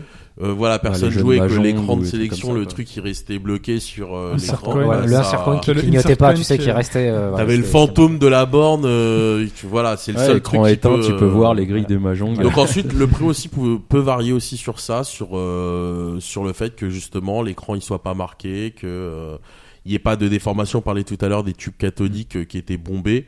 Euh, par rapport aux anciennes bornes, ben c'est vrai qu'il y avait une déformation au niveau de l'image, au niveau du canon, et que parfois ça pouvait impacter au niveau de l'image qui ressortait, c'est-à-dire Est-ce qu'il y a un risque si quelqu'un aujourd'hui investit dans une borne avec un tube cathodique, euh, que son tube cathodique meurt, qu'est-ce qu'il fait? Il peut retrouver d'autres Il faut qu'il rachète Il une peut le borne? faire réparer. Ouais, il. Faut savoir qu'il y a vraiment le tube en lui-même en général, c'est increvable. C'est plutôt souvent la platine. Ouais. Enfin, il y a toujours des pièces qu'on peut changer. C'est pour ça qu'on parlait qu'il fallait bidouiller. En général, la borne est quand même plutôt fiable. Ça va être des petits trucs en fait. Euh, Voilà, un petit bouton qui répond plus. Ça va être.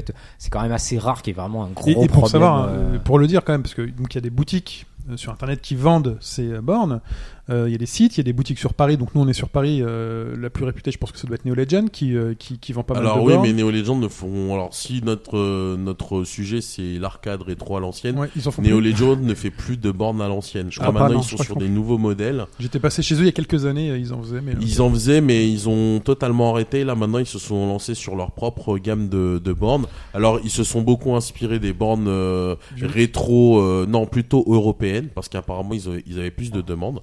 Donc tu vois sur leur catalogue, euh, euh, le- leur best-sell euh, en, termes de bornes forme ré- euh, rétro, c'est du, ça ressemble à de l'européenne. Et ils ont un modèle aussi spécial euh, qui est la Vision, qui est une nouvelle borne qu'ils ont sortie, qui, est qui ressemble à une Dulix, mais qui est euh, propre entre guillemets. Ouais, c'est de la à- création, ouais, c'est Ok. c'est de la création. quoi.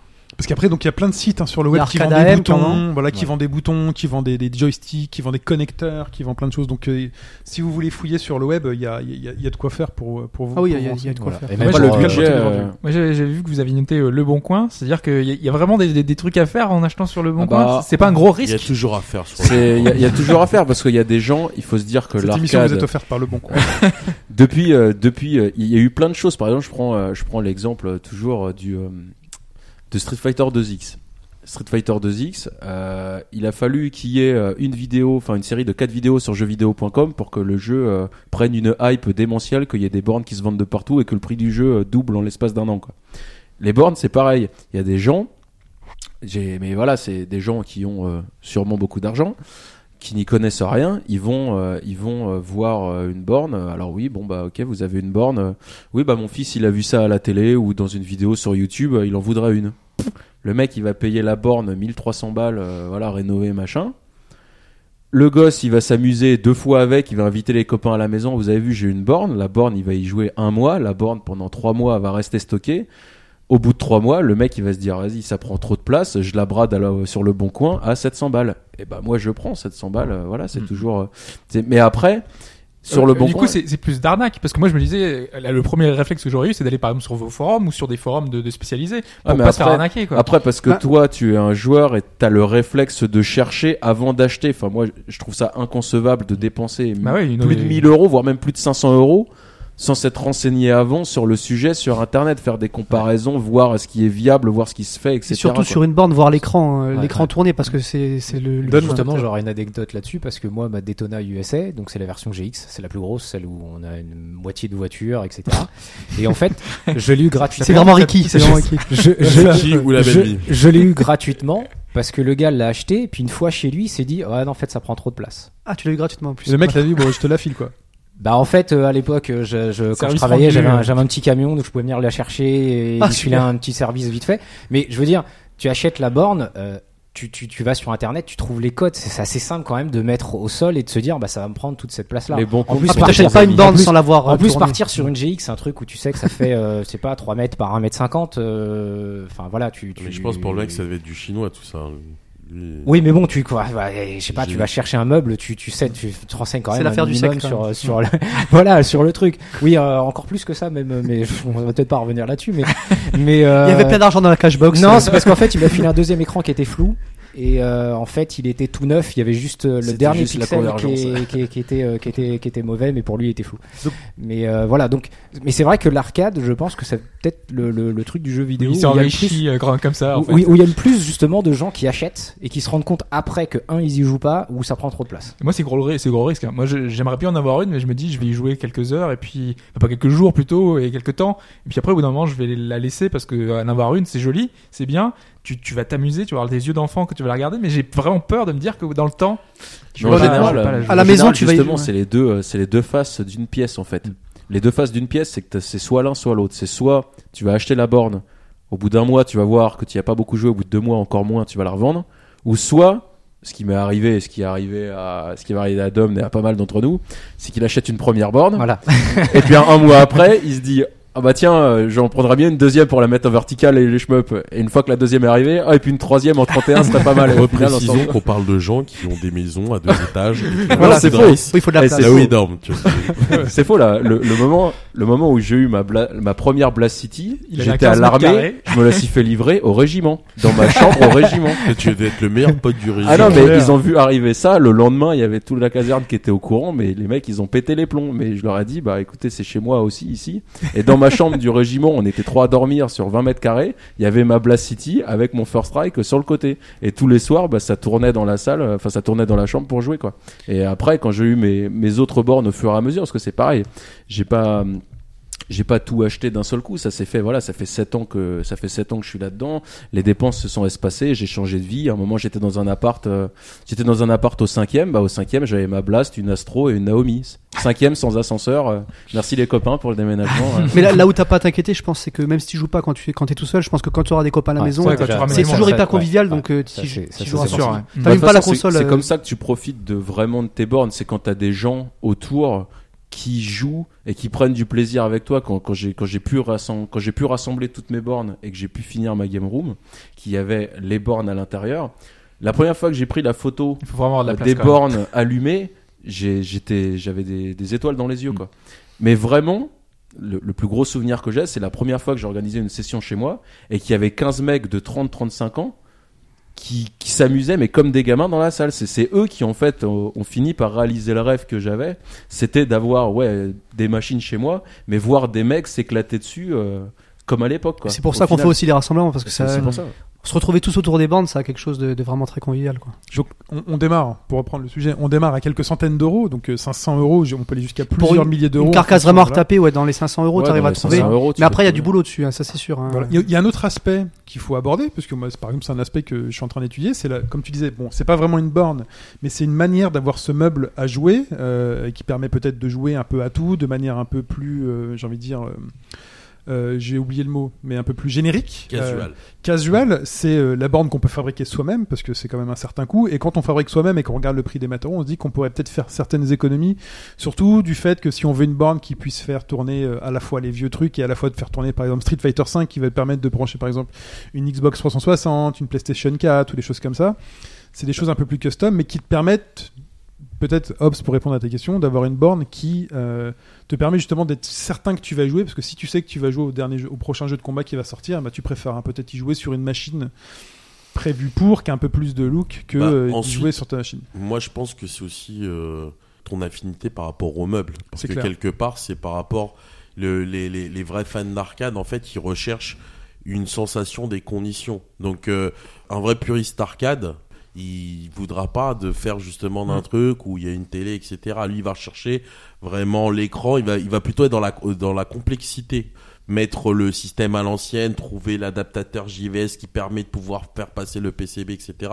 Euh, voilà. Donc, euh, je pense qu'ensuite tout dépend, tout dépend de ce que les gens recherchent. Est-ce que les gens recherchent de jouer à de l'arcade ou dans les conditions de l'arcade?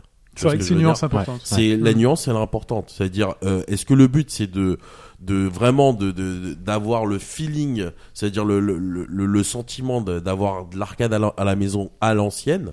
Et là, à ce moment-là, généralement, les vrais puristes seront intransigeants vis-à-vis du meuble, etc. Parce que, comme l'a très bien dit vite tout à l'heure, euh, il y a l'histoire. Il y a l'histoire. Cette Mm. borne-là, je l'ai achetée. Elle venait de telle salle. T'as le compteur de crédit euh, sur les, ouais, les tu vois ce que je veux dire euh, le cette euh, carte là c'est un CPS3 euh, c'est mon premier CPS3 qui vient de de de J-Front euh, Japan etc ça veut dire tu vois il y a il y a tout le côté historique histoire tu vois un peu limite relique qui est vraiment propre à l'arcade ou est-ce que tu as envie de jouer dans des conditions arcade À ce moment-là, genre tu te fais un meuble, tu vas récupérer du matos arcade, mais ça sera quand même, comme tu as dit, un truc custom. Mais l'avantage, c'est que suivant ton appartement et suivant ta disposition, ça se fondra peut-être plus dans le décor et tu, ça sera moins le côté euh, euh, rétro versus néo dans ton salon et là, euh, t'as ta femme qui te quitte. Donc euh, c'est vraiment ensuite ce que les gens y recherchent. Est-ce que c'est plutôt des gens qui sont nostalgiques? Et là, effectivement, il y a le côté âge qui joue et le côté euh, fétichiste, comme on a dit tout à l'heure, qui est vraiment par rapport à l'objet. Donc là, il y aura aucune euh, intransigeance et tu vas vraiment t'orienter vers, euh, même si c'est pas des modèles qui sont du full HD, les mecs ils, préfé- ils, préfé- ils préféreront avoir du moniteur euh, arcade pur et pas une euh, pseudo télé 4K etc parce que euh, c'est pas le même matos. Hmm. Nous quand on avait une New Delta 32 euh, l'écran il pouvait euh, il, pouvait être en Full HD mais c'était un moniteur arcade. Ça veut dire que c'était un truc spécialement arcade en termes de temps de réponse en termes de trucs. Euh, c'était arcade perfect. Et les mecs qui venaient jouer à la salle à l'époque on faisait tourner du KOF 13 ou du Blaze Blue dessus. Ils en prenaient plein les yeux parce que voilà c'était une sensation Mm. C'était vraiment euh, c'est pas genre ils jouaient sur une télé ou un moniteur ou euh, tu En vois termes de, de qualité d'affichage, déjà, Ouais. moi je suis plus dans le 15K, mais ce que, ce que vient de dire TKO est, est juste exact, quoi. C'est que, euh, en termes de qualité d'affichage, tu peux prendre la meilleure des télés grand public euh, de l'époque, c'est-à-dire Sony Trinitron, etc. T'es à des années-lumière de la qualité du rendu d'un d'un Anao MS9 que t'as dans une Astro, euh, New Astro, etc. En termes de finesse d'affichage, en- enfin, c'est le jour et la nuit, quoi. Même un PVM qui est pourtant un très, enfin, c'était un grand professionnel à l'époque que Sony avait sorti. Même sur un PVM, le rendu est pour moi un poil moins bien que sur les écrans arcade. Donc t'as vraiment un gain de qualité au niveau, euh, au niveau qualité d'affichage et maintenant pour les pour les jeux HD, bah, temps de réponse, euh, etc. Mm. Quoi. Après, faut pas négliger euh, là où veut en venir Chine, euh, toute une partie de notre communauté qui construit leur, euh, leur propre borne.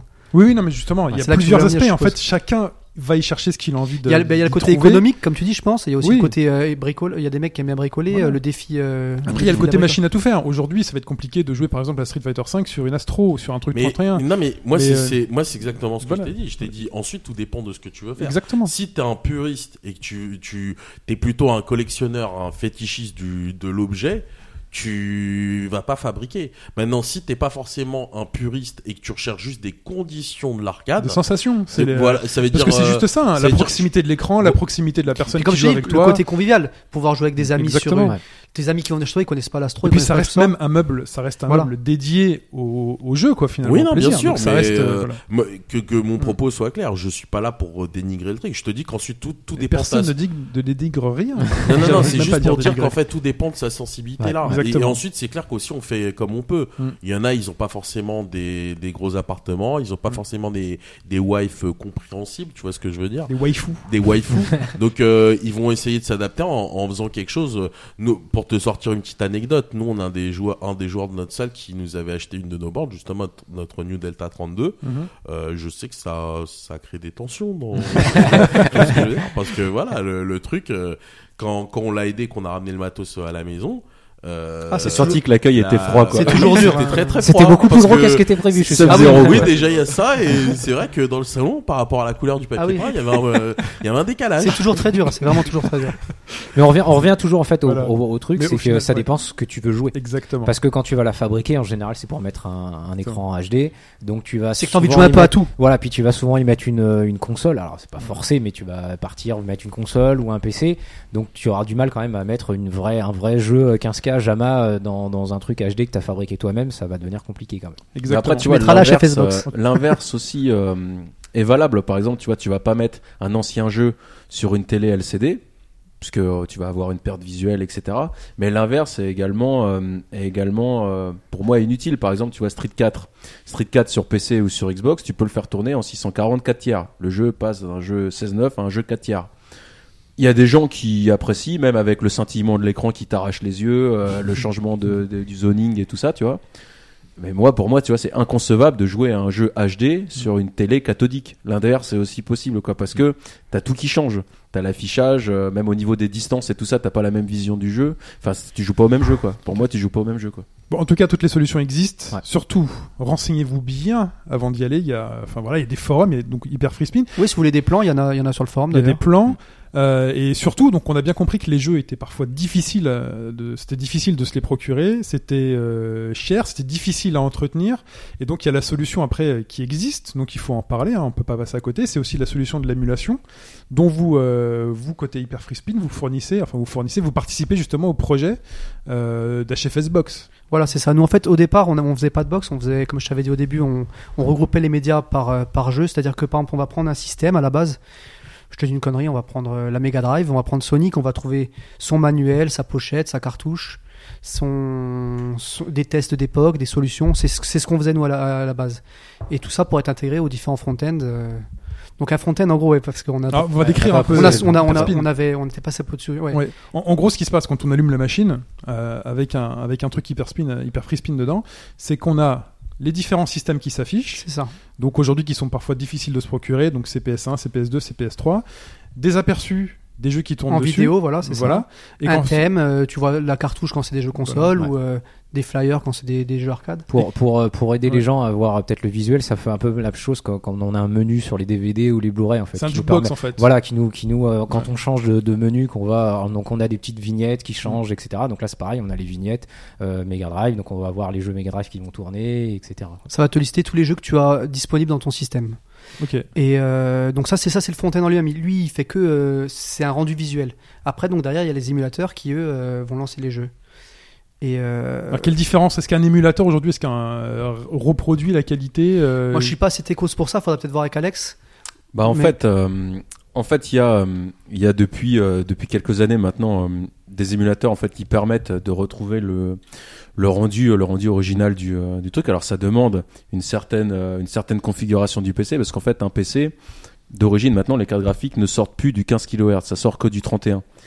Et il y a eu des moyens qui ont été créés pour en fait modifier entre guillemets les BIOS des cartes graphiques ou euh, via euh, via les drivers de la carte pour lui faire sortir du 15 kHz. Donc là, même là, faut être faut être techos. Quoi. Bah, faut, Oui, faut quand peu. même prendre le temps de, de s'y, euh, de s'y atteler et de faire des recherches, quoi. Voilà, là, c'est pour faire euh, pour sortir de, un signal sur une sur Voilà. un écran, sur un écran CRT, bien sûr.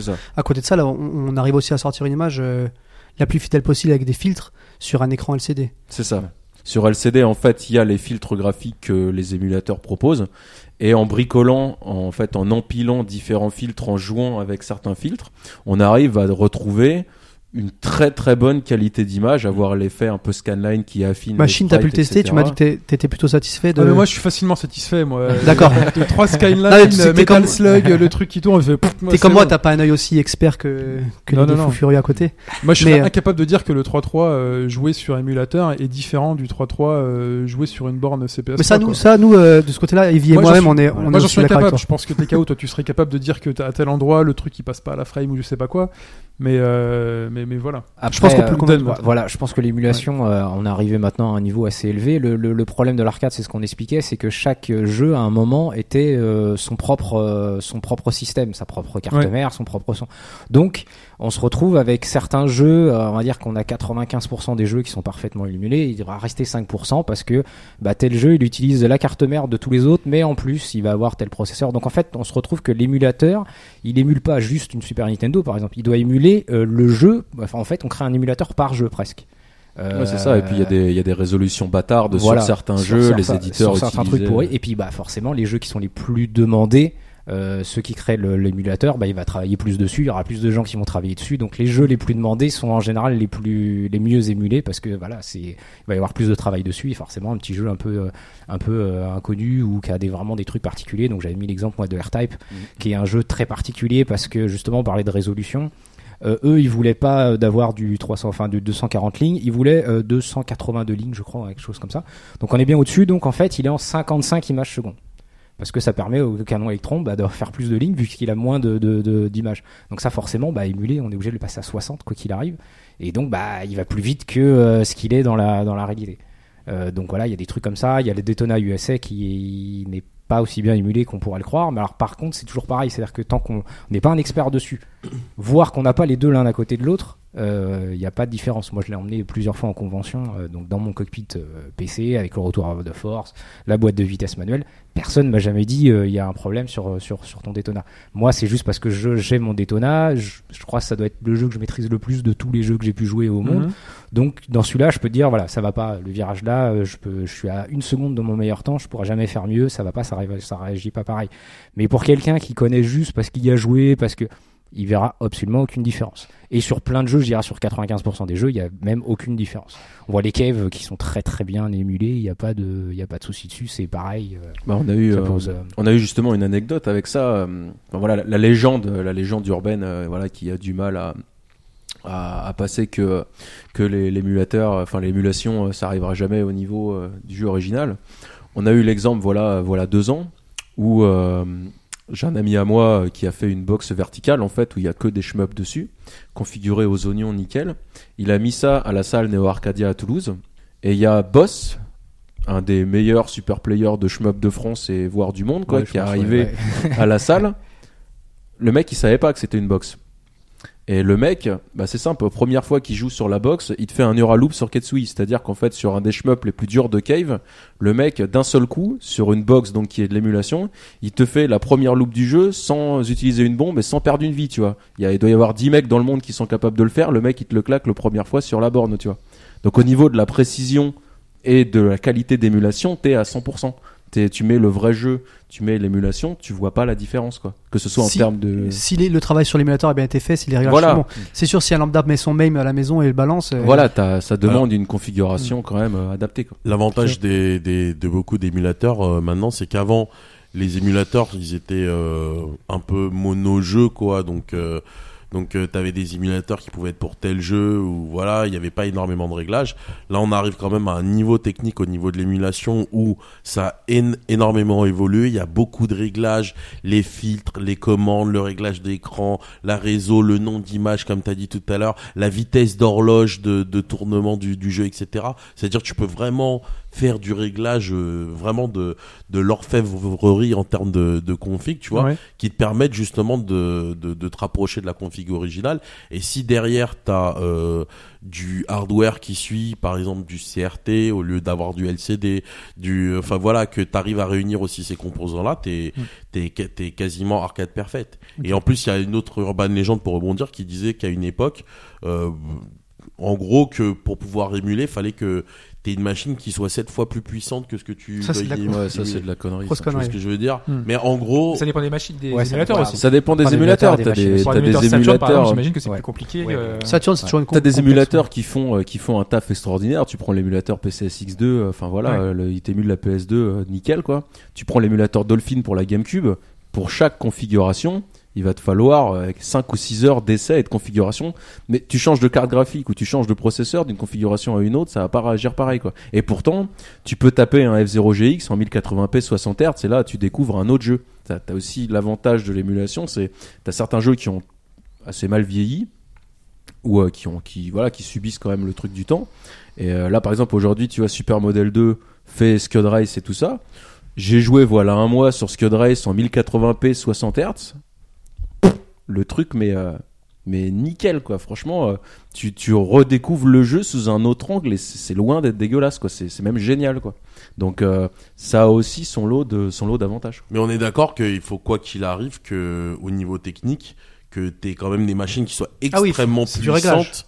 Euh, ensuite peut-être en termes de quantification de, de la puissance, euh, voilà, il n'y a pas de truc précis, mais t'es quand même d'avoir quelque chose de très puissant pour arriver à retranscrire le. Ah oui, pour de la 3D, ouais. Après, pour de la 2D, euh, pour de la 2D, tout ce qui est jeu 2D, par exemple, une, une box 15 kHz, que ce soit pour faire tourner euh, First Strike, euh, 2X, euh, Metal Slug, euh, KOF 98, euh, tous les jeux, euh, tous les jeux 15. Quasiment tous les jeux 15, excepté Ouais. certains caves qui Ouais, les caves, demandent euh, énormément, bah, les, les 5% que tu as cités tout à l'heure, quoi, tout simplement. Euh, il vous suffit d'avoir un PC de récupération d'un bureau, euh, voilà, un Pentium D, un Core de Duo, euh, 512 de RAM, euh, une carte graphique à Une 10 merde, balles quoi. sur le bon coin, voilà, à largement. 100 balles. Un. PC de merde, tu peux avoir dans un PC de merde, tu peux avoir l'équivalent de je sais pas combien de milliers d'euros de jeux qui tournent de la même façon que le jeu original, quoi. Alors, Parlons-en, justement, tu dis plusieurs milliers d'euros de jeu, mais là on est quand même au-delà du légal sur Ouais. de l'émulation. Voilà. Après, Attends, je voulais euh, dire un truc pour, ouais. pour Mika qui a pas pu venir parce qu'il y tient beaucoup. Oui. En dehors du pixel perfect, je mets un peu au-dessus. Pour les jeux 3D, il aime bien rappeler que par l'émulation, on peut quand même largement améliorer euh, la Ouais, qualité du rendu visuel. Je Ouais. tu comme, parlais tout à euh, l'heure. comme Oui. F0, Oui, ce que tu parlais comme euh, Scud et tout ça, on Ouais. peut avoir une réelle plus-value à émuler. Euh, ça marche surtout sur la 3D. là, les- Voilà, les surtout, trucs, on le surtout voit pour la surtout 3D. sur la exactement. 3D. Mais en 3D, on peut arriver à des résultats qui sont limite supérieurs, euh, enfin, en termes d'affichage, qui sont vraiment mais qui très plus, convaincants. Plus qu'arcade perfect, ça veut dire. Ouais, alors, bah, Ah. Ouais, je sais pas. Après, tu vois, mais c'est justement un des, des, des de, de mes de, de, de, de ma tristesse sur Daytona parce que le, le gros avantage c'est que tu peux faire tourner en Daytona en 16 neuvième Et en HD. et en HD. Mais vraiment, ce 9 il est pas, il est pas écrasé ou. euh, Ouais, c'est et donc- pas. euh, Donc voilà, donc je m'étais, à un moment, je m'étais dit, ça marche bien, euh, je m'aborde, peut-être que je peux bidouiller quelque chose pour, mais bon, là, c'est sur ce point-là, celui-là est pas très bien. euh, Par contre, voilà, je reprends le- l'exemple. Moi, Scaled Rise, je l'ai pas euh, chez moi. Bon, bah, l'émulation de Scaled Rise, euh, pour moi, elle me paraît parfaite. Voilà. Donc il y a, il y a des fois aussi, après, faut savoir, il y a un niveau où euh, on peut pas forcément toujours, euh, toujours comparer. ouais, c'est sûr. Donc au-delà de la légalité, mais dans une. alors, quand même, oui, par rapport à la question de la légalité, c'est pas Oui. tellement. Enfin, il y a, il y a un truc euh, moi qui me qui me chiffonne dans tout ça, c'est que c'est un peu la, la même chose que le piratage. Oui, c'est que on a des des machines qui vont avoir euh, 1000 jeux, 3000 jeux, 7000 jeux.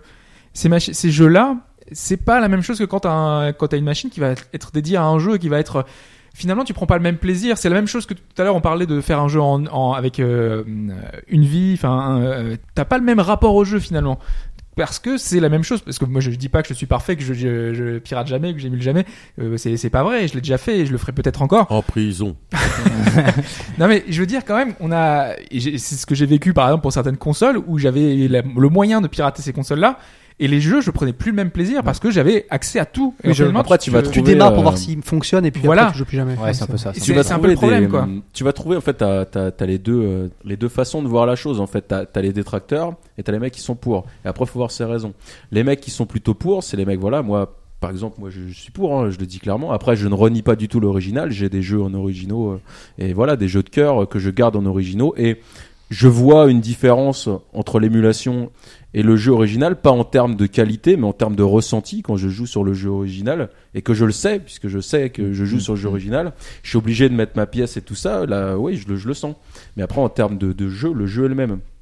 Mais après, voilà, t'as t'as le bah t'as le problème du coût. Un jeu d'arcade, euh, voilà, tu prends un Dodonpachi, euh, voilà, c'est 400 balles quoi. 400 Et le- balles. Et le, jeu. coup, et il faut les trouver les jeux aussi. et il faut le C'est trouver la différence déjà. avec ta console Déjà. piratée, c'est que là les jeux faut les trouver quoi. Donc sur sur un PC, tu vas avoir je sais pas combien de milliers de jeux euh, en conditions originales pour pour un PC à 100 balles que tu auras trouvé ou même pas tu auras trouvé dans une déchetterie qui fonctionnera quoi. Et tu, pourras jouer à des jeux euh, que tu trouverais nulle part, euh, que tu trouves que t'arriveras pas à Bah, trouver quoi. en tu hardware. pourrais trouver mais si tu mettais le prix Bah, c'est c'est ça, le ça, truc, mais- c'est- ça devient un jeu inaccessible Et encore, et mais encore. ça. fait partie du charme du jeu en même temps, tu vois, de se dire que c'est des titres là que tu pourrais jouer seulement si dans Oui, ça- telle- non, telle ça- ça se condition, défend, euh, mais après, ça revient, ça revient aux mêmes choses que ceux qui collectionnent euh, sur les consoles ou le- Mhm. les jeux vidéo. Je veux dire, après, euh, moi personnellement, euh, j'aime avoir le jeu, la cartouche, et je j'y joue pas en émulateur. Ou alors, ça arriver justement de découvrir des jeux, et me dire tiens, il y a des jeux que je connais pas, je vais tester 5 minutes, voir est-ce que c'est bien. Mais je sais que bon, Machine, t'as pu tester à la maison. j'avais j'avais un hyperspin aussi. Ça, je le mets que quand il y a des gens. Parce que je sais qu'ils vont vouloir rester 5 minutes sur un jeu et après ils vont vouloir ah, tiens t'as autre chose ou Mais donc je vais exemple, pas je vais pas pouvoir changer quand je suis les- allé chez toi les par exemple, que j'ai vu la borne, que j'ai vu tous les jeux, bah finalement j'ai joué à rien. Oui, mais j'ai voilà. pas joué du tout voilà. en fait. Et ben moi, par Alors que exemple, j'aurais je- joué sur je- une borne avec un vrai. Je ne l'utilise pas euh, directement parce que je sais que je n'arriverai pas à me retenir. C'est-à-dire que je vais jouer 5 minutes à un jeu, je vais me dire ah bah tiens, je vais essayer un autre Ouais, tiens, je vais essayer un autre truc. avoir, quoi, Donc je préfère de voilà, je préfère ne, maintenir sur les ne- jeux, ne quoi. pas le faire. Euh, mais après, je- c'est vrai que ça a des avantages sur l'arcade, je trouve. Par rapport aux consoles, c'est surtout, euh, on en parlait, c'est quand même euh, les bornes, c'est pas une console, tu changes pas le jeu toutes les 10 secondes, et euh, ça peut avoir un, un- un avantage dans ce cas-là. Ça m'arrive, par exemple, de le lancer en ému parce que euh, bah, mon PC il est encore branché de l'an de la dernière fois que je l'ai utilisé. Bah, je me mets le jeu que j'ai moi, mais je me le mets en ému parce que comme ça, ça m'évite de tout redébrancher. Et ça, de, ça- de- Non, mais quelque part aussi, on, on revient un petit peu euh, au début de ce podcast. C'est le plaisir qu'on trouve à Voilà, jouer. c'est ça. Ouais, et voilà. parfois, il y a des gens, on trouve plus de plaisir à le jouer en arcade Mm. que d'y jouer à la maison. C'est-à-dire qu'on, c'est l'ambiance. Mm. C'est-à-dire, euh, comme t'as dit, il y a plein de jeux, t'es là, euh, il y a trop de choix, ça tue le choix, etc. Tu vois. Donc, à un moment donné, bah, parfois, ce jeu-là où tu pourrais l'avoir en 5000 exemplaires, bah, parfois, tu vas peut-être prendre plus de plaisir parce que tu vas être en vacances, tu vas être dans un petit coin paumé, etc. et tout. Tu vas voir la borne, tu vas voir le jeu, tu vas te dire, tiens, je vais mettre ma pièce, et là, tu vas kiffer, tu vas te faire un délire parce que justement, bah, t'es pas chez toi, t'es dans un endroit neutre, t'es dans, t'es dans l'esprit du, du jeu de la, d'arcade. Donc, euh, de toute voilà. façon, tu auras beau avoir, tu vois, tu vois par exemple sur sur la box, je sais pas sur sur sur sur une box 15, je sais pas, moi j'ai mis 2000 jeux. Sur les 2000 jeux, euh, je joue à, allez, à 10 grand maximum régulièrement. C'est les jeux qui reviennent tout le temps. First Strike, 2X, Metal Slug, euh, Windjammer, euh, euh, Neo Turf Master, NBA Jam, voilà, les, les 10 ils sont faits. Après les autres, Les autres, c'est du bonus. Les autres, en fait, quand j'ai envie d'essayer quelque chose, j'ai juste à chercher, je peux essayer. Après, j'ai l'intelligence aussi de pas l'essayer juste 5 minutes. Je reste. euh, Puis voilà, ça me permet de découvrir d'autres jeux. Mais clairement, Mais quand moi, t'es sur une box, tu joues qu'à 10 jeux. J'ai vraiment l'impression que les jeunes joueurs aujourd'hui se disent bah, j'ai envie de tester tout et tu Ouais. vois ils, ils achètent un peu la solution toute faite Ouais, mais ils profitent Et, de euh, rien, au final. ils achètent- ça, ça, ça, c'est ils se procurent un peu le ça, c'est truc. c'est clairement C'est une discipline. J'ai l'impression que c'est vachement avoir, euh, néfaste. Je suis pas sûr que ce soit dû au matériel. Je crois que c'est dû au matériel. C'est dû à c'est la. sur les matériels. Non, c'est l'air, dû à l'air. c'est dû à l'air. Bah, je vais toujours reprendre l'exemple de mon Société fils. de mais, euh, consommation. Mais voilà, mon fils, si je lui mets un jeu sur la borne directement, il va jouer euh, 10 minutes, il va me dire, t'as quoi d'autre? Est-ce que sur Même- la console, il fait Même pas si pareil ça met... Ah bah oui, sur les consoles surtout, Voilà. c'est c'est pareil. Donc je pense que génération, Et, euh, mais c'est vrai qu'il y a aussi le, le côté, euh, bah là c'est plus pour les vieux cons, hein, mais euh, quand tu te rachètes euh, par contre en arcade la vraie euh, PCB d'un jeu euh, qui t'a été mythique euh, pour toi, euh, bah là de toute façon t'es au-dessus de n'importe quel On est d'accord que là, sur les, trucs d'arcade pur, hein, trucs d'arcade pur, on est quand même sur un, un- dans une zone un peu grise. C'est-à-dire que c'est un marché qui n'a jamais existé pour les particuliers. Non. On est que sur de la récup, Ouais. d'accord? Et on est que sur de la spéculation. Ouais, mais alors faut, faut quand même, faut quand même. C'est vrai qu'on n'a pas parlé de prix. Alors euh, oui, on a parlé des prix des jeux dire qui coûtent très cher, etc. Aujourd'hui, il Mais y a des jeux qui sortent, qui sortent sur console, un Metal Slug par exemple, mais comme je disais, un Metal Slug, euh, la version avec Insert Coins, euh, qui te permet de, en plus si t'as la machine chez toi, ah qui bah, ne c'est- marche que c'est- quand tu mets des C'est pièces. 40-50 euros. Donc pour moi, ça me paraît pas non plus euh, Bon, il y en a d'autres. inaccessible. Bon, d'accord, y Non, mais voilà. d'autres. Non, mais il y en a d'autres des je jeux qui n'existent qu'en version je pense qu'on est- qui on sont est- jamais sortis du, du monde de l'arcade. Non, mais je suis d'accord. Après, on est dans le même problème que sur les, les, les consoles. Je veux dire, tu vas avoir des jeux Super Nintendo qui vont te coûter euh, 200, 300 euros parce qu'ils sont très rares. Mais t'en as combien d'autres que tu pourrais jouer, que tu pourrais Hmm. acheter? C'est des fois, c'est aussi la facilité de se dire toujours, euh, voilà, c'est qu'une question de prix. Après, je peux le comprendre. T'as des certains jeux que tu pourras pas. C'est c'est un, mix entre les deux. De toute J'ai l'impression euh, que oh, oh, un jeu Super Nintendo ou autre qui sont développés pour des consoles, euh, je suis ok, le, c'est un logiciel qui a été codé. J'ai l'impression que là, quand vous me décrivez les jeux d'arcade qui sont sur des cartes spécifiques avec un processeur particulier et tout, j'ai l'impression que au, au, au- au-delà de, enfin à l'extérieur de cette cartouche, j'ai l'impression que le jeu n'existe plus. Non mais remettons quand même les choses Ouais. au clair. Le c'était aussi fait clairement pour euh, décourager n'importe qui de le but de- d'un jeu arcade, c'était pas que ce soit à la maison. C'est ça. C'est c'est dire Ouais, que c'est ça. le truc c'est un petit peu comme euh, le spectacle, le showdown, tu vois pas ce qui se passe derrière et derrière c'est très très compliqué. Comme on a pu l'aborder dans dans ce podcast, euh, au niveau hardware, au niveau technique, au niveau compatibilité, au niveau coût, au niveau truc, c'est c'est une tannée. Ça veut dire que euh, ceux qui s'intéressent à l'arcade à proprement Mm. parler, c'est des des des tarés. normes, Tu vois ce que je veux dire? C'est des c'est des vrais des vrais euh, des vrais aficionados du truc. Ça veut dire que c'est pas le kidam de base. Il va arriver, euh, voilà. Donc ensuite c'est clair que euh, au-delà du prix, au-delà de tout ça, c'est comme comme je disais tout à l'heure, c'est qu'est-ce qu'on recherche au niveau de l'arcade? Ça veut dire est-ce qu'on veut jouer juste dans des conditions d'arcade et avoir quelques jeux arcade, voilà comme ça vite fait? Ça serait peut-être une partie de la population qui va plutôt être une euh, population néophyte et qui va vouloir juste tester comme ça. Donc là, euh, pas forcément besoin de se prendre la tête à investir dans une borne, euh, une vraie borne avec Mhm. le vrai système, etc. Ou soit t'es plutôt, tu fais partie d'une population plutôt euh, nostalgique, rétro, etc., qui a un petit, un petit vécu, qui a kiffé d'avoir euh, telle cartouche parce que comme euh, tu l'as dit tout à l'heure, Dom, bah, ça correspond à une époque, à un truc. Donc euh, voilà, le mec il kiffe, tu vois, avoir euh, son. Là, tu vois, par exemple récemment, l'un de mes meilleurs potes, euh, SNK, à qui je fais un bisou à travers ce podcast, on lui a fait son anniversaire. Il était super content parce qu'il avait une euh, une PC Engine euh, Duo R. Oh, tu vois ce que je veux dire Beau cadeau. voilà, Ouais. tu vois, euh, il était super content parce qu'il a eu, parce qu'on lui a offert un Mario Kart Jap euh, dans la boîte euh, à la verticale, euh, nickel. Il était super content parce qu'il avait eu un super sidekick euh, de AES. Il y a eu beaucoup de cadeaux à cet anniversaire. Ça a Ouais, de la chance. Il est, il est beaucoup ouais, aimé à ouais, son ouais, cas, tu vois ce que je veux dire. Mais et, On va et- en contact en et, vrai. et il kiffait, il kiffait sa race. Ça veut dire il était content parce que c'est un- tu, tu vas dans sa game room, c'est un gros collectionneur de ouf. Euh, quand il te parle des, bah tu vois, il s'appelle SNK.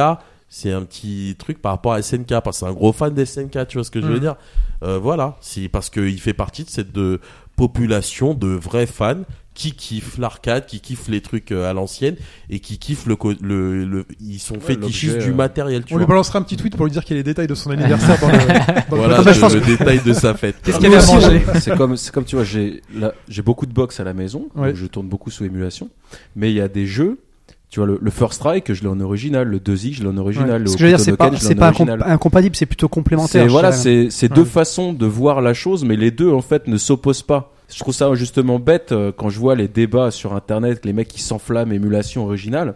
C'est chacun voit le plaisir là où il veut. Techniquement, on peut dire aujourd'hui que c'est la même chose. Après, en termes de ressenti, c'est à la personne de savoir ce qu'il veut. Oui, euh, jouer à First Strike sur box, c'est super.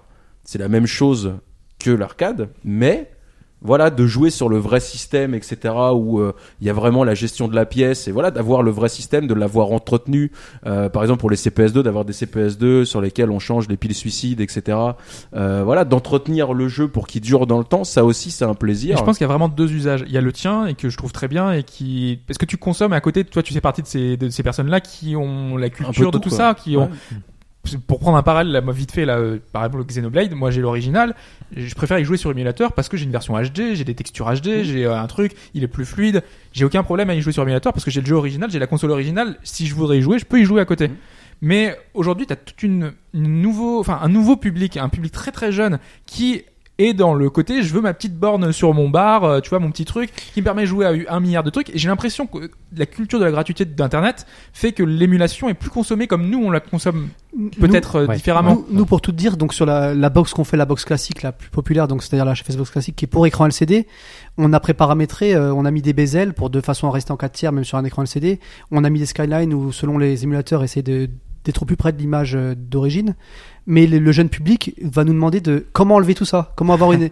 je veux je veux une image en plein écran. Bon, on leur explique, mais ton image va être déformée, mais ils s'en fichent, ils veulent effectivement l'image. euh. Non, on mais- ça après, bon, on peut on peut pas les juger vraiment. Je Ouais. veux dire, euh, tu chacun. parlé du jeune public, mais il y a aussi le vieux public qui est néophyte. C'est-à-dire, il y a des mecs. Oui, je dis jeune, je sais même pas Ouais, ils ont. hein. Je dis jeune. non, non, non, mais il y a effectivement, il y a des jeunes, ils débarquent. euh, la- L'arcade, c'est quoi Final Fight, c'est quoi ce jeu pourri Mais c'est peut-être jeune dans le sens euh, jeune dans le monde du jeu vidéo quoi. Et et t'en as qui sont des néophytes, des anciens. Ils ont vécu euh, l'arcade, mais ça reste quand même des néophytes. C'est-à-dire, euh, ils sont nostalgiques d'une époque. Ils ont justement envie d'avoir une box avec tous les jeux euh, où ils ont pas pu jouer, etc. Mais ils y connaissent pas plus que que des vrais mecs qui sont dedans et qui sont vraiment fans. Tu Voilà, c'est pas des, des vrais passionnés, c'est un divertissement comme Voilà. ça, C'est un- en fait. oui, mais en fait, si tu veux, ils sont, c'est pas des passionnés, Mais suffisamment quand même pour vouloir un maison. suffisamment une culture pour, à la différence Voilà, ça- peut-être d'un public récent, de se rappeler que Final Fight, c'était quand même euh, le summum de l'époque. Ça peut Ouais, être voilà. une porte d'entrée justement de cette culture aussi. euh, je veux dire, on- Et puis après, peut-être que ça justement, ça amène à se rechercher. Est-ce que bah, je voudrais la vraie borne avec le vrai jeu Voilà. parce que si Oui, voilà. Maintenant, ensuite,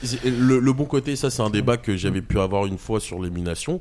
C'est que effectivement, c'est pas, c'est pas, euh, c'est pas des mondes qui sont en opposition. Ça peut te permettre, par exemple, de préserver un jeu. Ça veut dire que, par exemple, t'as un collectionneur, t'es un passionné, mais tu sais que d'utiliser tel jeu, tu prends des risques entre guillemets pour euh, le, le, le, ça, le jeu, il peut se, se, voilà, il peut se, il peut périr.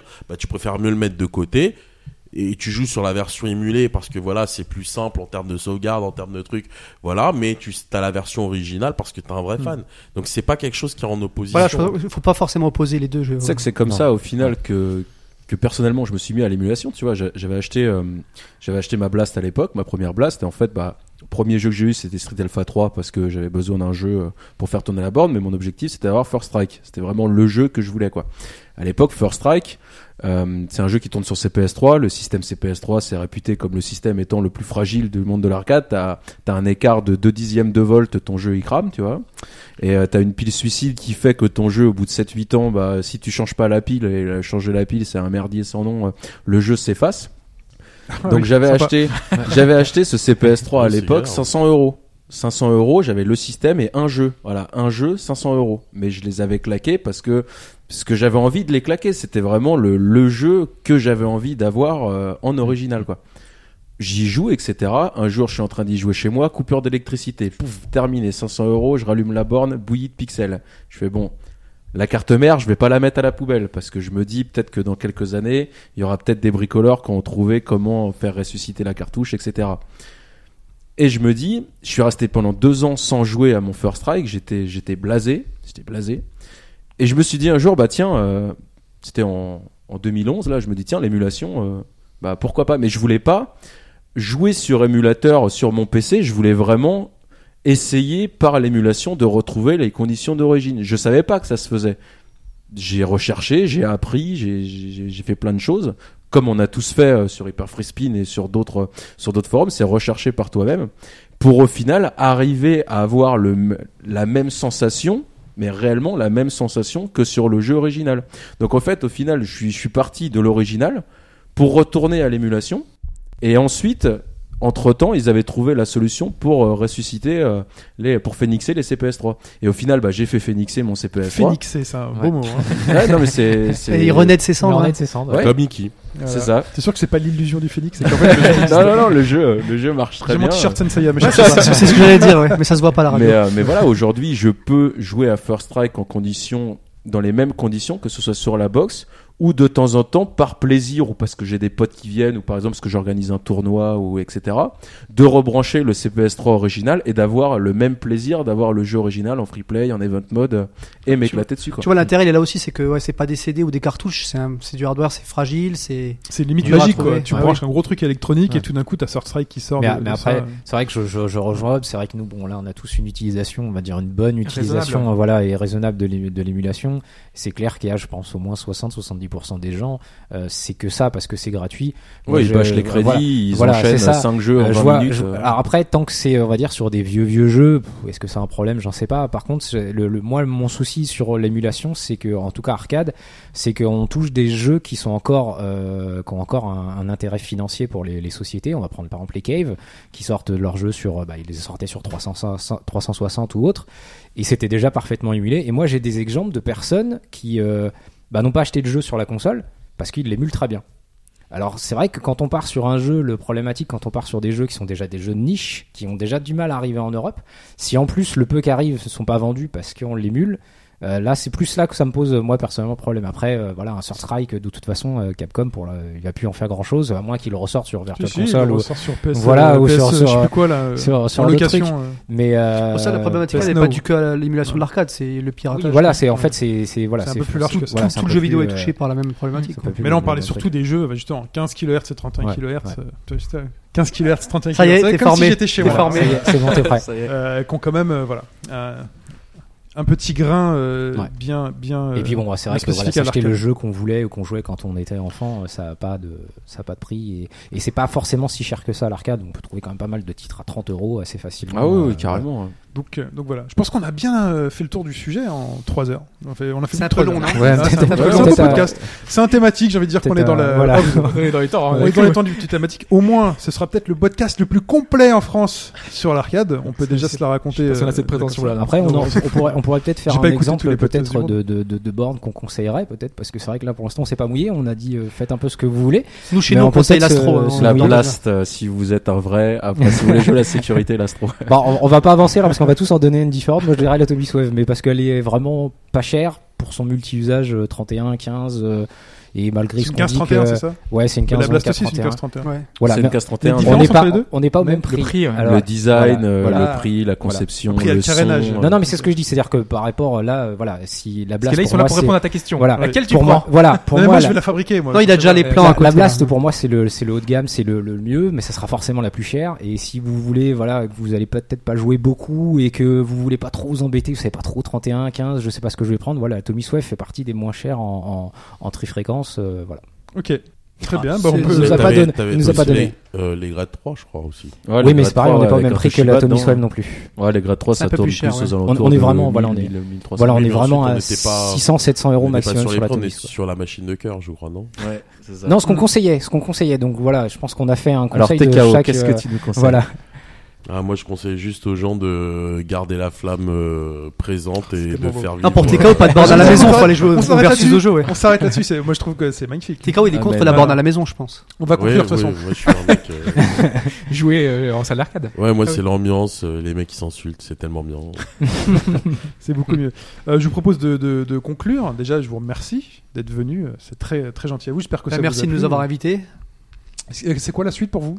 Pour nous, ben, la suite, là, on sort des systèmes sur la. Donc, la HFS Box, c'est la HFS Box qui a tous les systèmes complets. Là, on va sortir l'Amiga et euh, la NES bientôt. Et sinon, il y a la, la HFS Box spécifique justement pour les écrans 15K qui est en bêta chez nous, qu'on a. On a Presque travaillé finalisé. dessus depuis, ça fait 4 mois qu'on travaille dessus en fonction, bah, au niveau du choix des jeux, du paramétrage, de la bêta test, de, de tout, quoi. Et normalement, elle devrait sortir avant Noël. Donc, c'est une box qui est, euh, qui est conçue dans l'optique d'être mis euh, sur un CRT dans une borne euh, en 15 kg quoi. Donc euh, tous les thèmes, euh, toute l'interface remis en 4 tiers pour que ça s'adapte correctement, euh, adapter les bonnes modelines, enfin les bonnes résolutions en fonction de chaque jeu, etc. Donc euh, donc ça doit sortir avant Noël ouais normalement. Et sinon, notre projet, le projet plus fun, parce que tout ce qu'on fait là, c'est pour se permettre de faire ça, c'est le rasso qu'on fera au mois de juin prochain. Bah avant avant déjà on a sûrement le Stunfest auquel ah bon, on sera. Bah, on croise. ouais, enfin, quasiment. C'est quasiment sûr qu'on sera au quasiment Stunfest, sûr qu'on sera au Stunfest. D'ailleurs, euh, on va négocier avec. euh, Enfin, c'est lui qui va négocier pour que euh, non, pour que ouais, pour que pour que le tournoi First Strike, euh, malheureusement là depuis euh, depuis quelques années, le tournoi First Strike, il se fait euh, il se fait pas sur borne, alors que pourtant c'est un jeu qui qui mérite largement de de pouvoir être pratiqué sur borne. Donc euh, bah on va essayer de euh, on va essayer ensemble de euh, Ouais, c'est c'est fin mai, c'est ça le Stunfest. de Ouais. faire de faire le tournoi Et dans, First dans la foulée, nous, borne, normalement, euh, bon, on peut le dire là, euh, on l'a pas encore révélé sur le forum, mais c'est le week-end du 10, 11, 12 juin, je crois, Ouais. si je me trompe pas. Mm. On fera notre assaut à nous qui est dans le coin de Virzon. Donc, Donc, cette fois, on va essayer d'être au année, moins, euh, au moins 120 personnes. Ouais, on va essayer au moins d'être 120, 130. Vous pouvez euh, compter sur moi, mecs. Moi, je serai là. Matelas Ah, gonflable, ouais, euh, j'essaierai c'est d'être vrai, sans déconner. Je serai là. On aura, euh, je me suis engagé sur le podcast 167. on Il y aura, euh, il y aura une bonne, pour moi 25 bornes, 25, 30 Bah, bornes. l'objectif qu'on l'objectif qu'on se donne, c'est l'année dernière, on était à 12. Moi, j'en avais ramené 10 et euh, on avait réussi à en avoir euh, deux. Là, nous, on investit, pour- Maintenant, on a des euh, bornes à la sauce maintenant qu'on a investi des On bornes. a on a on a une borne à la sauce. Euh, J'ai euh, j'ai contacté quelques personnes et cette année, on espère, on, la salle est largement assez grande pour ça et on espère avoir au moins ouais 25-30 bornes pour euh, le temps d'un week-end recréer. euh, Et à côté de ça, il y a des Dreamcast, une- des Neo Geo, et voilà des faut, euh, PVM, des, des écrans LCD, un petit peu de tout euh, et bah des barbecues. euh, Barbecue, euh, comme, euh, bière avec modération, euh, Moi, je viens que pour les merguez. ah Il bah y oui. aura- euh, Ah oui, Alors, non, il y mais il y, a- il y a merguez, il y a tout ce que tu veux. hein. Mais Ah, voilà, dans recréer en gros une espèce pendant pendant un week-end, un week-end hors du temps quoi, famille et famille. Nous, on l'a fait pour se faire plaisir au départ, et puis c'était tellement énorme qu'on on attend plus que ça. C'est sur deux jours. hein. Sur trois jours, Vendredi, on dort samedi, sur place, euh, c'est enfin si vous voulez vous prenez un hôtel, pas de souci, on vous force pas. Mais euh, ouais, c'est grosse ambiance, euh, c'est c'est c'est que de l'amour, c'est c'est une communauté l'arcade, Bah, franchement, ouais, c'était. euh, Quand on parlait de d'entraide. C'est vrai que non mais l'arcade c'est des c'est des gens que tu t'as jamais vu, tu te fais des câlins, c'est super ambiance, c'est C'est impressionnant faut justement faut le vivre pour le croire. C'est un monde où en fait la première fois qu'on l'a fait, on connaissait même pas un quart des personnes qui sont venues. On les connaissait sur le forum ou sur d'autres forums, on les connaissait de pseudo. Mais il a fallu se retrouver pendant un week-end pour que tout le monde rigole ensemble. Au final, voilà, le samedi soir à 6 heures, c'était euh, c'était euh, 20 chaises euh, devant la salle euh, autour du barbecue en train de discuter, de blaguer, euh, de taunter, de machin. final, Ça se un- réglait sur les bornes et tout, mais c'était T'as un c'était biker qui arrive quoi. et qui dose un, mec à casquette euh, Windjammer, ils vont se faire des câlins, rigoler comme des fous. C'est c'est hors du temps, c'est Oui, c'est C'est ce qui nous réunit, culture, hein. C'est Ok. c'est quelque chose de C'est vrai qu'on n'a pas parlé de Windjammer, enfin pas assez peut-être. Ah Ah, oui, voilà, Windjammer, c'est le jeu. euh, C'est essentiel. Moi j'ai un petit G Scott. Hein. Euh, donc ça c'est Hyper Free Spin, votre actualité. Donc vous avez hyperfreespin.fr, c'est ça C'est ça, hyperfreespin.fr. Euh, vous pouvez vous inscrire. À l'inscription, vous pouvez télécharger la box de base. C'est la, la- une box pour tester. Et euh, puis venez, euh, venez discuter. euh, Vous Après ça, ça parle aussi pour beaucoup dans le forum de justement de bornes et euh, Borne brico- bricolage. bah, bricolage pour faire soi-même sa borne, bricolage pour retaper, son, retaper son astro ou autre. Il y a tout ce qu'il faut. Il y a tout ce pas mal, il y a pas mal de, de débrouillardises et de, de tutos. Parce On a- bah, le- d'ailleurs, le forum. Mais J'en a profite parce qu'il a fait pas mal de bisous, euh, l'ami TKO. Ouais, on va faire un bisou Oui. à toute notre équipe. On a des modos, des. Ouais, Mika, pas- gros bisous. Je sais pas comment ça dire tous les noms. Ouais, ils- sont. On a une super équipe. on est une quinzaine. plus des super membres. euh, bon, je vais pas développer, mais on a des, un rang de super membres, une 300, 400 mecs, je sais même plus combien ils sont. Mm, Voilà, une super, euh, une super Très bien. communauté. Bah, merci à vous en tout cas d'être venu. Takao des projets? Toujours Bah, versus dojo? Projet c'est de toujours exister. Ouais, bon courage. C'est un projet qui est dur en ces temps de crise. Mm. Donc Ça, ça vous euh, touche là euh, du coup en ce moment avec euh, tous les trucs euh, parce que c'est j'imagine. Bah oui, nous il faut savoir que on avait euh, on avait commencé à faire des nocturnes, comme par hasard, euh, bah voilà, c'est tombé euh, c'est tombé maintenant. Donc nous ensuite on privilégie quand même. euh, Parce que tu vas à la République, hein, rappelle, parce que les attentats Ouais, qui ont lieu c'est ça. sont, sont Oui, en fait, euh, le Versus Dojo est, est euh, sur Boulevard République, dans le quartier euh, du jeu vidéo, Boulevard dans le magasin Square Games, etc. Donc on est juste à côté du, euh, du lieu où s'est passé le drame. Donc euh, encore euh, une pensée pour toutes les personnes qui malheureusement ont perdu quelqu'un. En tout cas, nous on pense vraiment à la sécurité de nos joueurs. Donc pour l'instant, on a préféré suspendre cela étant donné qu'on est un petit peu en état de crise. Mais sinon, on, reprend petit à petit la vie comme elle était, puisqu'il faut, faut pas que ça s'arrête non plus. Et nous, moi, je suis plus un mec de de, de l'arcade, de l'ambiance à l'ancienne, euh, d'être dans un endroit, de de voir les gens comme comme t'as pu le voir Chine sur notre Twitter. euh, Il y a un des membres de la salle, c'est son anniversaire, on lui fait sa fête en live, tu vois. Il y a, C'est- bah, c'est un quand petit on lui fait sa fête, c'est c'est- gâteau, hein. c'est gâteau et euh, gâteau et éclair au chocolat. Voilà, mais quoi. pour rejoindre de dose quand même. Les pour potes rejoindre les potes d'Hyper Free Spin, c'est voilà, c'est le fait qu'à un moment donné, il y a quelque chose qui nous rassemble plus que du jeu et C'est voilà, un instant de c'est- vie, quoi, tout simplement. C'est c'est quelque chose de culturel euh, quelque part l'arcade. C'est c'est une époque, il y a ça retranscrit une époque et ça retranscrit un mode de vie aussi, tu vois. Donc c'est quelque chose d'assez fort en, en termes de si on devait faire une analyse sociétale et pousser le truc jusqu'au bout, tu vois ce que je veux dire. Ouais, ça peut Mais, être très euh, émotionnel voilà, comme donc, rencontre. euh, Moi, le seul message que j'aurais à faire passer, c'est euh, bah voilà, de que les mecs continuent à doser, de kiffer plutôt le le offline que le online, tu vois, le fait de se retrouver en vrai, de profiter de ces moments. Bah, les deux sont ensemble. pas normalement pas forcément euh, antinomiques. On peut on peut Bah, jouer, le euh, problème, c'est que quelque part le Tu le, perds le côté le- humain. le pas qu'il y en qui fasse l'autre. le online, ça, a- ça a quand même euh, été développé pour que les mecs ils soient à la maison. c'est un- Il y a un peu un côté individualiste. par exemple, moi, par exemple, pour euh, Soul Calibur, j'avais jamais osé trop. Tu vois, je jouais avec euh, avec des amis ou des trucs comme ça, et puis avec le online, j'ai pu m'affronter des, des meilleurs joueurs. Et après, du coup, je suis allé voir deux trois tournois et j'ai essayé, tu vois, juste pour voir parce que je me suis dit, je me suis amélioré. Je vois contre les meilleurs joueurs en ligne, je commence à faire un truc, et donc peut-être qu'en salle ou peut-être qu'en tournoi, tu vois, ça peut être Oui, mais là, intéressant. là pas obligé de pour- jouer pour gagner. Tu peux. Mais, Ouais, mais, ouais. mais quelque part, t'as quand même fait la démarche d'aller en tournoi, donc dans du offline et de voir en vrai. Tu vois ce que je veux dire le Ouais, Il y a, il y a toujours, euh, si tu veux, ce besoin. Enfin, moi, c'est c'est ce qu'on défend, c'est de faire en sorte de de créer des conditions physiques pour que euh, décloisonner les gens qu'ils soient dans une euh, dans une notion de se voir en vrai, de partager quelque chose en Ouais, live, tu vois. Et c'est c'est ça aussi un petit peu le côté de la culture de l'arcade, c'est que au-delà de parler de matos, euh, d'être dans de l'émulation de l'arcade perfect, etc. C'est une ambiance, tu vois. C'est vraiment ce sentiment de vivre un truc en commun, d'être dans un lieu, euh, de partager quelque chose, tu vois. Et nous, c'est ce qu'on défend avec le versus dojo. Donc, on espère que les gens continueront à, à venir. Et euh, bon, nous, en tout cas. euh, on, avec Hyper Free Spin, euh, on a vraiment envie de faire des, des trucs, euh, comme pour le prochain Stunfest, etc., de, de faire un truc sur 3-3 euh, en mode beau gosse. Voilà. Mm, carrément. Très bien. Bah écoutez, je vous remercie, on se remercie. Merci Hobbs, merci Dom, merci, Merci. moi, merci moi-même. Euh, c'était au bagauche-droite.fr, c'était le 167 thématique sur l'arcade, l'arcade à la maison. On vous fait des bisous et on vous dit à la bisous. semaine prochaine. Bye bye. Salut tout le monde. Salut Ciao. tout le monde.